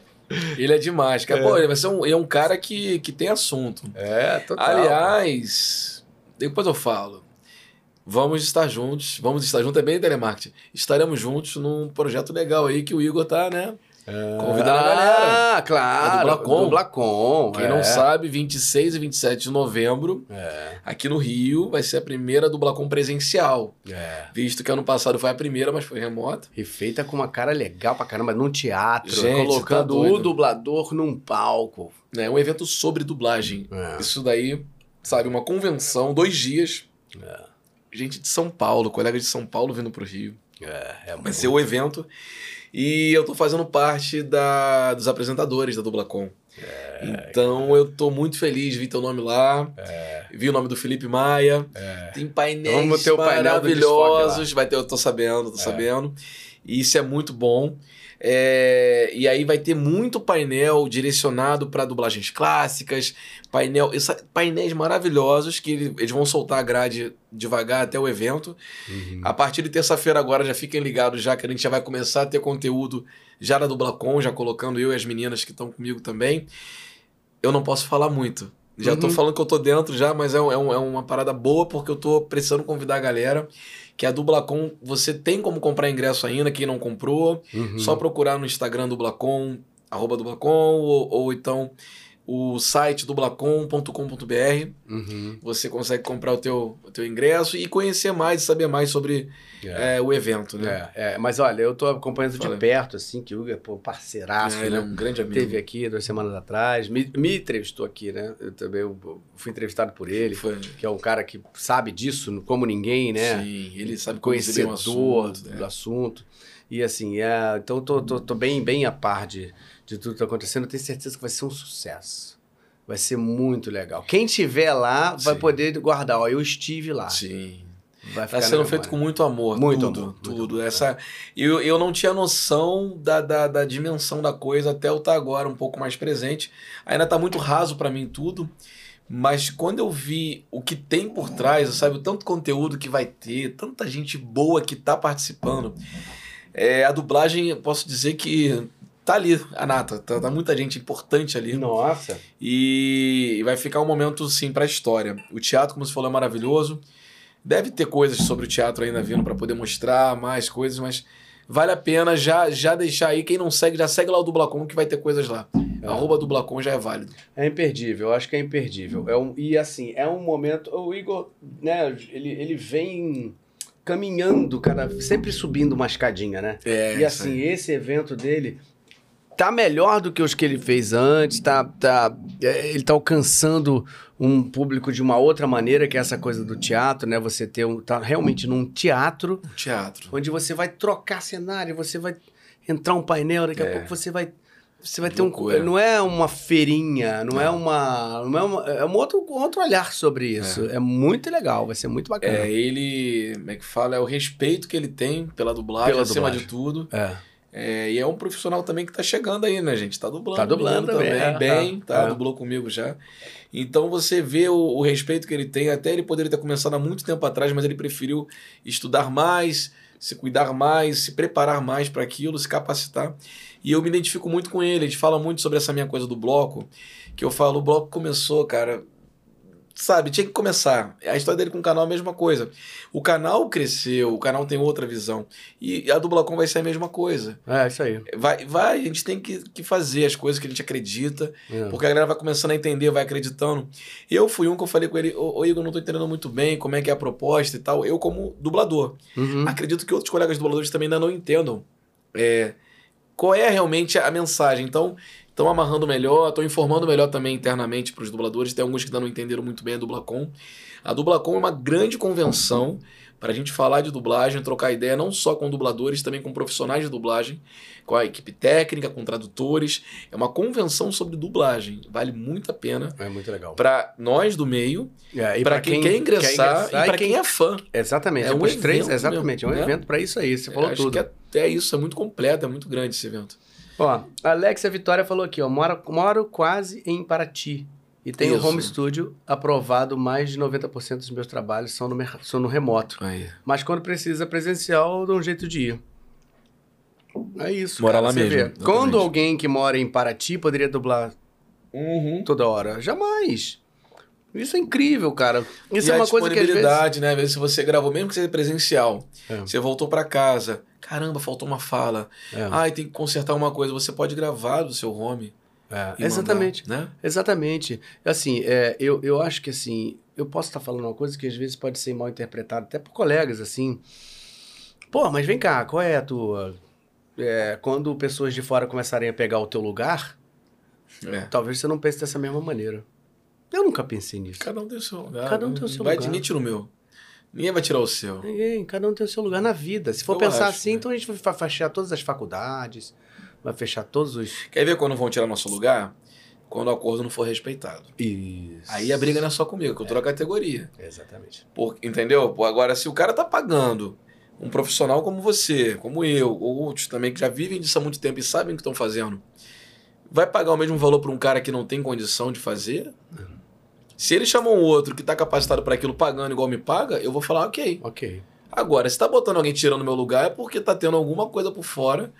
Eu concordo. Fora isso, não tem nada é ameaça para mim, não. Eu também acho, cara. Então, Não assim, a possibilidade de você fazer com que essa profissão, que ela tá em ascensão, né? Se você falar assim, ah, o mercado tá fechado. Todo mercado é fechado, se você olhar por esse lado, né? É. É, se você, eu tava conversando sobre outro dia. Então vamos fechar as faculdades de medicina, porque tá formando muito médico todo ano, não tem espaço para eles. É verdade.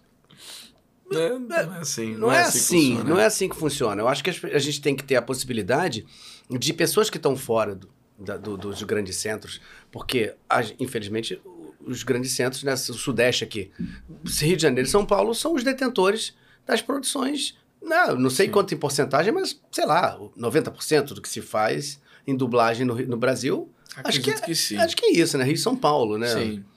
Então, É. Tem poucas coisas em outros estados, assim, que se faz. Então, então acho que, assim, a possibilidade de ter pessoas... Olha, de blockbuster, vamos dizer então, sendo aqueles que são mais badalados, sim. Não sei Sim. se fazem outras coisas que a gente não sabe, né? É, é, é. né? Mas- Documentários, talvez. né, tal, mas- É, mas do, do, do Não, né, do que tá em cinema, em mídia e tudo, assim, é. Você se faz aqui, é o RI São Paulo. Então, assim, você para pra pensar uma pessoa que tem talento, que estuda, que tá em- empenhado, que eu tenho... Cara, eu passei a ver muito isso. Eu tenho alunos de fora do Rio de Janeiro que são empenhadíssimos e gente que tem um trabalho muito bacana. Que se você não tiver o remoto, você não vai saber desse cara. É, é isso. Esse é o ponto. É Então, isso aí, é isso aí. Vamos E aí não tem oportunidade? A gente tá falando de inclusão, não fala o tempo todo hoje na dublagem de ter inclusão, eu acho que essa é a maior, a maior inclusão que tem é essa aí. É, é. Dar oportunidade, capacitar acima de tudo. É. E para entrar, tem que, é, eu falo muito sobre isso em aula também, né? Ó, uma coisa que me incomoda profundamente, quando alguém fala assim, ó, fulano tá começando agora, chama ele pra vozeria, que ele tá começando agora, não pode fazer. Não, cara, então ele não pode. Quando ele puder fazer, que seja com dignidade, um- uma pequena dobra, um homem um, um porteiro, ou que seja uma participação no filme, aí é válido você inserir no mercado. Só vozerio, ele não tá pronto ainda, ao meu ver. É. Entende? Pra que, que vai servir? Pra você ouvir É. o cara e ver qual é? é, aí, aí parece até que é, que é agressivo da minha parte. Eu Falei, mas não é, eu quero mostrar o seguinte: você não pode chegar e falar, você falou de médico, né? Ó, você pode, só não pode operar ainda, ele é cirurgião, mas você pode chamar ele pra tudo menos cirurgia, porque ele É. tá começando agora. É. É mais ou menos por aí. Eu falo, não, cara, quando ele ele tiver ok, almoxarifado separar o... é, não, não faz muito sentido, né? Claro, porque o vozerio, como a gente falou no início, é uma coisa muito importante pra dublagem Uhum. que é o improviso, é tudo mais, você tem a, a tua liberdade, mas você ter um entendimento do sincronismo, passar emoção, conseguir respirar com o ator, isso não é uma coisa tão simples, mas se o cara não tem um básico disso, de entender onde está a pausa, de entender que a emoção é aquela, o volume que ele vai colocar e tudo mais, se ele não tem essa Tom, noção ainda, né, ele não está pronto ainda para dublar. É. Estuda um pouco mais, com certeza, ele tem que ter pequenas oportunidades, então não é nada mirabolante, pode começar. É melhor você ser um grande Né? e ter pequena oportunidade, que o teu grande vai aparecer bonito depois, do que você não É. tá. Essa semana eu respondi a pergunta de um aluno e falou assim, pô, posso conversar com você? Eu tô sentindo assim que eu já tô começando a, a entender melhor e tal. Você acha que eu já posso procurar alguns estúdios? Eu falei assim, ó, essa, essa opinião, eu não posso te dizer o que você deve ou não deve fazer. Mas o que eu posso te dizer é o seguinte, é um mercado que se você mostrar o seu melhor e o seu melhor for muito bom, ele vai ser visto e vai ser lembrado. Mas você tem que pensar o seguinte: existe uma coisa que é o nervosismo, existe uma coisa da insegurança, da inconstância. Quando Não, você está aprendendo, é normal nada, você, assim, um é. belo dia, você, pô, fiz uma aula maravilhosa hoje. A semana que vem, hum, foi mal. Essa inconstância é natural de quem está aprendendo. Sim. Você quer arriscar a sua inconstância para sua primeira oportunidade? Tu joga pra ele, né? A pessoa que vai dizer. É. É um risco, né? A primeira impressão É a que vai ficar. é isso aí. Quando, enquanto você não. Na minha opinião, enquanto você não fala assim, ok, tô.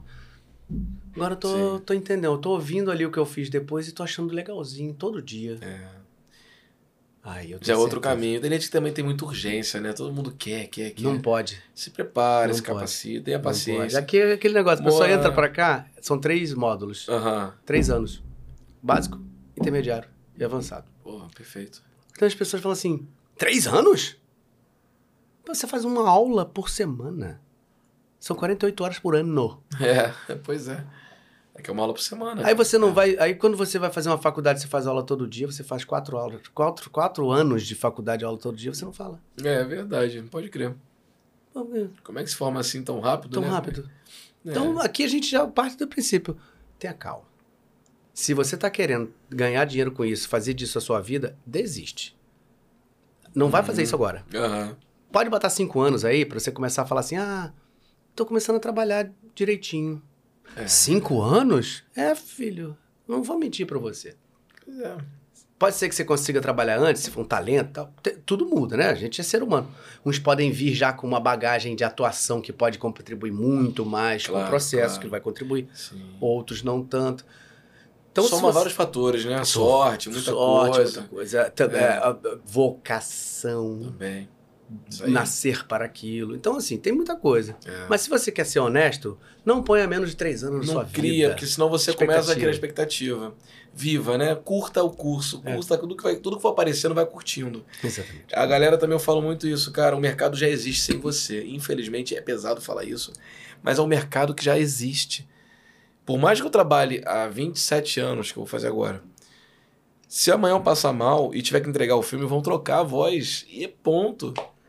A hora que você entender isso, você vai entender que não é tão simples vou chegar ali e vou vou mudar a, a dublagem do cara. Não, é um trabalho de relacionamento.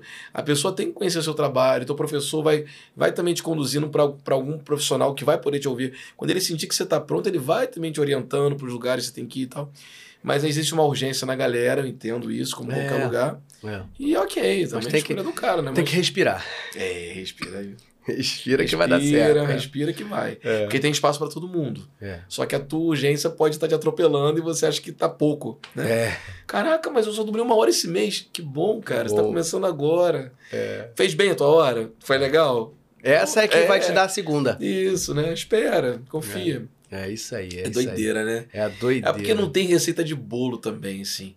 Não tem Existe nossa almoço vivência, grátis. É, aí existe a nossa vivência, a nossa visão do mercado. E vai ter também como o cara recebeu esse meu conselho, né? Porque às vezes eu tô falando aqui azul, o cara tá ouvindo só amarelo. E o cara vai no verde. sacou? É isso aí. Pronto, acabou. Vai no teu também, irmão. E tá tudo bem, né? É, é, é É isso mesmo, cara, doideira. cara.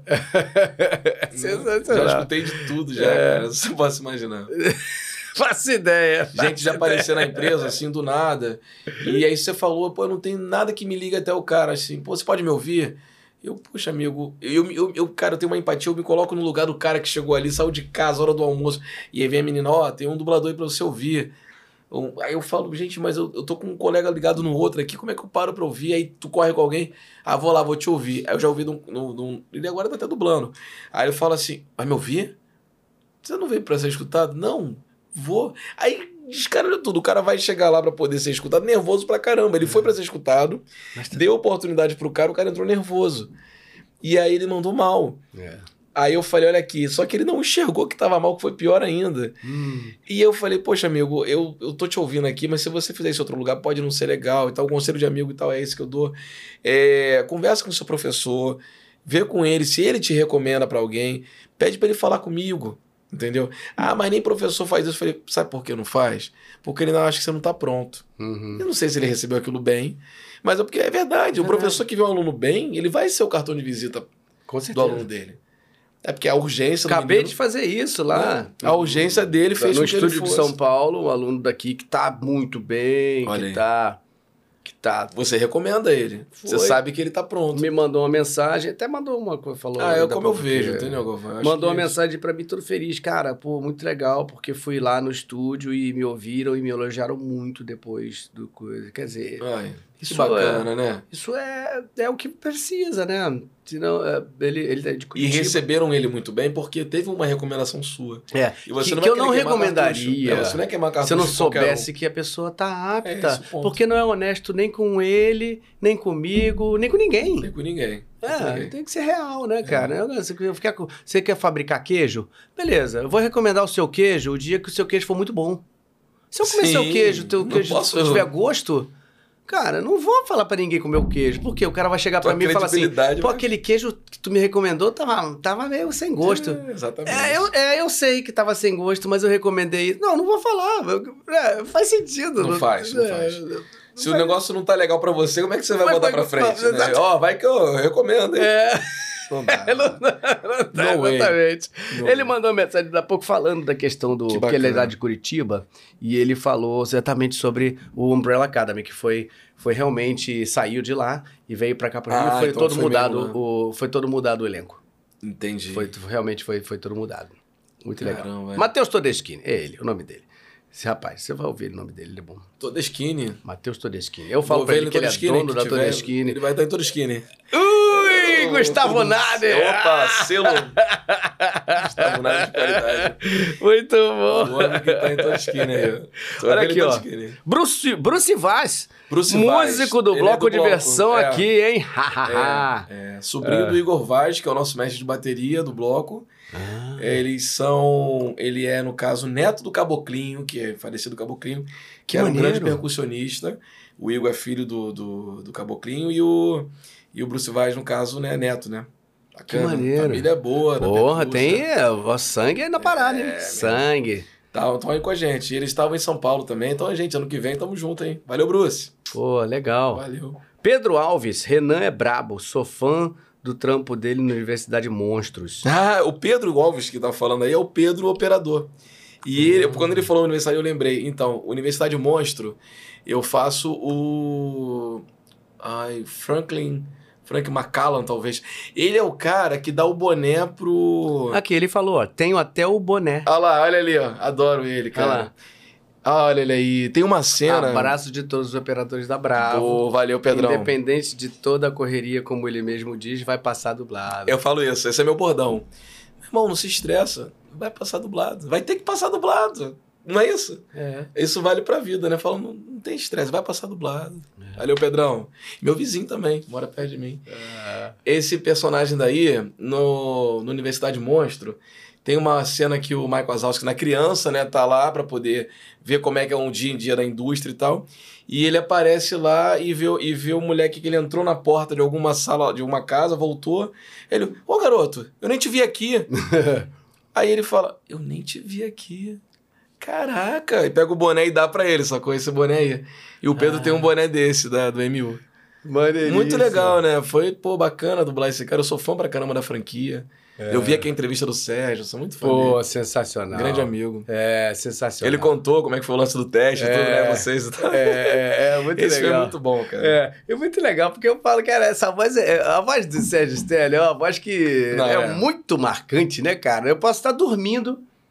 Não é? Não, não, não. Pô, Já vem ele. Sérgio Stern, exatamente. Não tem como, É. né, cara? É voz muito marcante. Foi tipo o que eu falei do teste do Bolinha, né? Que o Thiago passou. Eu não vejo Bolinha se não, Se não não ser o for- Thiago. É, é, é, é. é. Olha aí, Franklin Macala, acho que é isso mesmo. Que legal, cara. Mostra bonitinho, ela tem ela, quatro, Quatro cinco, pernas. seis pernas. Tentáculos, né? Um, Tentáculos, sei lá. É um é. monstro doido. É meu polvo mesmo. Mas em cima, no caso, tem oito, né? Porque, ó, um, dois, três, quatro, cinco, seis. Ah, os braços? Dois braços. Oito. Oito. É um polvo, né? Cruzes. Um, um octopus. Né? Sei lá. Um octopus, olha aí, olha aí, tá vendo? Octopus, tá bom, tá Ah, bom. Desfoque também é cultura. Que legal falar do, do, da Universidade Monstro. Pô, A muito gente legal. faz umas coisas que não lembra, né? Que, pois é, cara. É. Esse daí foi. Então, foi uma participação. Frank pequena. McKay, né? Frank Mc... Frank... Falei o quê? Frank... Não é Frank... Mac- Frank McKay. É isso aí, McKay. Eu falei Macallan. Frank McKay. McKay, é. McKay, McKay. Tá aí. Muito eu tinha nesse boné também, sabia? Não sei É o que mesmo? aconteceu. Pô, Pedro, podia me emprestar o seu, hein? Comentário também, inacreditável a dublagem no personagem de Todo Mundo Odeia o Chris.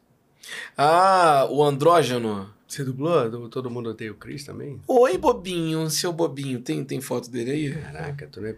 Como era o nome dele? É que era um andrógeno. Ah lá, adoro isso aí, cara. Ah, É o Andró. Esse episódio. Na verdade, eu fiz muitas pontas de Angel. Todo Mundo Odeia o Chris. Angel. e o Angel fala assim o tempo todo. Ele fala uma coisa desse jeito. Olha pra você. Ó, tô vendo ali o rosto dele, tô lembrando. Fala tudo muito tranquilo. E tá tudo bem desse jeito. tá, essa cara aí tá Não tem nenhum estresse. Fala contigo aqui na boa, Galvão. Total, Bem de boa. total. Aí ele falando, é isso aí. Ele passa isso. Eu tento hoje em dia, a gente vai aumentando a dificuldade na nossa vida, né? Além da respiração, tentar pegar a, a, a, Ah, o desenho a da- mordida do a- dente. É, Se ele falar com a boca aqui, eu vou tentar usar um pouco da boca aqui também. porque o som sai disso aí. Sai diferente, É. né? Ó, ó, de outro jeito. Total. Falando. E o olho diz muita coisa, né? Você vê o olhar do cara, e aí se ele for mudar a expressão tal, você. Cara, se for no olho, tu consegue dar a intenção. Cara, isso é maravilhoso. É, eu falo muito isso, e assim, outro dia desse eu, eu ouvi falarem assim: ah, pô, tu vai ficar gastando tempo olhando expressãozinha, pô. Vê no ensaio então, pô, já que você não quer ver o tempo todo. Né? Vê no ensaio, ensaio mesmo. Gastar tempo Gastar tempo. olhando a expressão. É isso É que tudo vai que tem dar. que fazer, pô. É. o- isso aí que você acabou de fazer, de você olhar a cara e a sua voz ir pra lá, porque não tem Chegou. outro caminho. É isso. Não tem, tá lá, pronto. Maravilhoso isso. é muito né? lindo, né? Pô, o Angel, caramba, que lembrança boa. Que legal. E fiz muita engraçado, né? Porque começou na VTI, todo mundo o Cris. E aí foi depois, a VTI acabou, foi pra Sérgio Moreno Filmes. Uhum. E, e lá eu sempre fazia muita pontinha, na VTI também. Como eu não tinha, não era do elenco fixo da galera, Uhum. e entra muita gente, todo episódio eu fiz. De vez em quando tem uma galera que me marca, eu sempre compartilho. Todo mundo, eu, sei lá, João, Zé, o pessoal, caramba, eu, e aí, qual foi? Nada a ver, mas é legal É. pra caramba. É, maneiríssimo. Esse marcou muito, o pessoal lembra, tem eventos que eu vou do Angel. Mas acho que assim, uma coisa que eu observo muito, Renan, essa sua história de ter vindo desde criança com já essa vocação, de ter se desenvolvido sem saber, né? Tava ali no teu tua busca, né? Vou lá pegar um, um vídeo cassete e vou dar o play e vou fazer o meu teatro. Foi, Aí automaticamente daqui a pouco você vai pro teatro e começa a ter aulas com um grande mestre e dali a sua experiência de criança para adolescente, tudo isso te trouxe esse, esse background que você consegue fazer isso hoje em dia. É, Por isso que é a importância do ator, né? essa, essa carga, né? Essa, você tem Importância ali do- o material. do ator, né? Que não se faz de um dia pro outro. Se faz de uma vida, né? Uma vida. Sua vida aí, ó. ó. Sua vida, ó. É verdade. Vê até aí. agora, você tá com quantos anos agora? 37. 37. Porra. Né? Você começou com há 30 anos. Há 30 anos, é verdade. A arte, né? 30 anos já. Pensei no teatro, tem 30 São anos. 30 anos pra te dar um peso pra você fazer isso. É, Pra você chegar a fazer isso. sim. Ah, pô, eu vou te levar 30 anos pra dublar? Não, não é não isso. foi de uma hora pra outra. O Renan começou bem diferente de hoje, que eu De sei hoje. que daqui a 10 anos vou estar, se Deus quiser, muito melhor. A Exatamente. gente tá sempre em evolução, né? É, é, É isso mesmo. Vamos pegando essa bagagem, é. acumulando essas experiências. E observação é fundamental pro ator. Eu acho que observar, sentir. O que você falou do feeling, você tem essa coisa também. Sentir, pô, isso aqui funciona, não funciona. Eu vou aqui. Tem que observar muitas coisas. É, Observar tudo é importantíssimo. é. E pra dublagem é isso, é observar completamente o, o desenho todo que faz ali. O rosto do cara tá aqui, eu tô vendo ele todo É. angelical, né? Como é o Angel, olhando pro, pro Chris ali. É, total. Essa É. cara aí dá- dá- dá- mostra isso tudo. Esse ator é bacana, né? eu Muito não sei nem legal. se fiz ele depois alguma coisa, acho que não. Muito legal. Legal. Eu tava conversando essa coisa que você falou da, da, da expressão com os alunos, principalmente assim na animação, isso é muito forte, né? Sim. Você viu um, eu dei um exemplo outro dia desse de uma sériezinha que são os vegetais. Você, conhece, você dublou isso aí? Vegetais? Eu fazia o Jimmy, que era. Ah, sim, o Jimmy, Jimmy e o Jerry. Ah, Jimmy você- não, desculpa, calma aí, que a gente tinha uma batata. Cara, não sei se é pra. Eu tinha uma. uma- eu falava aqui o tempo todo, Ah, tinha é uma, o... uma batata. Cara, eu é. não conseguia manter a Nossa, era você que dublava comigo. isso? Ficava aqui É o tempo todo falando. Eu acho que o Jimmy era o Sérgio Stern, né? Que era aquele Tem o bicho Jimmy, verde. o Jerry, é. E tinha um É. moreno, eu fazia um outro que era uma batata, que era um operário. É, eu fazia um tomate e um aspargo. Ah, um era o prefeito que e maneiro. outro era um detetive. Os vegetais, cara. Vegetais. E aí eu, eu lembro disso, é muito bom. Essa história é muito boa. Estúdio G lá, aquele lá de trás, gravando, che- cheiro maravilhoso do estúdio. Aí a Ilka chega pra mim. eu- Mofo o estúdio era puro, é, né? Exatamente. Aí ela foi, du- eu fui dublar e tal, fiz um teste. Aí quando eu comecei a dublar, Eu não conseguia segurar o tempo todo, ficava aqui falando sem Cara, sensacional, eu não sabia que era você que dublava. Era aí, difícil. é, aí a Ilka fez o teste assim. E, caraca, eu ela, é, ela tem um Mas é humor, porque cara. a- o original é isso. Exato, eu tentei no original. E aí não saía disso, então. cara. Caraca, eu não conseguia.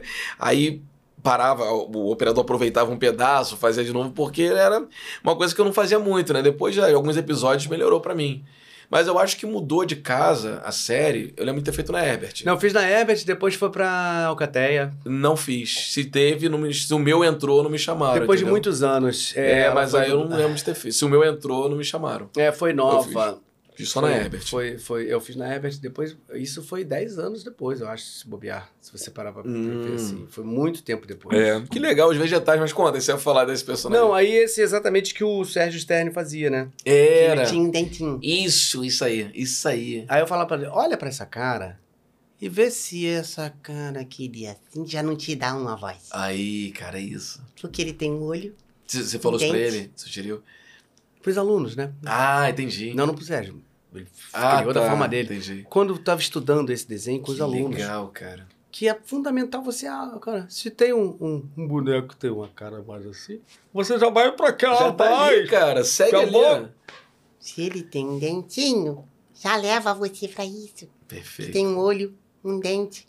Pronto, já foi pra lá. Que legal. É É fundamental você olhar Pô, se tu imagem. tem a imagem ali, tá te ajudando Tá te já pra caramba. tudo, né? A gente tá aqui dizendo que a gente tá desesperado quando não tem a imagem, a gente fica no escuro, sem boca, imagina tendo tudo ali. Aproveita, né? Aproveita. É Muito legal. Ó, novamente, não combinamos nada nessa conversa, É hein? verdade. E é verdade mesmo. E, e, Né? né? e E como quantas ideias estão É. aí parecidas, cara. É muito parecida. Muito legal, porque eu gosto de você como, como, como diretor, Ah, como cara, dublador, como amigo. bacana, bacana E assim, é, é bom saber que as nossas ideias se parecem, porque é Bacana. sinal de que a gente está entendendo a coisa da mesma É. maneira. Muito legal. Carlos Henrique, está muito emocionante. É, que rever emoção. histórias de você, Renan. Sabes que sou Meu seu primo. fã. Já, já, já deu fome aqui.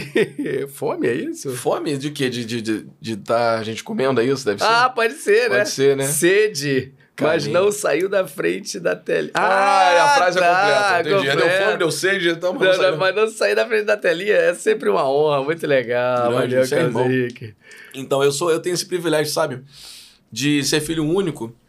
Meus primos são meus irmãos, sacou? Ah, Então, isso aí, a relação minha com o Carlinhos é, pô, é pra vida. Que maneiro. um grande incentivador de tudo que eu faço. Tudo que eu vou fazer. Vambora, bora, não quer saber o que é. Eu lembro que eu tinha que fazer oitava série. Eu tinha que fazer. é, eu tive a ideia de fazer um vídeo. Eu era o cara da filmagem, né? Eu fui levar pra vida. Sabe uma, uma dúvida que eu não sei como Do você quê? não foi fazer audiovisual? Eu, eu sou, eu fiz, eu fiz o meu segundo grau técnico em produção de TV e vídeo, Ah, do Adolfo Bloch. ah, É, meu segundo grau foi técnico ali. Manchete. É, exatamente, não, porque tudo, quando a manchete fechou, o Adolfo Bloch foi feito com o equipamento da manchete. A, a escola em São Cristóvão, o último andar era. Tinha ele de edição, tinha estúdio e tal. Tudo ali da, da, da, da Praia do Flamengo ali, que saiu dali. Tudo que era de lá foi pra São Cristóvão, pra essa escola. Do lado do bombeiro, ali perto da Quinta da Boa Vista, a escola é ali. Hum. Eu fiz o segundo grau ali, produção de TV e vídeo, escolhi a área de produção. Vocês podiam escolher é, câmera, áudio, podia escolher é, gerenciamento de informação, que era tipo computação gráfica, e produção, escolhi produção. Eu, eu sempre tive esse lado, assim, de tentar. Eu, eu penso muito em voltar, em atuar, usando o meu corpo, podendo usar a mão e tal. Tá um Uhum. projeto para 2023, talvez eu faça isso. Faça, eu faça, faça, faça. Que faz bem demais atuar, né, cara? Oh, nossa. Eu tô querendo te contar uma parada, tá pra estrear um filme. Eu não vou dar o nome do filme que a gente não pode contar, É. mas devem imaginar, tá na agulha pra poder estrear. Como me emocionou dublar um filme há pouco tempo, coisa que eu não tinha muito tempo na, na dublagem. Porque foi um discurso que, que o personagem deu no filme e me tocou no íntimo que eu fiquei tão emocionado. Então é tão bom você poder viver, sair dali lavado. Falei, beleza, ficou ali minha emoção, minha entrega. E eu queria mais isso. Eu não sei se teatro eu vou me encontrar ou na TV, né? Porque a gente fica nessa, nessa rotina nossa de dublagem, Uhum. acaba virando um, um, um ciclo vicioso. Você fica. Aí eu falo, ah, terça-feira eu vou no médico de manhã, vou fazer um check-up. Aí vem alguém, você terça-feira pode de manhã? Posso, que horas? Tu nem lembra mais que tu é o médico, sacou? Tu tem que ter esse, esse controle. Uhum. E eu tô fazendo isso pra mim. Dia de sábado eu, eu tento não trabalhar. Uhum. É, durante a semana, se eu vou ajudar minha mãe em alguma coisa, minha esposa, alguma coisa, a gente tem que também ter essa doutrina para ter uma vida também. É. E aí um projeto meu é tentar voltar a atuar, fazer um teatro, fazer. Pô, legal. Cara, apoio vídeo. completamente isso. Vai te É. dar um respiro. É, não é, cara? Que, que é bom pra, pra, to- todos os lados. Pra você e pra o que você vai fazer na dublagem. Perfeito, perfeito. Né, e você equilibra isso muito bem. Admiro muito. Eu penso, e aí o meu primo, falando da, da oitava série, né? Eu tinha que fazer um vídeo, e aí tem a Rural Rio, daqui é mais perto, indo pelo recreio, Uhum. que é ali. É, você era pet. Paciência. Não, não. Paci... Rural? Não, a, a Rural, a Rural, a Rural Faculdade, né? Faculdade. Não, eu tô falando a Rural Rio, era um negócio que alugava é, charretes pra Globo. era aqui, paciência. Ah, Paciência. Perto do aí. cemitério Jardim da Saudade Ah, ali. Isso aí, isso aí. É, tinha um negócio ali que, que alugava eu tinha que fazer um negócio pra contar. Né? é, Era um trabalho de escola, é, contava história colonial, alguma coisa assim. Eu, pá, tem charrete, tal lugar, vou conversar com um lugar. Liguei pro lugar, pode, pode, vem aqui. Aí minhas colegas todas botaram uma roupa De época. de época, a gente conseguiu de não sei da onde, não sei o quê. E esse meu primo, Carlinhos, sempre tá comigo, foi lá. Aí segurando lá a câmera, não sei aonde, ficou em cima de um caminhão lá, segurando pra poder fazer tipo como fosse uma grua, sabe? Foi uma coisa muito doida. A gente usava tudo. Sempre compra meus baratos. Aí, no bloco também sempre tá lá ajudando. Então é um parceirão, Carlinhos. Que maneiro. Legal, né? Maneiro, É bom ter pessoas assim que compram Com nossas ideias. certeza, a vida fica muito melhor É assim, isso né? aí. Mas vai ao banheiro, primo. Vai lá, cara. Vai comer. Ó, Cristiano Torreão, querido, costumo dizer que precisamos da máscara do ator pra achar a voz e o tom. É Perfeito, isso. Torreão. É isso, cara, Perfeito. é isso. Pô, também teve aqui, a gente teve uma conversa tão legal. É, eu vi, eu vi. É, é. Sensacional. Torreãozinho. Esse daí também se entrega muito dublando, cara. Também, É. totalmente, totalmente. Esse daí vai embora. Temos aqui, essa aqui é maravilhosa. Ah. Dudu Espinosa falou: Marco Noronha, o maior 171 da história do dublador. É o falar. único professor dublador que nunca dublou na vida. KKK. Como é que pode, né, cara? Pô, tá aí. Duda, eu falo. Discípulo de Noronha. É, né? Duda, a gente te ama, Duda. Você Eu amo o dia mesmo. Fez aniversário agora, início de setembro, né? Parabéns, É, Duda. parabéns, parabéns. Cheers. Caramba, que legal, cara. Que Marcos legal. Noronha. Marcos Foi o cara. Você se colocou na história. É, exatamente. Esse sabe de marketing pessoal. Esse daí, meu irmão, professor nato, né? Sabe saber. Muito bom. É. Caramba, pô, Renan, você muito Foi legal, coisa, cara. cara. Vem cá, você tem, tem alguma coisa que, que você não tenha falado, que você queira falar, ou que qualquer coisa, cara? Você quer, quer dizer alguma coisa? A gente só conversou tanta coisa aqui. Não, eu quero dizer que assim, é, eu sou muito feliz naquilo que, que eu faço, eu sou muito realizado e eu quero deixar aqui o meu conselho, né, para quem busca não só dublagem ou qualquer coisa na vida, que tem uma frase do Walt Disney que eu posso errar na frase agora, mas eu gosto do impossível porque lá não tem concorrência, sabe? é? muito bom. Isso é maravilhoso, cara. Eu levo isso pra mim como, como uma o meu mantra, sabe assim, porque a gente às vezes fica falando, eu quero fazer tal coisa, pô, mas eu não, não tem como fazer. Não, não tem porque você não tá quebrando a cabeça. Calma, pensa. Não desiste logo. Uhum. Porque é possível, tudo que a gente quiser a gente consegue. É. Aí que vem a questão da expectativa. Depende do que, que você está buscando, de que forma você quer ou quando você quer. Você vai conseguir. Mas planta, vai plantando, vai pensando, que vai chegando, tudo vai chegando. Então, eu, que, o meu grande conselho, assim, o grande recado é esse para todo mundo que, que tá ouvindo, ouviu um pouco da minha história aqui e tal. É esse, cara, é possível tudo. Né? Mas faça com amor, com verdade porque você vai conseguir. Faça o teu tranquilo, não pensa que o fulano tem mais que você, porque cada um tá no seu momento. Faz o teu, vai. Que é sucesso, né? Maravilha, Renan. É o que eu tenho a dizer. Muito e legal. sigam o- E é muita coisa, muita coisa, muita coisa. É, cara, Isso é sigam o Dublacom, se puderem, arroba Dublacom. Isso. E o bloco, né? Porque o bloco tá, tá de volta, a gente Tem Instagram também? tem Instagram, arroba Diversão Brasileira. Uhum. É, e a gente ano que vem vai falar do Cartoon Network, 30 anos de Cartoon. Muito legal. O samba vai ser lançado na Dublacom. Ah, A gente vai se apresentar na Dublacom com o bloco. Legal. O samba vai tocar a primeira vez lá e depois em janeiro, enfim, deve ter algum evento. A gente vai, vai anunciar a galera. Mas quem for na Dublacom, Já vai ter esse primeiro em contato. primeira mão, vai ouvir o samba. Que maneiro, ó. Mais um motivo, Tá galera. Tá aí. Se, né, se faltava motivo, como se não bastasse, tem muito motivo. É, Tem mais um aí. muito A legal. gente vai apresentar a primeira vez o samba lá. Muito legal, muito legal. Pô, antes de terminar, queria falar também que a gente precisa muito da ajuda de vocês. Se vocês puderem, vocês podem ser membros do nosso canal. Para você ser membro do nosso canal, vai aparecer daqui a pouquinho aí uma artezinha, olha aí, Que que lindo. beleza? Para você ser membro do nosso canal, é simples. Você vai chegar aí, ó, na nossa pagininha aí, você tem ali, ó, seja membro. Mais óbvio do que isso não pode ser, né? Clique. Clicou aí, você tem três possibilidades. Você pode ser nosso apoiador, ó, pagando esse valor aí bem bastante né, acessível. Você vai ter selos de fidelidade ao lado do seu nome nos comentários e no chat ao vivo. Você vai ter emojis personalizados. Olha aquela cara ali, gente, sou eu. Olha ali que beleza. Prioridade de resposta nos comentários também. Você vê aqui que quem é membro, os comentários a gente acaba que a gente tem muito comentário aqui no chat e a gente acaba pri- priorizando os nossos apoiadores. Você pode ser colaborador do Desfoque também, você pagando esse valor aí também mensalmente, inclui acesso aos benefícios dos níveis anteriores. Você também tem enquete para a escolha dos nossos novos convidados. Então você vai ter, poder fazer Bom. parte dos- do, realmente do, do Desfoque, tá? Ajudando a gente nessa escolha dos nossos novos convidados. E você pode ser o nosso parceiro aí, né? Que a gente tem alguns parceiros aí. E você vai ajudar a gente também. E vai incluir os acessos anteriores, dos níveis anteriores. Você tem direito a 30 minutos de transmissão exclusiva que a gente faz aqui antes, né? A gente chega com um convidado, fica trocando ideia, batendo papo, e só você pode estar aqui junto com a gente. A gente vai ter sorteios exclusivos também de algumas coisinhas. E também vai poder ter um sorteio das chamadas de vídeo, já fizemos aqui, foi muito legal, comigo e com o convidado aqui, tá bom? E você vai ajudar a gente no nosso canal, a gente está aí correndo atrás para poder ter possibilidade de trazer gente de São Paulo, colegas de São Paulo, e a gente quer trazer, a gente também está tentando, ó, tem- aí tem, tem a- o superchat, né, que algumas pessoas fizeram hoje aqui, que também no dia, né, você pode escolher até uma forma de ajudar a gente, o superchat, você clica escolhe o valor que você quiser ajudar, tá? E você manda a sua pergunta, ela vai pipocar aqui, ó. Olha aqui, como tem aqui, ó, o Denis Souza acabou de colocar os trabalhos do Renan como, né, ah, como, como el, euro, euro? É isso? Hum, olha, Olha aí, rapaz. Está sensacional. Ah, em Anéis Muito do Poder. obrigado, muito obrigado. Faz jus ao trabalho do Laffey com Elrond mais velho em Senhor dos Anéis. Muito, Muito legal. obrigado, tá vendo? querido. Então é isso aí, Valeu. Denis. Muito obrigado aí, tá? Pelo, pelo superchat. É assim, você escolhe ali o valor que você quiser. Você manda o superchat e pá!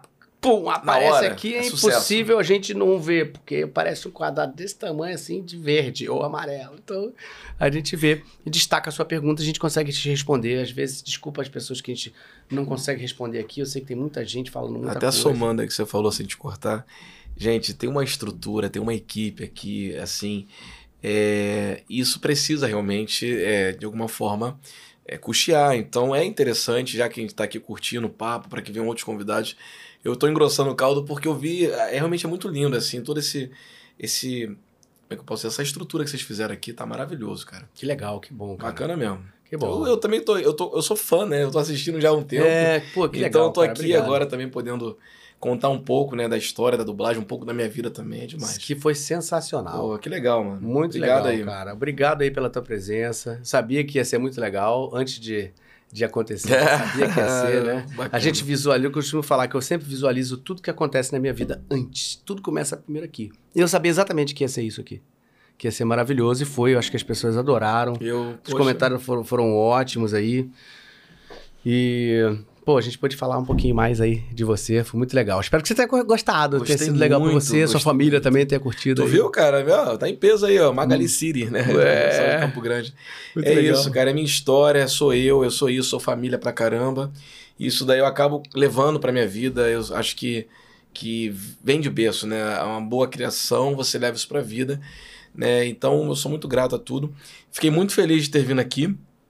É, quero voltar mais vezes, né? Ah, sim, sim. É, E conte comigo que precisar, cara. Bacana Legal. mesmo, tá? Muito obrigado, Renan. Muito obrigado mesmo, parceiro. valeu Valeu, demais, cara. Bom demais Tamo ter junto, irmão. aqui. Valeu, tá? Gente, pessoal, muito obrigado novamente por vocês estarem até agora aqui assistindo a gente, tá?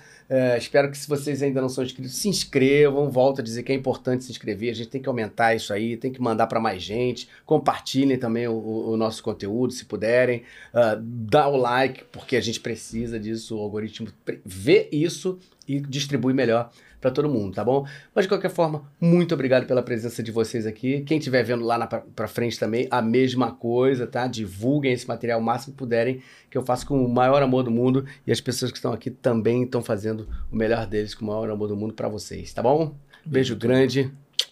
Boa noite para vocês. Valeu, turma. Valeu.